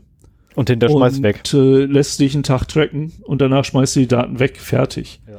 Also dadurch, dass du diese Möglichkeiten hast, oder deinstallierst die App sogar wieder. Also ähm, dadurch, dass du diese App hast äh, oder diese Funktionen hat, hast du da alle Möglichkeiten. Und ich glaube auch nicht, dass Restaurantbesitzer in der aktuellen Situation äh, Kunden abweisen wegen so etwas. Mhm. Die sind froh über jeden, der momentan kommt und das Loch der letzten zwei Monate ein bisschen erträglicher macht. Richtig. Und äh, du kannst natürlich auch äh, einfach Bluetooth deaktivieren. Und äh, dann hast du zwar die App installiert, aber sie kann nicht tracken oder so. Also da gibt's äh, sehr viele Möglichkeiten. Ich kann mir auch vorstellen, wenn du Bluetooth deaktiviert hast, dass die App dann irgendwann umspringt zu äh, Risiko unbekannt. Das kann durchaus sein. Oh. ja, muss, ein, muss es ja zwangsläufig, weil er, weil Risiko unbekannt ist ja, er hat nichts. Genau. Und spätestens nach 14 Tagen hast du den Punkt erreicht. Ja, ist halt die Frage, wann sie das macht. Also wenn du mal für 10 Minuten Bluetooth ausmachst, wird es nicht umspringen. Äh, und wenn du jetzt meinetwegen da Daten von 14 Tagen hast mhm. und du machst Bluetooth aus für einen Tag, dann hast du immer noch Daten von 13 Tagen. Also ähm, ja, deswegen sage ich ja, ne? also wenn, wenn quasi die Daten ausgelaufen sind, dann würde er quasi sagen, unbekannt. Spätestens dann, ja. Dann ist es ja wie ein Werkreset. Ja. Und als letzten Problempunkt äh, den, den ich eigentlich am größten sehe und von dem du auch betroffen bist, glaube ich, Stefan, äh, Bluetooth muss dauerhaft aktiviert sein. Ich meine, mich erinnern zu können, dass du sagst, du machst Bluetooth nur an, wenn du es brauchst. Richtig, aktuell ist es deaktiviert. Ah ja. Und wenn du die Corona, also gut, kannst du auch, diese Policy kannst du auch weiter erfüllen, weil wenn du die Corona-App laufen hast, dann brauchst du es halt immer. Ja. Also hast du es dann auch immer an. Fertig. Ah. Nein, aber also wenn, wenn äh, man aus Sicherheitsgründen irgendwie oder Privacy-Gründen, wie gesagt, wenn euch das Thema interessiert, ich bin da nicht mehr so im Thema drin, aber hört euch äh, die Folge zum Offline-Tracking an. Da äh, hab, das war auch mein, meine Folge damals, da habe ich eine ganze Menge dazu erzählt. Ähm, das ist durchaus ja, fand ich auch. Hat mir sehr gut gefallen. Fand ich auch sehr interessant, weil wir lernen ja immer selber was ja. so im Laufe dieser Folgen. Leider vergessen wir auch sehr viel wieder. Ähm, aber das hat halt beschrieben, wie man im Offline-Handel eben auch getrackt werden kann und Bluetooth ist da durchaus ein Faktor, der auch Einsatz findet. Also ist jetzt keine theoretische Geschichte. Und wenn man das nicht möchte und deswegen Bluetooth halt dauerhaft deaktiviert hat und wirklich nur anschaltet, wenn man es braucht, dann muss man da, um die Corona-App äh, zu benutzen, seine Gewohnheit ändern. Und ich glaube, das ist so rational vielleicht der größte Knackpunkt, der dagegen spricht. Ähm zu dem zu dem Punkt mit dem mit dem ähm, Tracking, wer im Braunschweig wohnt, ähm, schaltet Bluetooth an, lasst euer Telefon sichtbar im Bluetooth, also sprich, ne, schön Beacons rausbomben und dann geht einmal äh, über alle Etagen einmal rum und achtet darauf, was ihr so für Nachrichten kriegt. Ähm, also ich hatte noch den Fall, ist aber auch schon wieder eine ganze Ewigkeit her, von daher, ich weiß nicht, ob es noch so ist, ähm, dass du, äh, ja doch, dass man quasi vorm Schaufenster gestanden hat und auf einmal hat man die Werbung davon gekriegt. Hier, Tagesangebot. Als ja, ja, als, als Push-Nachricht Push oder was? Ja, ja, als Push-Nachricht. Schön per Bluetooth reingedrückt, so, hier, Sonderangebot heute, bla. Und ich so, Hä? Das ist mir noch nicht passiert, muss ich ehrlich sagen. Ähm, also ich habe Bluetooth immer an. Ja, aber dein Telefon äh, ist nicht immer auf sichtbar. Das ist, das nee, ist der große Knackpunkt. Das, das kann ich, glaube ich, auch das nicht. Das Telefon ist nicht immer sichtbar. Ähm, und ich hatte, also ich habe immer noch zwei Telefone, die halt, wenn ich dort Bluetooth anmache, sind sie dauersichtbar. Lässt sie nicht unterbinden. Das, die sind halt, naja, ein bisschen antik. Wollen wir es mal so bezeichnen. Aber auch wenn es auch wenn es nicht sichtbar ist, ähm, ist es doch auffindbar. Also ähm, das ja, ist natürlich, weil das Stand der Technik, das Ding fragt da regelmäßig eingeschaltet ist. Das Ding fragt da regelmäßig nach, ob irgendwie was anderes da ist. Ja. Ja, so ist nicht. Man kann, du kannst mich auch über meine, ähm, über, oder du könntest mich theoretisch über meine WLAN-Hotspots äh, oder Access Points, die ich rufe, letztendlich tracken. Das würde wunderbar funktionieren. Nee, es geht ja jetzt um Bluetooth, nicht um WLAN. Ja, klar, aber ähm, bei Bluetooth wäre es halt, äh, worüber kriegt man mich da? Gute Frage, nächste Frage. So viel habe ich da gar nicht drin. Muss ich mal gucken, was da eigentlich alles drin ist. Geräteverbindung, gucken wir mal. Bei Bluetooth. Ich habe ja, ja, ein Gerät namens T-Com drin. Das ist. das war's dann auch schon mittlerweile. Ah ja, okay. Na gut, also ich habe halt eine Smartwatch, das, äh, die ist ständig per Bluetooth verbunden. Ich benutze sehr viele Bluetooth-Kopfhörer für alle möglichen Gelegenheiten. Und ja, äh, das, lässt, sich, halt das lässt sich dann aber auch sehr leicht tracken. Ne? Ich meine, wenn deine Uhr sowieso regelmäßig mit deinem Telefon kommuniziert, dann ja. brauche ich nur daneben stehen und höre dich ja. Aber okay, ähm, ja. genug jetzt von, von hier, äh, ja, wie, wie, wie bezeichnen wir das denn? Das ist halt wieder Paranoika. Ja, ich meine, von uns bist du ja der Paranoika. Ja. Fallen dir noch äh, Probleme im Zusammenhang mit der App ein? Äh, mir fällt noch die Vertrauensfrage ein. Weil letztendlich, die, aber dafür gibt es auch keine abschließende Lösung. Also das ist ähm, die Vertrauensfrage bei Applikationen oder das Grundproblem einer jeden Applikation ist, irgendwem muss ich vertrauen zwangsläufig bin ich gezwungen, irgendjemandem zu vertrauen. Ähm, jetzt habe ich den, den Quelltext im GitLab liegen. Jetzt gucke ich mir den Quelltext an. Bin ja ein pfiffiges Bürschchen, ich kann der Quelltext lesen. Behaupten wir jetzt mal, ich könnte sogar alles verstehen, was da steht. Ähm, auf Anhieb am besten noch, so dass ich nur einmal durchscrollen brauche und finde dort keinen Fehler. Jetzt kann mir aber keiner sagen, dass der Quelltext, der da ist, also ist ein rein theoretisches Konstrukt. Ne? Es ist nicht möglich, mir zu sagen, dass der Quelltext, der da ist, auch wirklich der ist, der kompiliert wurde, um in den App Store geschoben zu werden. Kann mir so jetzt erstmal, okay, jetzt könnte ich mir den selber kompilieren. Ähm, ja. Habe ich aber dann immer noch die Problematik, dass ich ja irgendwie diese selbstkompilierte Applikation hier draufkriegen muss. Auf mein Telefon. Ja, und vor allen Dingen, äh, es nützt ja nichts, wenn du die Server-Software äh, kompilierst also die muss ja schon auf dem richtigen genau, Server dann auch sein. Also, ne? wie, ne, also die, aber auch da sind halt, die. Du läufst, ja, aber du läufst aber irgendwann ähm, mit solchen mit solchen Betrachtungen läufst du irgendwann in einen ähm, in einen Widerspruch rein, wo du nie wieder rauskommen wirst. Also du kommst immer wieder zu dem Punkt, dass du immer wieder einen in der Kette findest, dem du vertrauen musst. Es geht nicht anders. Du brauchst irgendwo eine ja. Stelle, der du einfach bedingungslos vertrauen musst. Aber genau aus dem Grund ähm, ist ja auch äh, hier auf große Transparenz gesetzt. Du siehst ja, also es ist ja nicht so, dass da irgendwo ein, ein Git-Repository hängt, wo eine Version ist, sondern da ist quasi der ganze Entwicklungsweg der App oder der Backend-Software dargestellt. Bin ich, bin ich auch. Das wäre sehr schwer zu faken. Dann, also ich muss sagen, dieses offene Interview der Entwickler bei Tim Pritloff ähm, fand ich sehr erhellend, weil das eben natürlich, das kann auch alles gefaked sein, aber irgendwann kommst du halt dann wirklich in den Bereich der Verschwörungsgläubigen. Ja, natürlich. Natürlich kommt man da irgendwann hin. Kein Fall. Und wie gesagt, das ist auch einfach sowieso nur, schwer zu belehren. Nein, das aber, ist aber, das also ist aber ein finde, grundsätzliches Problem in der Softwareentwicklung. Oder beziehungsweise im, Aber ich im glaube, Einsatz um dieses Software. Problem anzugehen, haben die hier genau den richtigen Weg beschritten. Ja, und darum Mehr wollte ich. können sie eigentlich.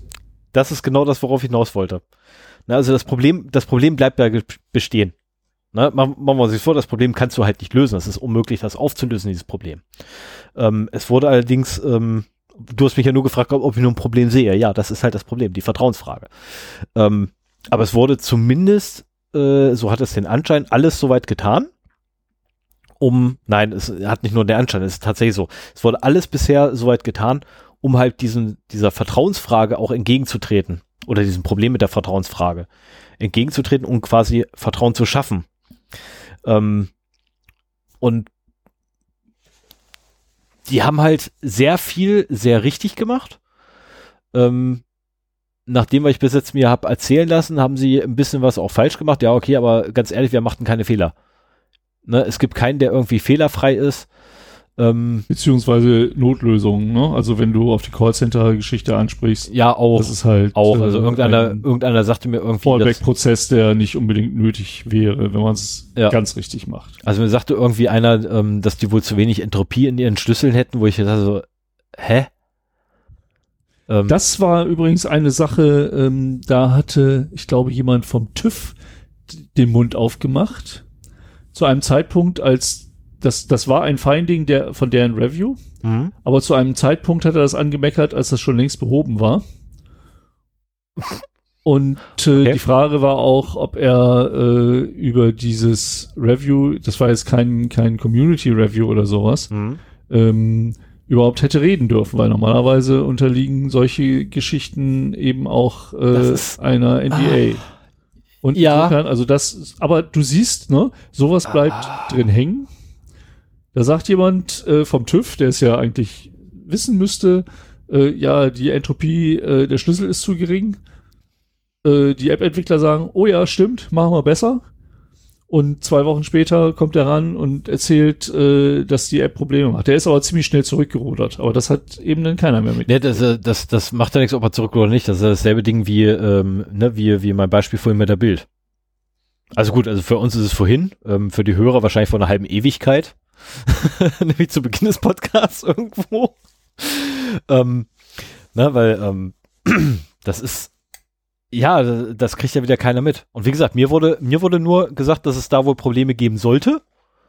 Ähm, ob ich da was zu sagen kann. Und ich habe auch gesagt, pff, keine Ahnung, ich habe mich damit nicht beschäftigt, ähm, weil ich zu dem Zeitpunkt nämlich schon wusste, dass du ja dieses Thema hast.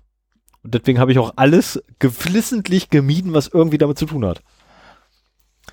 Und ja, ähm, du hast als letztes Problem äh, das mit dem Vertrauen mhm. äh, angebracht und äh, passend dazu ist die erste Zeile in meinem Fazit. Die Entwickler haben ihr Möglichstes gegeben, um Vertrauen in die App aufzubauen. Ja, unterschreibe ich. Also ähm, ich, ich würde jetzt gerne zum Fazit kommen. Ja. Ja, wir haben fast drei Stunden voll. So mit meinen. Ach du liebe Zeit. Das ist mal wieder mal nur so ein ganz kurzes Thema. Ich war ja so so schlecht vorbereitet. Naja, egal. Ähm, die Entwickler haben ihr Möglichstes gegeben, um Vertrauen in die App aufzubauen. In meinen Augen hat die App mehr Nutzen als Risiko. Also das Risiko ist ja überschaubar. Finde ich marginal, was ich halt akzeptiere, wenn jemand wirklich kein Bluetooth äh, haben will, dann äh, ist das halt doof, wenn er es deswegen machen muss, muss er für sich selbst überlegen, ob er es machen will. Ähm, aber im Großen und Ganzen ähm, ist das Risiko, also ich kenne keinen Grund, ansonsten die App nicht zu installieren, außer es funktioniert halt nicht. Yep.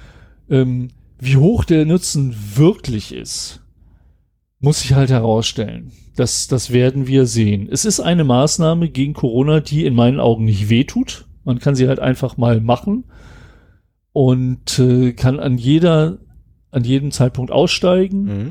Insofern äh, kann man das Ding halt installieren und äh, mithelfen.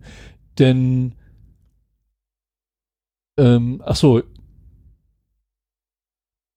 äh, jetzt bin ich ein bisschen durcheinander gekommen, weil ich in meinen eigenen äh, Mitschriften versprungen bin. Ach, ähm, man kann die App installieren. Wenn man Facebook und WhatsApp auf dem Handy hat, äh, macht es eh keinen Unterschied. Also die ist tausendmal mehr Datenschutz als jede einzelne dieser Apps, die man da benutzt.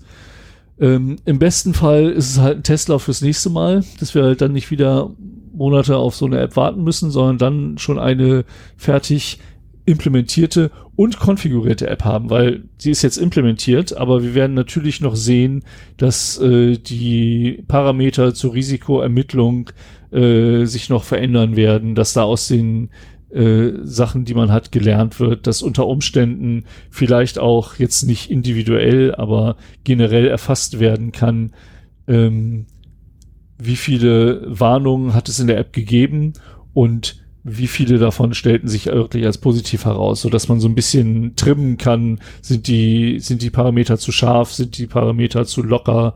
Äh, da wird es bestimmt noch äh, Untersuchungen zu geben und auch weitere äh, Anpassungen oder äh, Neues aus der Forschung oder was auch immer. Ähm, der Punkt ist aber auf jeden Fall, je mehr Menschen diese App benutzen, umso sinnvoller ist sie. Das liegt auf der Hand auch wenn ich diese Formulierung fürchterlich finde.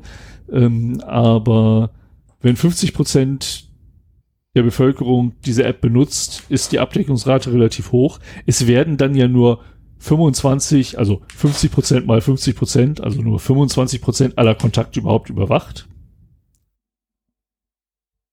Ja, guck nicht so, es ist so. Hä?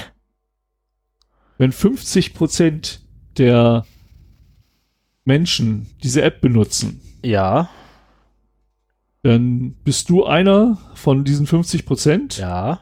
und hast selber eine 50-prozentige Chance, auf einen anderen mit diesem Handy zu stoßen. Also jeder zweite, Ach den so, triffst, ja, okay, jetzt, weil, jetzt weiß, wo du bist, alles klar, ja. stimmt. Damit Ja, werden ja, halt ja. bei 50 Prozent nur 25 Prozent der Kontakte überhaupt überwacht. Ja, Wir sind momentan bei 15, 17 Prozent irgendwie.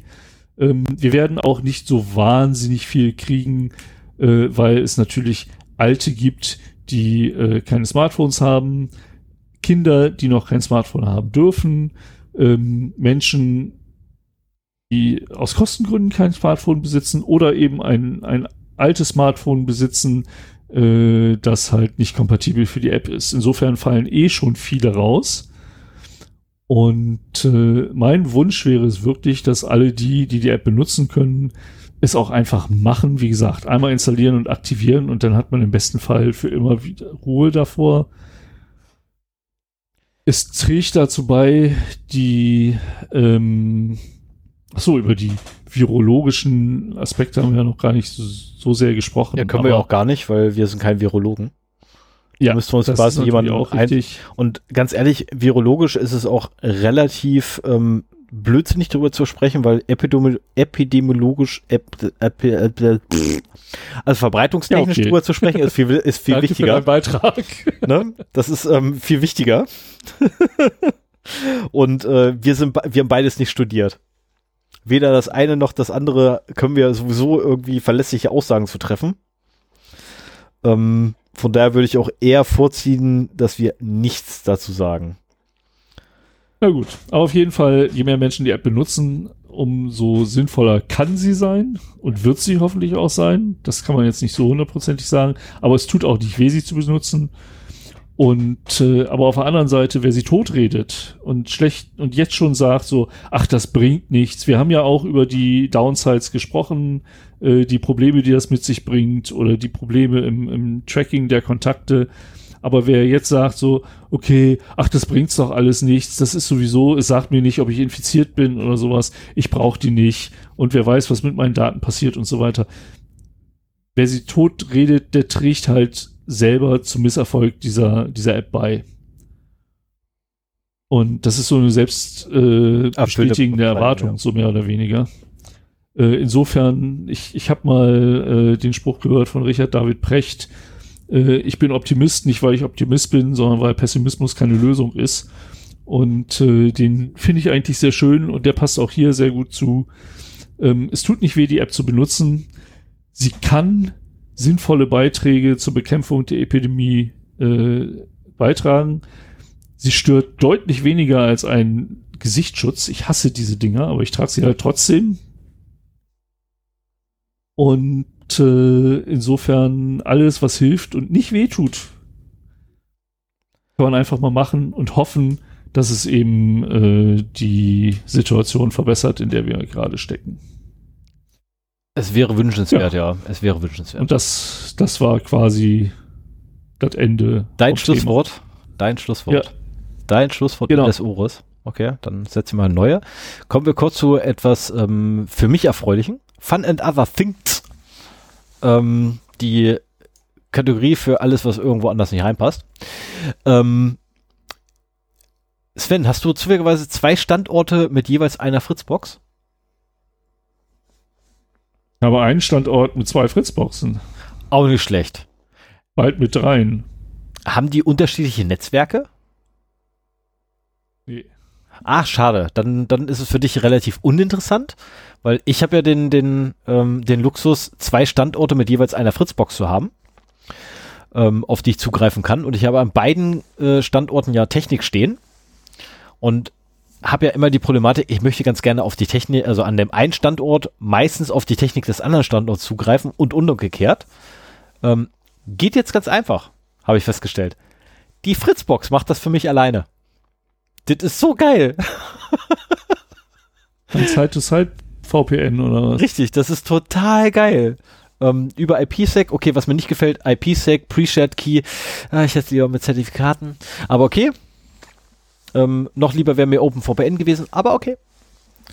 Ähm, ist allerdings IS 256 verschlüsselt, finde ich super. Und letztlich kann ich jetzt tatsächlich mit meinem RetroPie, der in einer anderen Wohnung steht, kommunizieren von hier aus. Und das ist geil. Weil, also du kannst im Prinzip mit jedem Gerät aus dem einen Netz mit einem jedem Gerät, Gerät aus dem anderen Netz kommunizieren? Ja. Okay, also du hast so ein Side-to-Side-VPN aufgebaut. Genau.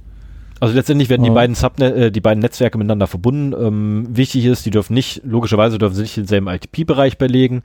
Äh, also die äh, eine hat die 68, nee, 192, 168. Wir wissen, was unterschiedliche IP-Bereiche äh, sind. 4.0 und die andere halt die 8.0. Ähm, was natürlich voll gelogen ist. Die habe ich natürlich nicht verwendet. Ich habe allerdings auch nicht 1 und 2 verwendet. Ähm, und das ist der Hammer. Also ernsthaft, das, das ist super. Ich habe hier jetzt meinen Netzwerkspeicher angemacht gehabt. Ich werde dann morgen, äh, wenn ich wieder rüberdüse, werde ich dann da drüben mal versuchen, auf meinen Netzwerkspeicher zuzugreifen. Weil ich weiß, dass es in die eine Richtung funktioniert, es muss nur in die andere Richtung funktionieren und ich bin glücklich. Ähm, und das ist echt. Das, das größte Problem ist immer mit der äh, Namensauflösung. Also ich spreche meine, meine Geräte mit Namen und nicht mit IP-Adressen an und äh, das heißt, du musst halt äh, von beiden Fritzboxen dann halt eben auch die Namen bekommen. Ja. Äh, ich habe also so eine Lösung habe ich noch nicht gemacht. Ich hatte ja vor langer Zeit mal ein VPN, wo mhm. ich dann mit meinem Handy mich eingewählt äh, habe. Und äh, da hat mir das noch ein bisschen Kopfzerbrechen bereitet damals. Ja, das ist auch noch so ein, so ein Punkt, wo ich dann auch noch ran muss, dass mein Telefon äh, quasi auch zumindest auf zwei Sachen äh, Zugriff kriegt. Innerhalb von, naja, einem Netzwerk zum Glück nur. Nämlich dem, was hier ist. Ähm, ja, muss ich aber gucken, wie ich das noch alles dann realisieren werde. Aber aktuell funktioniert das wunderbar, indem ich die IPs eingebe. Ich muss mal gucken, wie das mit den Namen ist. Das habe ich tatsächlich wie noch nicht ausprobiert. Ähm, müsste ich nochmal machen. Hast du an einem der Standpunkte die Fritzbox auch als äh, Festnetz-Telefonanlage? An beiden?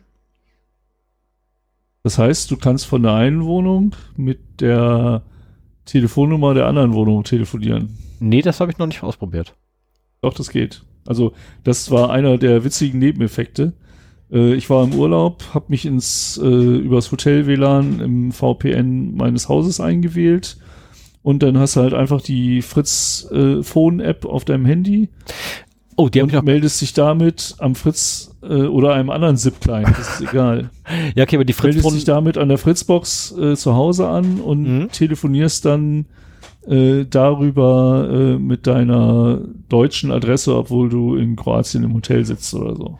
Ja, okay, aber Fritz Phone zum Beispiel habe ich gar nicht installiert. Die Applikation fehlt irgendwie. Also ich habe es nicht installiert ähm, aus Gründen, ähm, nämlich persönliche Meise. Äh, ich möchte sie nicht installieren, wenn ich sie nicht nutze. Also das ist, ähm, ich habe da. hast du nicht installiert? Äh, Fritz Phone App. Ich habe da keinen Nutzen so. bei, ähm, weil ich sie so nicht ja, brauche. Ich habe keine Verwendung dafür. ähm, und ganz ehrlich, ich habe auch nicht die, die, also sagen wir es mal so, in der ganzen, also seit Anfang des Jahres habe ich genau zwei Anrufe auf meinem Festnetzanschluss gehabt. Beides war Spam. Festnetzanschlüsse sind sehr oft für die Omas da. Ne? Also ja, in dem Fall, Omas. in dem Fall ist er nur noch für meinen Vater da. Also ich benutze ihn gar nicht. Ja, bei mir ist es für meine Mutter da. Und für meine Schwiegermutter. Die rufen auf dem Festnetz an. Oh, nicht schlecht. Das ist wenigstens mal, ne? Nutzung von Hightech. Genau. So, und ja, ich bin ja bereits am Editieren. Weil ich mir gedacht habe, so kann man ja schon mal machen. Ja, merke merk ich schon. Der Kram Hast du irgendwie für die Shownotes ein schönes AVM-Dokument, wie man das einrichtet? Äh, nee, noch nicht. Warte mal, AVM. Ich habe mir, ich habe ja, mir das ja jetzt nicht während der Sendung machen. Nee, ich habe, ich habe ähm, den Kram äh, tatsächlich selber ähm, rausgesucht. Man mag es nicht glauben. Also ich habe mir den ganzen Blödsinn selbst beigebracht, indem ich einfach geguckt habe, was die Dinger können und dann stand da halt, ne, wir können die mit Zeit. Ja, ja, ohne Handbuch lesen, wie man das so macht. Aber ich, also ich habe damals auf das VPN meiner Fritzbox mit OpenVPN zugegriffen. Nee, mit OpenVPN komme ich nicht hin. Dadurch, dass er nur IPsec spricht. Aber ich glaube, darunter ist dann trotzdem IPsec. Ja, ja. Na gut. Unter Android habe ich hier was gefunden. Na, ist verkehrt. Egal. Ähm, nee, es muss dann, dann schon Side-to-Side -Side mit irgendwie zwei Fritzboxen. Da müsste es was geben. Ja. Kriegen wir hin. Kriegen wir hin. Kriegen wir hin. Schaffen wir. Okay, dann sind wir durch, ne? Ja, das sind wir soweit, würde ich sagen, durch. Ich suche jetzt gerade noch die Shownotes wieder, aber ja, sind wir durch. Wie so oft. Dann freuen wir uns, euch in zwei Wochen wieder zu beglücken. Spätestens. Und für heute erstmal, ja, mal gucken. Bei mir stehen Veränderungen an. Ich bin mal gespannt, äh, wie die nächste Woche gestaltet bei mir. Du schaffst das. Und insofern bin ich ganz froh, wenn wir erst übernächste Woche wieder aufnehmen. Frühestens. So? Kriegen wir hin. Alles klar. Dann mach's gut. Tschüss. Ich wünsche euch. Ciao. Lasst euch gut gehen. Ich hab was vergessen. Ich hab was vergessen. Ich habe was vergessen. Was denn? Like, subscribe, drückt die Glocke, äh, lasst einen Kommentar da. Dann gibt es Kommi.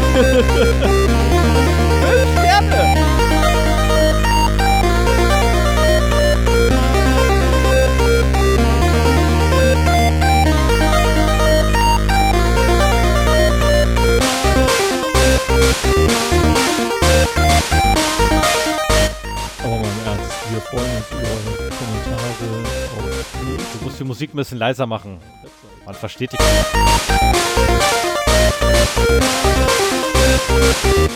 Dafür habe ich ja die Dachtaste, wenn ich so leiser bin. Ja. Aber du bist dann auch zu leise. Sag mal, willst du mich ärgern?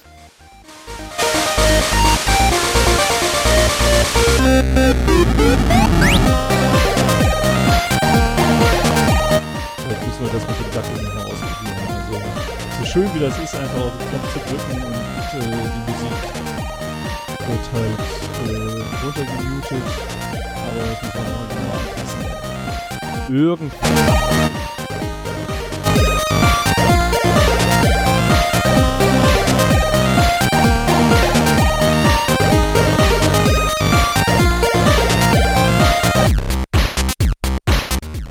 Ich hatte übrigens äh, diverse Aussetzer heute. Brauchst du mein Audiofile? Äh, nee, weil das haben wir wunderbar eigentlich gerettet. Die können ruhig drin bleiben, bin ich der Meinung. Okay. Wie war denn die Qualität? Also abgesehen mal davon, dass das Ducking irgendwie nicht so richtig funktioniert, super.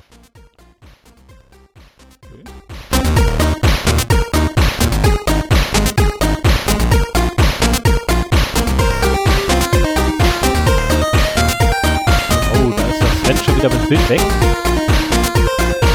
Aber die Mucke läuft.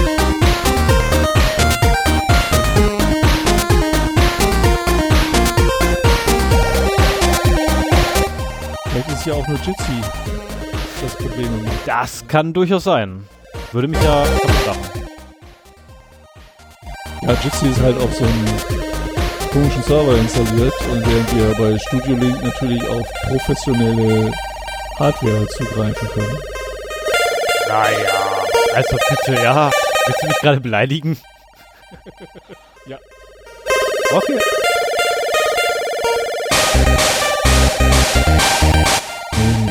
der äh, ermöglicht uns hier einiges.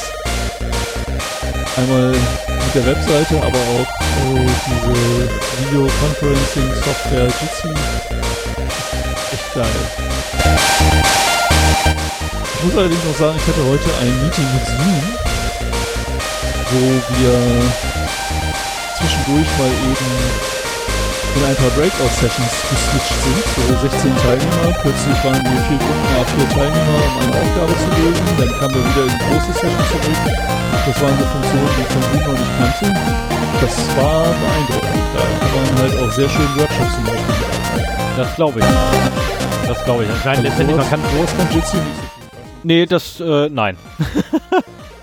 Aber dafür ist es auch nicht gedacht.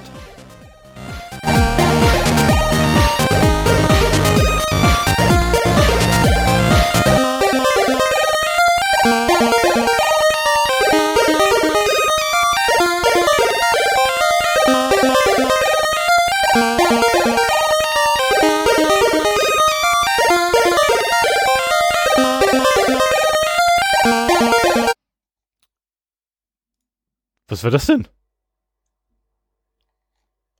Da war die Mucke weg. War jetzt ein heft, heft, heftiger Stopp. Hört man Das mich war, noch? das war aber echt ein krasser Stopp. Ja, ich höre dich noch. Hört man mich noch? Ja, ja, ich höre dich noch. Aber das war echt gerade ein krasser Stopp, Alter. Das geht, das geht gar nicht, ey. Da müssen wir was tun. Der, der ähm, Reminder zur Zertifizierung von Voice Meter kam gerade hoch. Und der scheint irgendwie alles Audio zu unterbrechen. So von wegen, wolltest du mich nicht kaufen? Wie viel soll es denn kosten? Habe ich schon mal gefragt. ist- ich ich habe, nee, ich habe äh, letztes Mal doch davon so geschwärmt. Ja, Im Prinzip kannst du einen beliebigen Preis dafür bezahlen. Ach so. Ja, wollen wir, ja, soll, soll ich dir, soll ich dir auf deinem PayPal-Account mal so ein bisschen Geld geben? Nee, brauchst du nicht. Wenn, dann mache ich das privat selber. Das nutze ich auch für andere Zwecke als das Podcasten und Okay. die Software ist total klasse. Dafür müssen wir nicht an die Podcast-Kasse drehen. Alles klar, gut. So, dann sage ich jetzt endgültig allen Tschüss, auf Wiedersehen, habt euch wohl, lasst einen Kommentar da, äh, wenn ihr gerade lustig seid ähm, oder was zu kritisieren hat, habt oder was zu kommentieren habt. Ähm, gebt uns fünf Sterne bei iTunes, ähm, drückt die Glocke. Kommentar da, wenn ihr was zu kommentieren habt. Ja, habe ich schon gesagt. Ja, gut. Weil andernfalls macht ein Kommentar auch keinen Sinn, wenn man nichts zu kommentieren hat, du hol, du. Manchmal, du. Boah, ey, das ist zu spät. Ich kann nicht mal mehr richtig beleidigen. Es ist, Ja. komm, lass mal das. Alles klar. Bis dann, ciao. Leute, macht's gut.